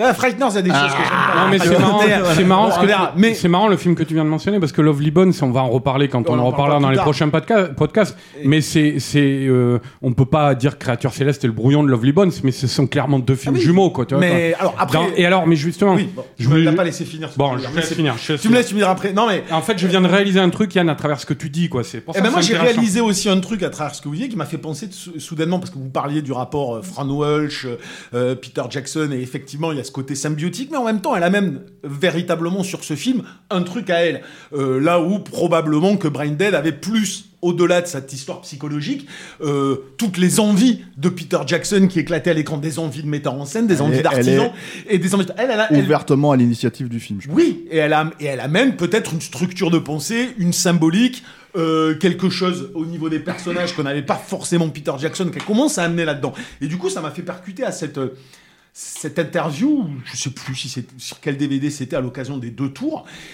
Et pour moi, ça symbolise assez bien en fait la différence entre elle et lui, et entre ce qu'elle amène et ce qui me plaît et ce qui me gêne. Autant je trouve qu'elle y amène effectivement des éléments de structure narrative euh, beaucoup mieux pensés probablement que ce qu'on aurait été capable de faire Peter Jackson tout seul, une vraie réflexion sur la façon d'écrire, la façon d'adapter des projets, la façon de structurer euh, un récit. Et il y a cette, cette scène, vous vous rappelez tous, à la fin des deux tours, de euh, Sam qui parle en voix off, en train de raconter de, manière métatextuelle euh, ce que c'est raconter une grande histoire et, et comme quoi euh, il faut l'assumer au premier degré et comme quoi l'émotion euh, qu'elle doit véhiculer, euh, aussi ridicule puisse-t-elle paraître, elle est importante, elle est nécessaire. Et dans une interview, elle expliquait justement ça, elle disait, cette scène-là, quand on l'a écrite sur Le Seigneur des Anneaux, sur les deux tours, on était sur la, je savais qu'on était sur la corde raide. C'est-à-dire, je savais que on pouvait à n'importe quel moment basculer dans quelque chose qui apparaîtrait comme du sentimentalisme ridicule. Eh ben, cette ligne, cette corde raide, je pense qu'elle il flirte avec dans la plupart des films qu'ils ont fait ensemble par la suite, et que moi, typiquement, dans un film comme Créature Céleste, pour moi, ça penche, ça passe du, côté, si tu veux, de l'émotion forcée. Du coup, on surligne, on surligne thématiquement, on surligne psychologiquement. Moi, je le ressens comme ça. Autant je trouve ça marche très très bien dans, euh, dans certains aspects du Seigneur des Anneaux. Et par typiquement cette scène des deux tours, je la trouve bouleversante. Et dans d'autres films, euh, bah, je bascule moi de l'autre côté et je vois tout arriver, c'est-à-dire je vois la mécanique de production de l'émotion. À partir du moment où je vois la mécanique de production de l'émotion, ça m'emmerde. Quand je suis pris dedans, je suis pris dedans, je me pose pas la question. Dans Créature Céleste, si tu veux, je, chaque scène, je, je me disais, je le vois, je voyais la mécanique pour faire, pour produire l'effet euh, ou symbolique ou narratif. Voilà. C'est-à-dire, Yann, il y, a- il y a un truc que tu as souligné, là, c'est le personnage de la mère. On en a déjà parlé avant, tu vois. Euh, c'est vrai euh, qu'il faut prendre en compte qu'avec un film comme Créature Céleste, et on en reparlera aussi au moment de Lovely Bones, mais c'est littéralement la représentation à l'écran de l'imaginaire et de la vision du monde d'une jeune fille euh, de cet âge-là, tu vois, voilà. Et donc, la façon dont elle voit ce monde-là, avec tout ce que ça peut comporter de biais, d'exagération, euh, et notamment, c'est vrai que dans les personnages, c'est pour ça que je reviens au personnage de la mère, tu disais, tous les, à part tous les autres personnages sont caricaturaux, et c'est vrai, tu as totalement raison là-dessus. Euh, la mère de, Juliette, par exemple, est le prototype même de cette grande bourgeoise frustrée, euh, mais toujours souriante, toujours pimpante. hein. Euh, le père, lui, c'est ce scientifique avec sa tête de professeur Nimbus, euh, qui est tout le temps euh, à côté de ses pompes, tu vois. Euh, euh, le, euh, enfin, et comme ça, la, la prof de, de- de- des gamines, tu vois, c'est la prof autoritaire qui tape avec sa règle sur la table, qui est presque hystérique, tu vois. Bon, voilà, il y a, tous les personnages sont traités comme ça parce que je pense qu'ils sont vus par les deux jeunes filles et notamment par Pauline. Ils sont vus de cette manière-là. Sauf que La ce, mère- ce ressenti-là, je peux l'avoir La aussi mère- à d'autres moments dans leur collaboration future La sur mère- d'autres films et qui est pas tributaire. La mère, de- la mère, la de Pauline n'est pas traitée comme ça. Et c'est vrai. Et c'est c'est vrai. vrai.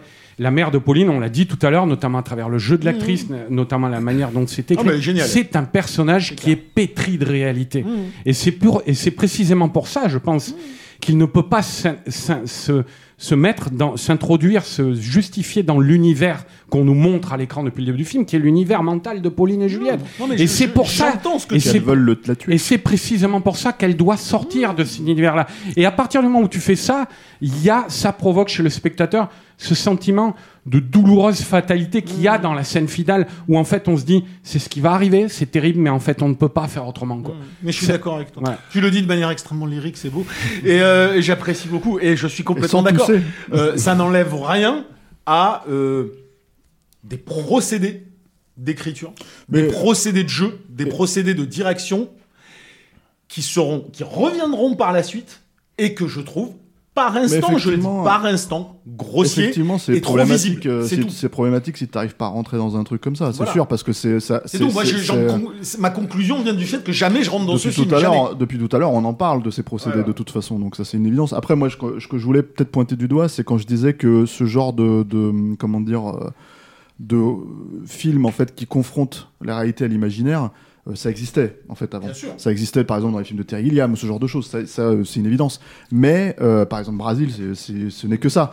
Mais ce que je voulais dire par rapport à ça, c'est que ce sont généralement des films euh, totalement fictifs. Alors que là, en fait, euh, le fait que ce soit tiré d'un fait divers, beaucoup de gens n'auraient pas osé justement euh, aller aussi loin dans, euh, dans cette représentation-là. Parce que euh, pour Non, le mais coup, Peter suis, Jackson. euh, euh, par fait, rapport voilà. au film, je te suis. Moi, je le disais juste par rapport à l'histoire qu'il raconte et cette société sclérosée et ces gamines qui vont finalement devoir euh, chercher dans l'imaginaire ce qu'elles ne trouvent Mm, pas dans la mm. réalité. Je te cite Flaubert, mais tu peux en citer 50 000. C'est un sujet éternel et c'est un sujet qu'on a vu des Oui, tonnes oui. et des tonnes de fois et et il m'y apporte pas, il m'y apporte pas un élément pour moi supplémentaire qui me rende son film fondamentalement hyper intéressant. Il y a Dès, le Moyen Âge, hein. Enfin, Oui, euh, bien sûr. non, le sé- 16e siècle, ouais, t'as ça avec Don Quichotte. Hein, mais c'est bien c'est- sûr, bien c'est sûr. exactement ça, Don Quichotte. Il y a un élément, euh, il y a un film important à citer par rapport à Créature Céleste, qui est le film favori de Peter Jackson après euh, King Kong, bien sûr, euh, qui est un film qui s'appelle Peter Ibbotson euh, de 1935, un film avec Gary Cooper réalisé par Henry Hathaway, qui raconte une histoire d'amour impossible entre un homme et une femme qui ne peuvent se rencontrer que dans leurs rêves en fait. Euh, et donc la moitié du film se passe dans un royaume imaginaire où ils peuvent vivre cette romance que le monde euh, que le monde leur refuse. Je vous invite à le regarder. C'est un un- c'est un film que les surréalistes français considéraient comme une merveille, mais que euh, l'histoire a fait disparaître sous Et la, sous la un peu dans la communauté de l'anneau, j'imagine. Oui, oui, bien par sûr. rapport aux deux. Euh, Très clairement, et, enfin, Ouais. de toute façon, c'est un film que, que Jackson a régulièrement, euh, régulièrement cité comme Henry euh, fucking Hathaway. Le, le- le troisième film préféré de Peter Jackson, c'est La Horde. Mais il faut, le dire- faut le dire à Yannick parce qu'il aime pas la moitié des films de Jackson, donc quand même peut-être pas très cool. Mais j'aime pas, pas la moitié des films de Jackson. Non, non, non, mais... Ça, c'est un beau bar que tu viens de raconter mais- là. non, Il y en a blague. que deux, il y en a que deux que j'ai- que j'aime Ah, je le cite Arnaud, parce premier que degré je- Bordas. Je, je le cite parce y a, Ah, moi, je suis, je suis, euh, je suis Pauline. Moi, Je le cite aussi parce qu'il y, a- il y a- il y a- il y a une imagerie récurrente dans les films de Jackson que, Tout à qui fait, clairement de Peter. Ibbotson. Je m'étais amusé à une époque à faire des photomontages en fait Je, vous propose euh, de passer au film suivant. Juste euh, citer quand même, pour, à, à titre d'information, que donc le, le Créature Céleste a fait un carton au Festival de Toronto euh, en, en 94. Ça a explosé vraiment en les compteurs. Comme, comme aucun film néo-zélandais n'a- n'avait jamais été accueilli, Euh, il s'est retrouvé à faire l'ouverture du festival de Venise. Euh, il a été, euh, comment dire, nominé à le- il a à- eu un prix à il a Venise, eu- je crois, hein. Il a eu le, le lion euh, d'argent, je crois. Je crois. ouais. Euh, il, Il a, a été il nommé aux Oscars. nommé aux Oscars pour le scénario et pour Mélanie euh, Linsky. Il a, il a, il les a pas remportés, mais il était, il était quand même, euh, quand même nominé. aux films qui sont sélectionnés aux Et enfin, il a, euh, il a, euh, euh, il a raflé euh, tous les, euh, tous les, tous les prix du euh, New Zealand Film and Television Award. On aurait en- envie de dire, il y avait rien d'autre en face. Non, mais c'est vrai, c'est vrai qu'on a beaucoup parlé. mais ça veut dire que, ça veut dire qu'au niveau des instances, statut statut, là. Au niveau des instances culturelles de Nouvelle-Zélande, Hmm. là, le mec, il a juste tout gagné. Non seulement il fait du pognon euh, avec euh, avec Branded et, et Créature Céleste qui a bien marché, mais en plus, il est adoubé par euh, par toute la communauté cinéphile de son pays. Quoi. Je crois, je crois que le Seigneur des Anneaux, à l'époque, ils ont investi combien sur Bad Taste? 150 000 Ouais. euh, sur Bad Taste, la commission euh, néo-zélandaise. Et ils disent qu'avec le Seigneur des Anneaux, ça leur a rapporté un milliard de dollars. Donc euh, tu vois le différentiel. Quoi. Sans, sans parler de, Ah, ils- ils de- sans, parler de l'office de tourisme. Que c'était- le- leur plus grand investissement en fait. Ah C'était ouais. leur, leur investissement le plus Oh, sûr bah, en fait. on en reparlera, mais. Mais donc euh, voilà, nous, euh, en Nouvelle-Zélande, c'est meilleure tourisme. actrice, meilleure euh, best supporting actress, meilleur de réalisateur, meilleur score. Qui est vraiment pas terrible. C'est Peter Dassant hein, qui a fait la musique, euh, qui avait déjà fait la musique de, des Feebles euh, et de et de Branded, euh, qui aime un peu trop les, les synthétiseurs. C'est vrai que c'est- c'est- de bon pis, quoi. C'était ouais, C'est un, un peu, souci, un- ouais, ouais. c'était un souci, mais il va être vite euh, réglé, on va dire, dans les films suivants. Meilleur non, montage, que, mais, et justement, meilleur design. Ouais. le film suivant, photo. Ce n'est pas celui au- auquel tu penses. Celui, le dernier film qu'on va traiter pour cet épisode, Ouais. euh, cette première partie de l'épisode. Et c'est euh, Forgotten Silver. qui est pas vraiment un film, hein, qui est plus un documentaire. Et qui est- plus un documentaire, mais qui est quand même euh, fondamental euh, dans Oui, la oui, carrière de. Peter Jackson et pour euh, expliquer beaucoup, beaucoup de choses qui vont à venir aussi. presque Ouais, une tu- tu- note tu- d'intention. quoi. Et qui va confirmer auprès de beaucoup, notamment les journalistes, les critiques, qui vont dire euh, bon, bah, après Créature Céleste, maintenant il y a ça, il va falloir vraiment le prendre au sérieux, ce, ce Mm. petit gars. tu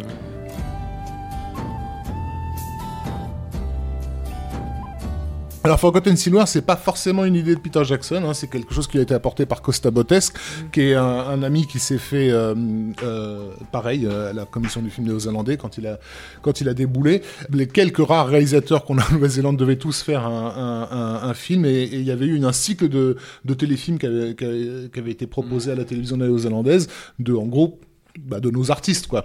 Et, et, et Jackson et, et Bottes concluaient ce, ce cycle avec non pas une fiction mais un documentaire qui a été très euh, buzzé on va dire par euh, le j'ai plus le nom du journal euh, télé local euh, Yannick le citait dans son Ah oui, dans son magnifique je article je à l'époque du hors- du hors-série Qu'il Mad relisait en début d'épisode. Et, et en fait, euh, voilà, ils annoncent un, un documentaire important qui va ouvrir les yeux des Néo-Zélandais sur euh, sur leur sur leur histoire.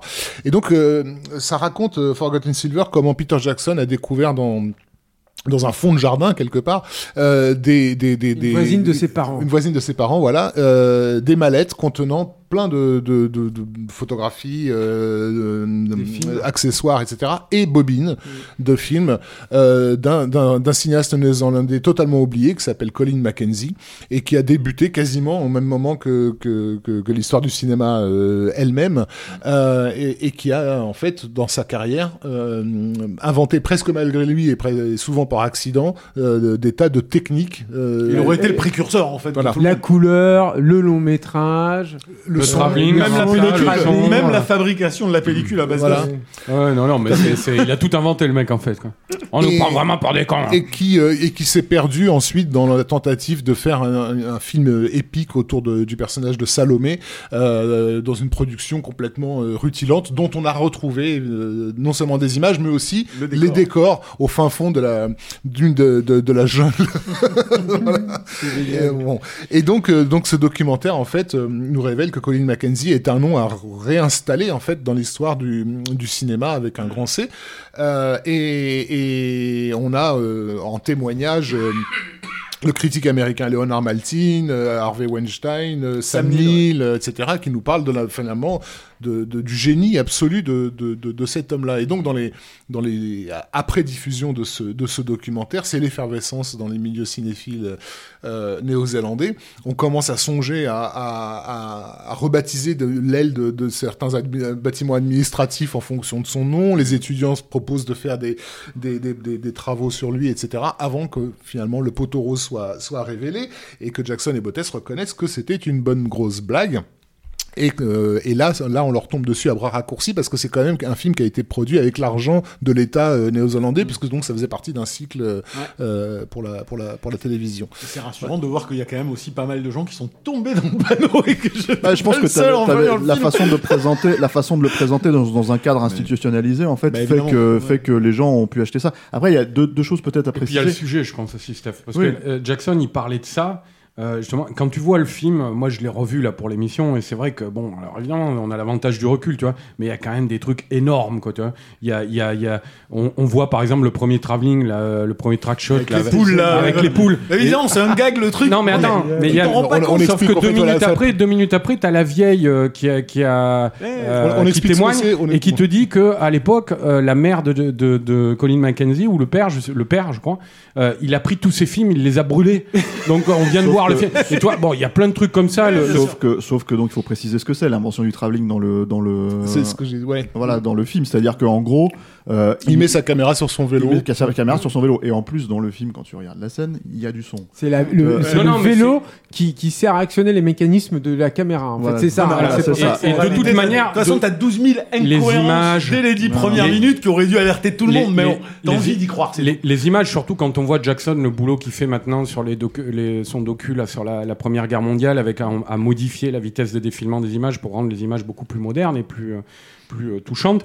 Euh, euh, ça se voit dans Forgotten Silver que les, les, les images sont pas à la bonne vitesse de défilement des, des, des films de l'époque. Oui, mais en fait, tu as beaucoup plus d'accès à l'accès aux images que, que tu pouvais même Évidemment, avoir en 95 quand c'est Mais ça. je pense que au-delà de ça, nous, c'est bien ce que je disais, c'est avec le recul, tu peux Mm. peut-être plus facilement. Mais Jackson, il a dit un truc très intéressant là-dessus. C'est la manière dont les spectateurs néo-zélandais, parce que c'est d'eux qu'il s'agit, ont fonctionné en découvrant le do- documentaire. C'est il dit, on avait nous-mêmes placé des trous.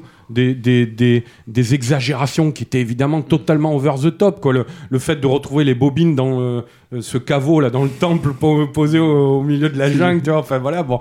Et, et il disait, on l'avait fait volontairement.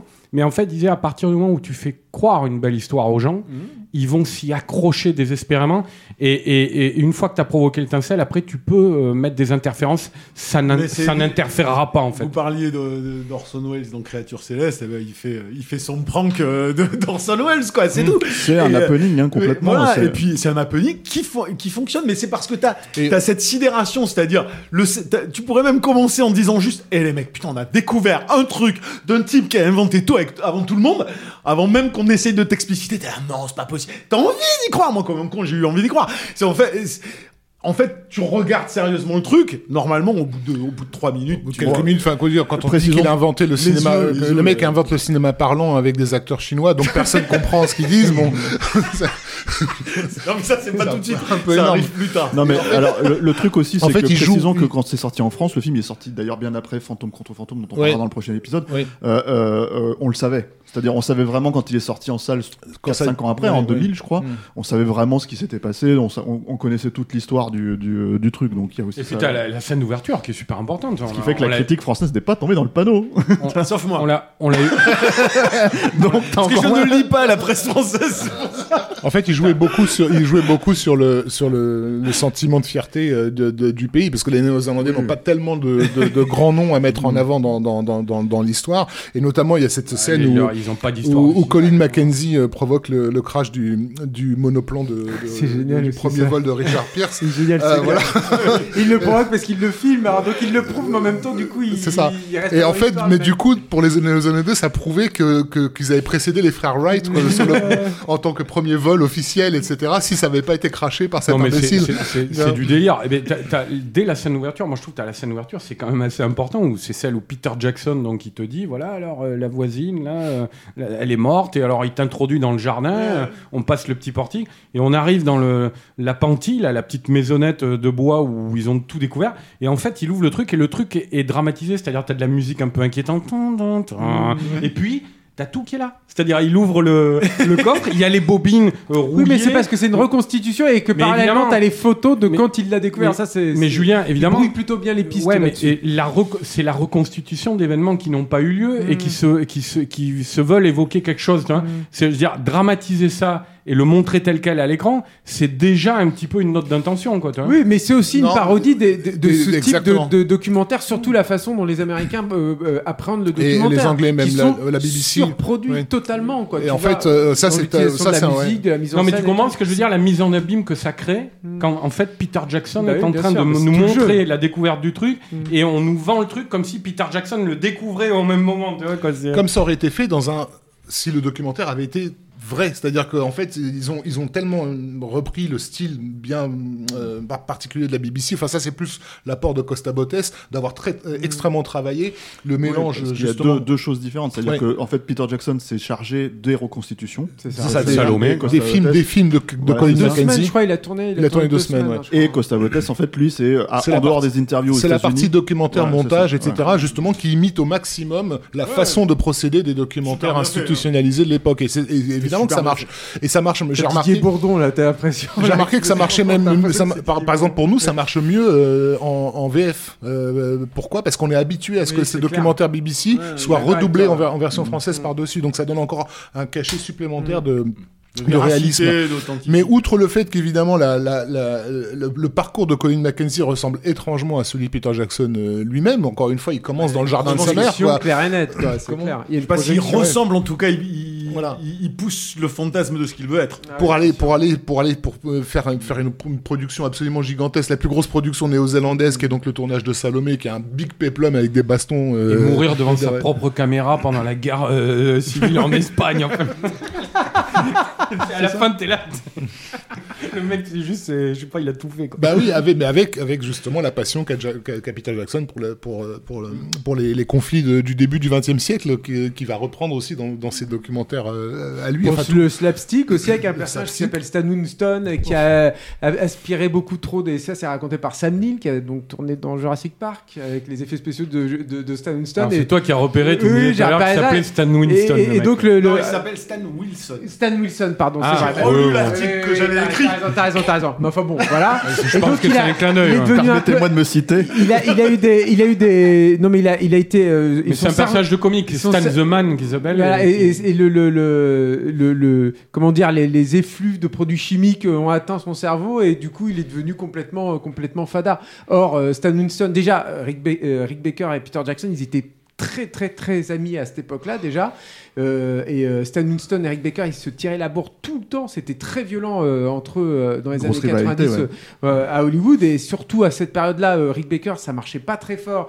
Et Stan Winston lui a remporté tous les contrats euh, à tour de bras, notamment Congo. Et euh, euh, euh, vois- moi, je trouve que le- non, les singes sont un- très bien faits. un quoi clin le d'œil à Julien Astéroïde. Confère Et- et- podcast. Mais, mais c'est le Capture Magverse.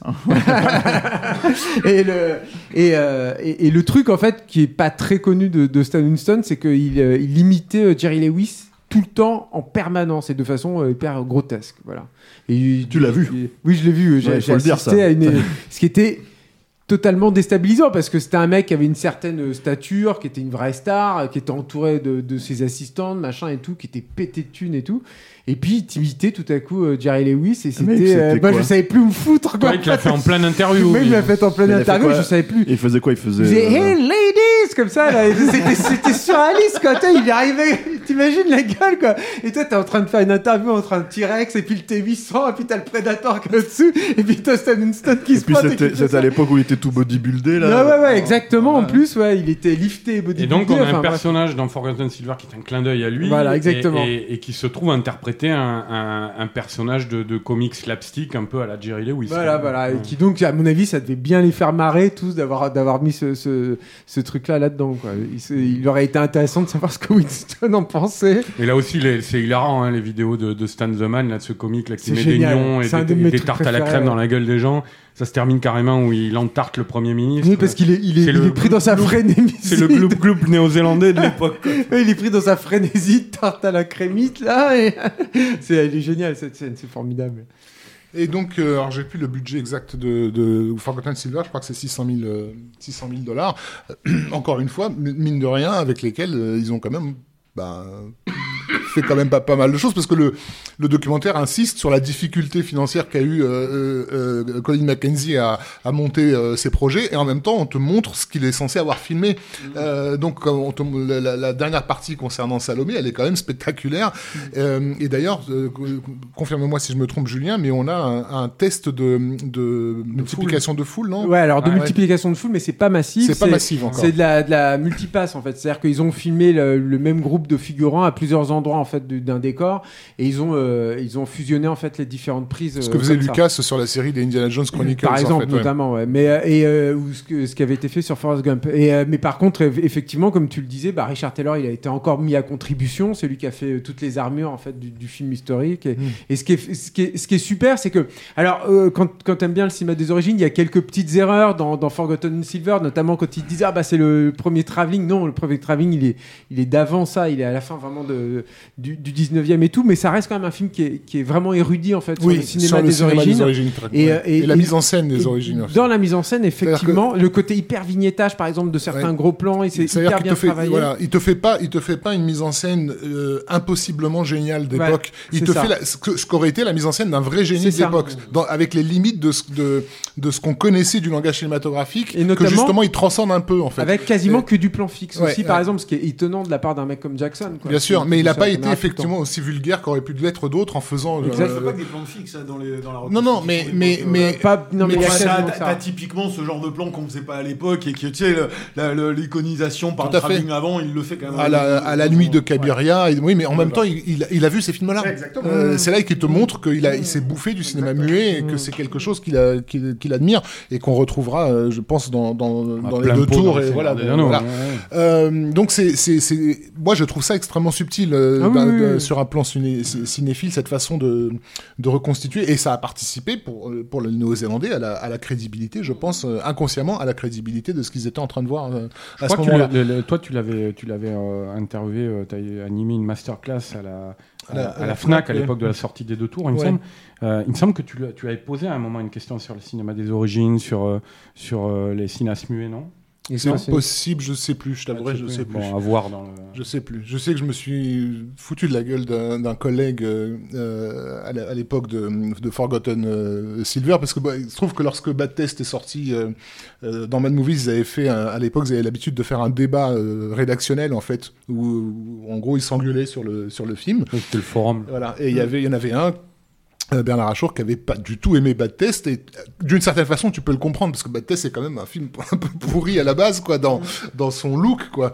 Et Oui, et, vrai, ouais. et, et toute la rédaction de Mad adorait et et Achour il était complètement c'était c'était Achour oui c'était Achour il était complètement démuni quoi et à un moment donné il, il leur dit mais sincèrement tu vois mais vous voyez vraiment le, un moindre avenir cinématographique à un mec comme Peter Jackson Et en face, les autres, oh, peut-être, oui. Mais on pouvait tout à fait comprendre euh, sa, sa réaction à cette époque-là. Effectivement. Et à la sûr. projection de presse de Forgotten Silver, je suis venu lui glisser ça à l'oreille. Parce qu'à l'époque, on savait que enfin, Jackson était déjà sur, facile, c'est sur Le Seigneur des Anneaux. Et là, il m'a regardé, il a fait, ouais, bon, ça va, tout le monde peut se tromper. Ouais, ah, ah, ah, ceci étant dit, retour de karma un petit peu, Raph. Que tu lui as posé une question aussi sur euh, le chemin Ah oui, ça c'est sur lequel oui. a été tournée euh, La- euh, la scène de, la scène de découverte du. Cavalier Noir dans, dans, dans Le Seigneur des Anneaux, je lui ai demandé si c'était la même, la même que la, le final de, de Créature Céleste, en fait. Le même chemin que Créature Céleste. Et là, il m'a dit non, pas du tout. Pas... C'est à 600 km. Voilà, c'est ça. C'est c'est pas, c'est pas la même ville, c'est pas le même état, c'est pas le machin. C'est pas le même pays, Ouais, c'est pas la même planète. C'est-à-dire, ouais, c'est- euh, le chemin lui-même, quand on le voit dans la scène euh, finale, on a un peu du mal à imaginer le truc, mais je me rappelle, je crois qu'au début, quand elles arrivent dans le parc, il y a, il y a un plan, euh, euh, il y a un plan sur une sorte de trou de verdure comme ça qui évoque un petit peu déjà le. C'est au niveau de la photo, en le fait, qu'il y a quelque chose qu'il va ouais, faire ouais, tout à sur fait, le ouais. chemin, quoi, après dans le Seigneur des Anneaux. Enfin, en tout cas, voilà. Donc, euh, Forgotten Silver est, est aussi un film euh, important, euh, non, non pas pour la carrière de Peter Jackson, elle est déjà bien engagée, sa, ca- sa carrière à, à ce moment-là, il est déjà en train de faire son petit empire, mais par contre, important pour comprendre euh, de quel- ah, qu'il n'est pas dupe de ce qu'il est et de ce qu'il veut, en fait. Euh, Ouais, puis son image de, la, de, la, de la Mais direction ça, c'est qui ça- s'en donne. non, Son- image, mais parce que moi, c'est je- ce qu'il dit. Il n'est ouais. pas dupe de ce qu'il fait. Il n'est pas dupe de ce qu'il est. C'est totalement fondamental pour la suite. C'est quand même une œuvre qui est à la fois euh, un hommage à l'artisanat entre guillemets. Ce sont des pionniers euh, qui, qui font. C'est ce que je voulais être. C'est ce que je suis. Et Fred Niblo, c'est ce que je vais devenir. Donc j'en ai une conscience absolue. La mégalomanie, elle est centrale au cœur de ce truc-là. Avec ses bons et ses mauvais côtés sur le- la suite de la carrière, ce qui nous obligera aussi à un moment donné, et je me ferai une joie d'être l'avocat de Diane plus tard, entre l'homme et l'œuvre. Et, euh, Ah, tu mais- fais ça, toi? Ah, moi je fais ça des fois, de temps Ah, en temps. attention, euh, attention, attention, Non, mais bah, attends, Ça, euh, ça- on n'est pas dans, pas la fra- le- fraterna bénédictine le des apôtres de, de, de Jackson. On peut dire quand même ce qu'on veut. Donc, ce que je dis juste, c'est que cette mégalomanie sera d'autant plus euh, positive euh, pour la suite de sa carrière euh, qu'elle aussi traduira des choses qui sont liées à ce que je disais tout à l'heure par rapport à un créature cé- céleste, le mensonge, euh, le jeu, le jeu de l'acteur, la conscience du mensonge, la conscience de la manipulation, et, ce, c'est des choses que- qui, qui vont se voir, pour moi, qui vont se voir et qui vont être l'aspect gênant de la cinématographie de, ou de la personnalité de Peter Jackson, là où je reconnais un génie sur beaucoup, beaucoup d'autres Je choses. pense que si on t'avait dit Créature Céleste était un documentaire, t'aurais aimé le film. Non, mais. Moi, je, j'adore Forgotten Silver. je, pa- je mais par- je trouve que c'est un film, euh, c'est un film manifeste. C'est euh, c'est le film Non, qui te dit d'accord là-dessus. Mais- mais hein. au-delà de qu'est-ce sera- qui va être quoi? On Qu'est-ce qui sera- va être? On sera probablement d'accord sur la suite de- des dérives aussi de sa carrière. Voilà, hein, c'est ça. Je parlais de changement d'image médiatique aussi, Yann. Parce que moi, je, je me souviens très bien que dans les années, euh, enfin, même au moment de sa sortie, et puis euh, il y avait déjà eu Créature Céleste avant, tu vois, mais au moment de Forgotten Silver et un peu après, euh, euh, les journalistes ont commencé à le comparer à Orson Welles, tu vois, quoi. Vraiment, quoi, de dire. euh, euh, et je parle pas que les journalistes français, hein, je Il avait réussi son coup déjà. Ouais, bah, c'est-à-dire, il y, a- il y a vraiment un changement d'i- d'image médiatique. Mais je pense que un- plus le. je pense que quand t'as les quand t'as les velléités d'un Peter Jackson, t'es obligé de te mettre en avant de toute façon. Mais au- au-delà même en fait de mais- ta euh, parce que tu dis mégalomanie, moi je parle je parle d'ambition si tu veux. Non, il y a de euh, la mégalomanie assumée qui peut être positive. Il y a de la stratégie aussi. Les, les- a- Ah, je après- parlais non mais, mais- moi je parlais de campagne napoléonienne pour le pour le Oui. Seigneur des Anneaux c'est ça je veux dire Oui. euh, tu peux pas être un, un, un gentil le contraire. géo de club med euh, Mais- pour faire ces mais films là je ne il faut veux être pas, un moi, général d'armée quoi donc euh, Non, mais c'est ça que, mais moi, c'est ça que j'aime et ça j'en ai parfaitement conscience. Faut être un général pour faire le Seigneur des Anneaux. Moi j'aime pas Donc- trop quand tu parles donc- de notre ami Peter Jackson. Yannick, Donc, voilà, justement, je, je me permets de te le dire. Je veux dire, c'est- il n'empêche que cette, cette mégalomanie, Bien si sûr. tu veux, cette, ce côté napoléonien, s'accompagne d'une conscience absolue de la manipulation et du mensonge. Et c'est quelque chose qui, qui peut être un jeu médiatique comme tu le sous-tends. Moi, je, sais très bien qu'à un moment donné, euh, euh, les grandes présentations de Peter Jackson euh, sur ce qu'on vont être les prochains, bah, au bout d'un moment, je voulais plus regarder. J'étais là juste, laisse-moi regarder le film parce que le film va me plaire. Mais la façon dont tu, me vends les, les choses deviennent de plus en plus insupportables pour moi. Donc, mais c'est ça, c'est intéressant. C'est une partie intéressante de la Mais personnalité ceci est une autre histoire, non Mais ceci est une autre histoire. Très bien, on s'arrête là en fait puisque on a fait nos trois heures. euh, on aurait pu dire bien des choses en somme Euh, voilà. euh, mais on va les garder pour la prochaine fois. tu vois Puisque euh, donc euh, les prochains films c'est euh, notamment Fantôme contre Fantôme Fantôme, contre fantôme. évidemment la trilogie du Seigneur des Anneaux Ah, on le fait aussi, ça? La prochaine fois. D'accord. Oui, on en parlera un peu. la trilogie. en fait, alors en on fait, va c'est faire en surtout fait on va faire fantôme contre fantôme et puis après on va tous partir on va te laisser l'antenne pour euh, t- Voilà, les trois c'est films ça. Raph, et puis on reviendra pour King C'est Kong surtout qu'il me semblait que tu n'avais pas beaucoup parlé de ce film.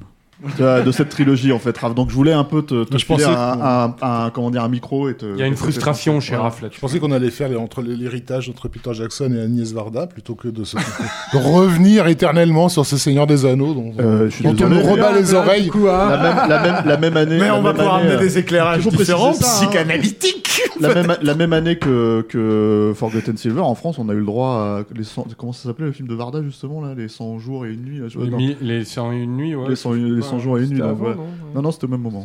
Voilà. Avec Euh, Robert en De Niro. 95. Hein, euh, Avec Robert De Niro en train de compter fleurette à Catherine Deneuve sur une petite barque Mais sur ça va- l'eau avec des signes autour. Et, et, et Kung Fu Master. Mais ça va hein. être en trois parties, ça, c'est ça ça va nous en de parties. cinéma de Hong Kong. euh, En euh, trois parties, c'est-à-dire on s'arrête à King Kong à la prochaine et après c'est quoi On verra. Comme j'ai envie. En fait, on Donc la troisième partie sera vraiment euh, comment je deviens George Lucas en fait. La deuxième c'est euh, on, sais, on Yann, adore- Yann, Yann, non mais je, est- je non, mais t'as pas compris. exprès. Yann. je fais chier exprès, excusez-moi. Yann, Non, on non, est totalement, on est totalement tributaire de, de, de Stéphane là-dessus. C'est-à-dire, c'est selon son bon vouloir. Donc tu hier veux dire soir, que je ne serai pas invité hier à la troisième partie Non mais ouais, hier soir il nous a envoyé un mail pour nous dire les, les gars, euh, je dégage Fantôme contre Fantôme, je le reporte au prochain numéro. Moi j'avais accumulé une documentation phénoménale. j'avais revu le film trois fois. Tu vois, et tout, tout ça s'écroule en pas, j'ai failli quitter écouté le podcast T'as t'as passé la moitié de l'épisode à pas parler dans le micro et là tu bourrines là sans déconner quoi. Bon ça suffit, c'est moi le patron, c'est vrai. Voilà, tu vois. Voilà, il va mourir pour la peine. C'est moi le patron, on s'arrête là et euh, on reprendra la prochaine fois, le mois prochain. Euh, merci à tous. de rien. Merci à toi, merci euh, aux tipeurs, merci, à aux nos tipeurs auditeurs, qui ont permis à Arnaud de venir malgré sa crève carabinée. merci à Alain Mercier. Merci Ne l'oublions pas. À la Merci technique, à la qui, technique. qui me regardait tout le temps avec ses gros yeux en me disant Dis-leur de parler dans le micro Comme ça. Mais on se parle, euh, on communique en fait par télépathie. Euh, vous pouvez nous suivre euh, sur euh, les euh, réseaux Facebook, habituels. Instagram, Twitter Voilà, et compagnie. Te lève pas, Yannick, assieds-toi, j'ai pas fini. Merci. Un peu de Et, euh, politesse, Yannick, le repas est pas terminé. c'est la c'est- nicotine, c'est tout. Ouais, ouais, c'est le besoin, quoi. Le Tipeee T- euh, TIP Putain, Vas-y, 3E. Rafik, fais-le. Fais-le, va jusqu'au bout. TIP3E.fr euh, slash com. euh, mais tu sais. ah, Ah, TIP3E.com slash Capture Capture Mag. Voilà, parce que c'est le mot-clé voilà. pour tout, quoi. Euh, Et vous merci cliquez. à tous ceux donc, qui nous ont qui ont déjà typé jusque là. c'est pour ça qu'on arrive à avoir Yannick ici. Oh, le connard. on lui a filé tout notre. tout On a affrété un avion, euh, on a affrété un avion depuis hein, FOC. Si vous et donc si vous voulez typer, bah voilà, euh, merci encore à vous. Et puis moi je vous dis à la prochaine fois avec le prochain épisode. Au revoir. Prochaine partie. Au revoir. Tu nous passes la chanson Sodomie en finale Let me tell you about sodomy. You must think it very odd of me that I enjoy the act of sodomy. You might call the wrath of God on me, but if you tried it, then you might agree that you enjoy the act of sodomy. Hey, it's Danny Pellegrino from Everything Iconic.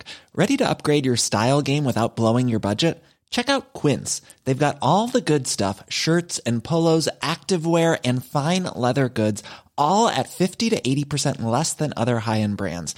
And the best part? They're all about safe, ethical, and responsible manufacturing. Get that luxury vibe without the luxury price tag. Hit up quince.com slash upgrade for free shipping and 365 day returns on your next order. That's quince.com slash upgrade.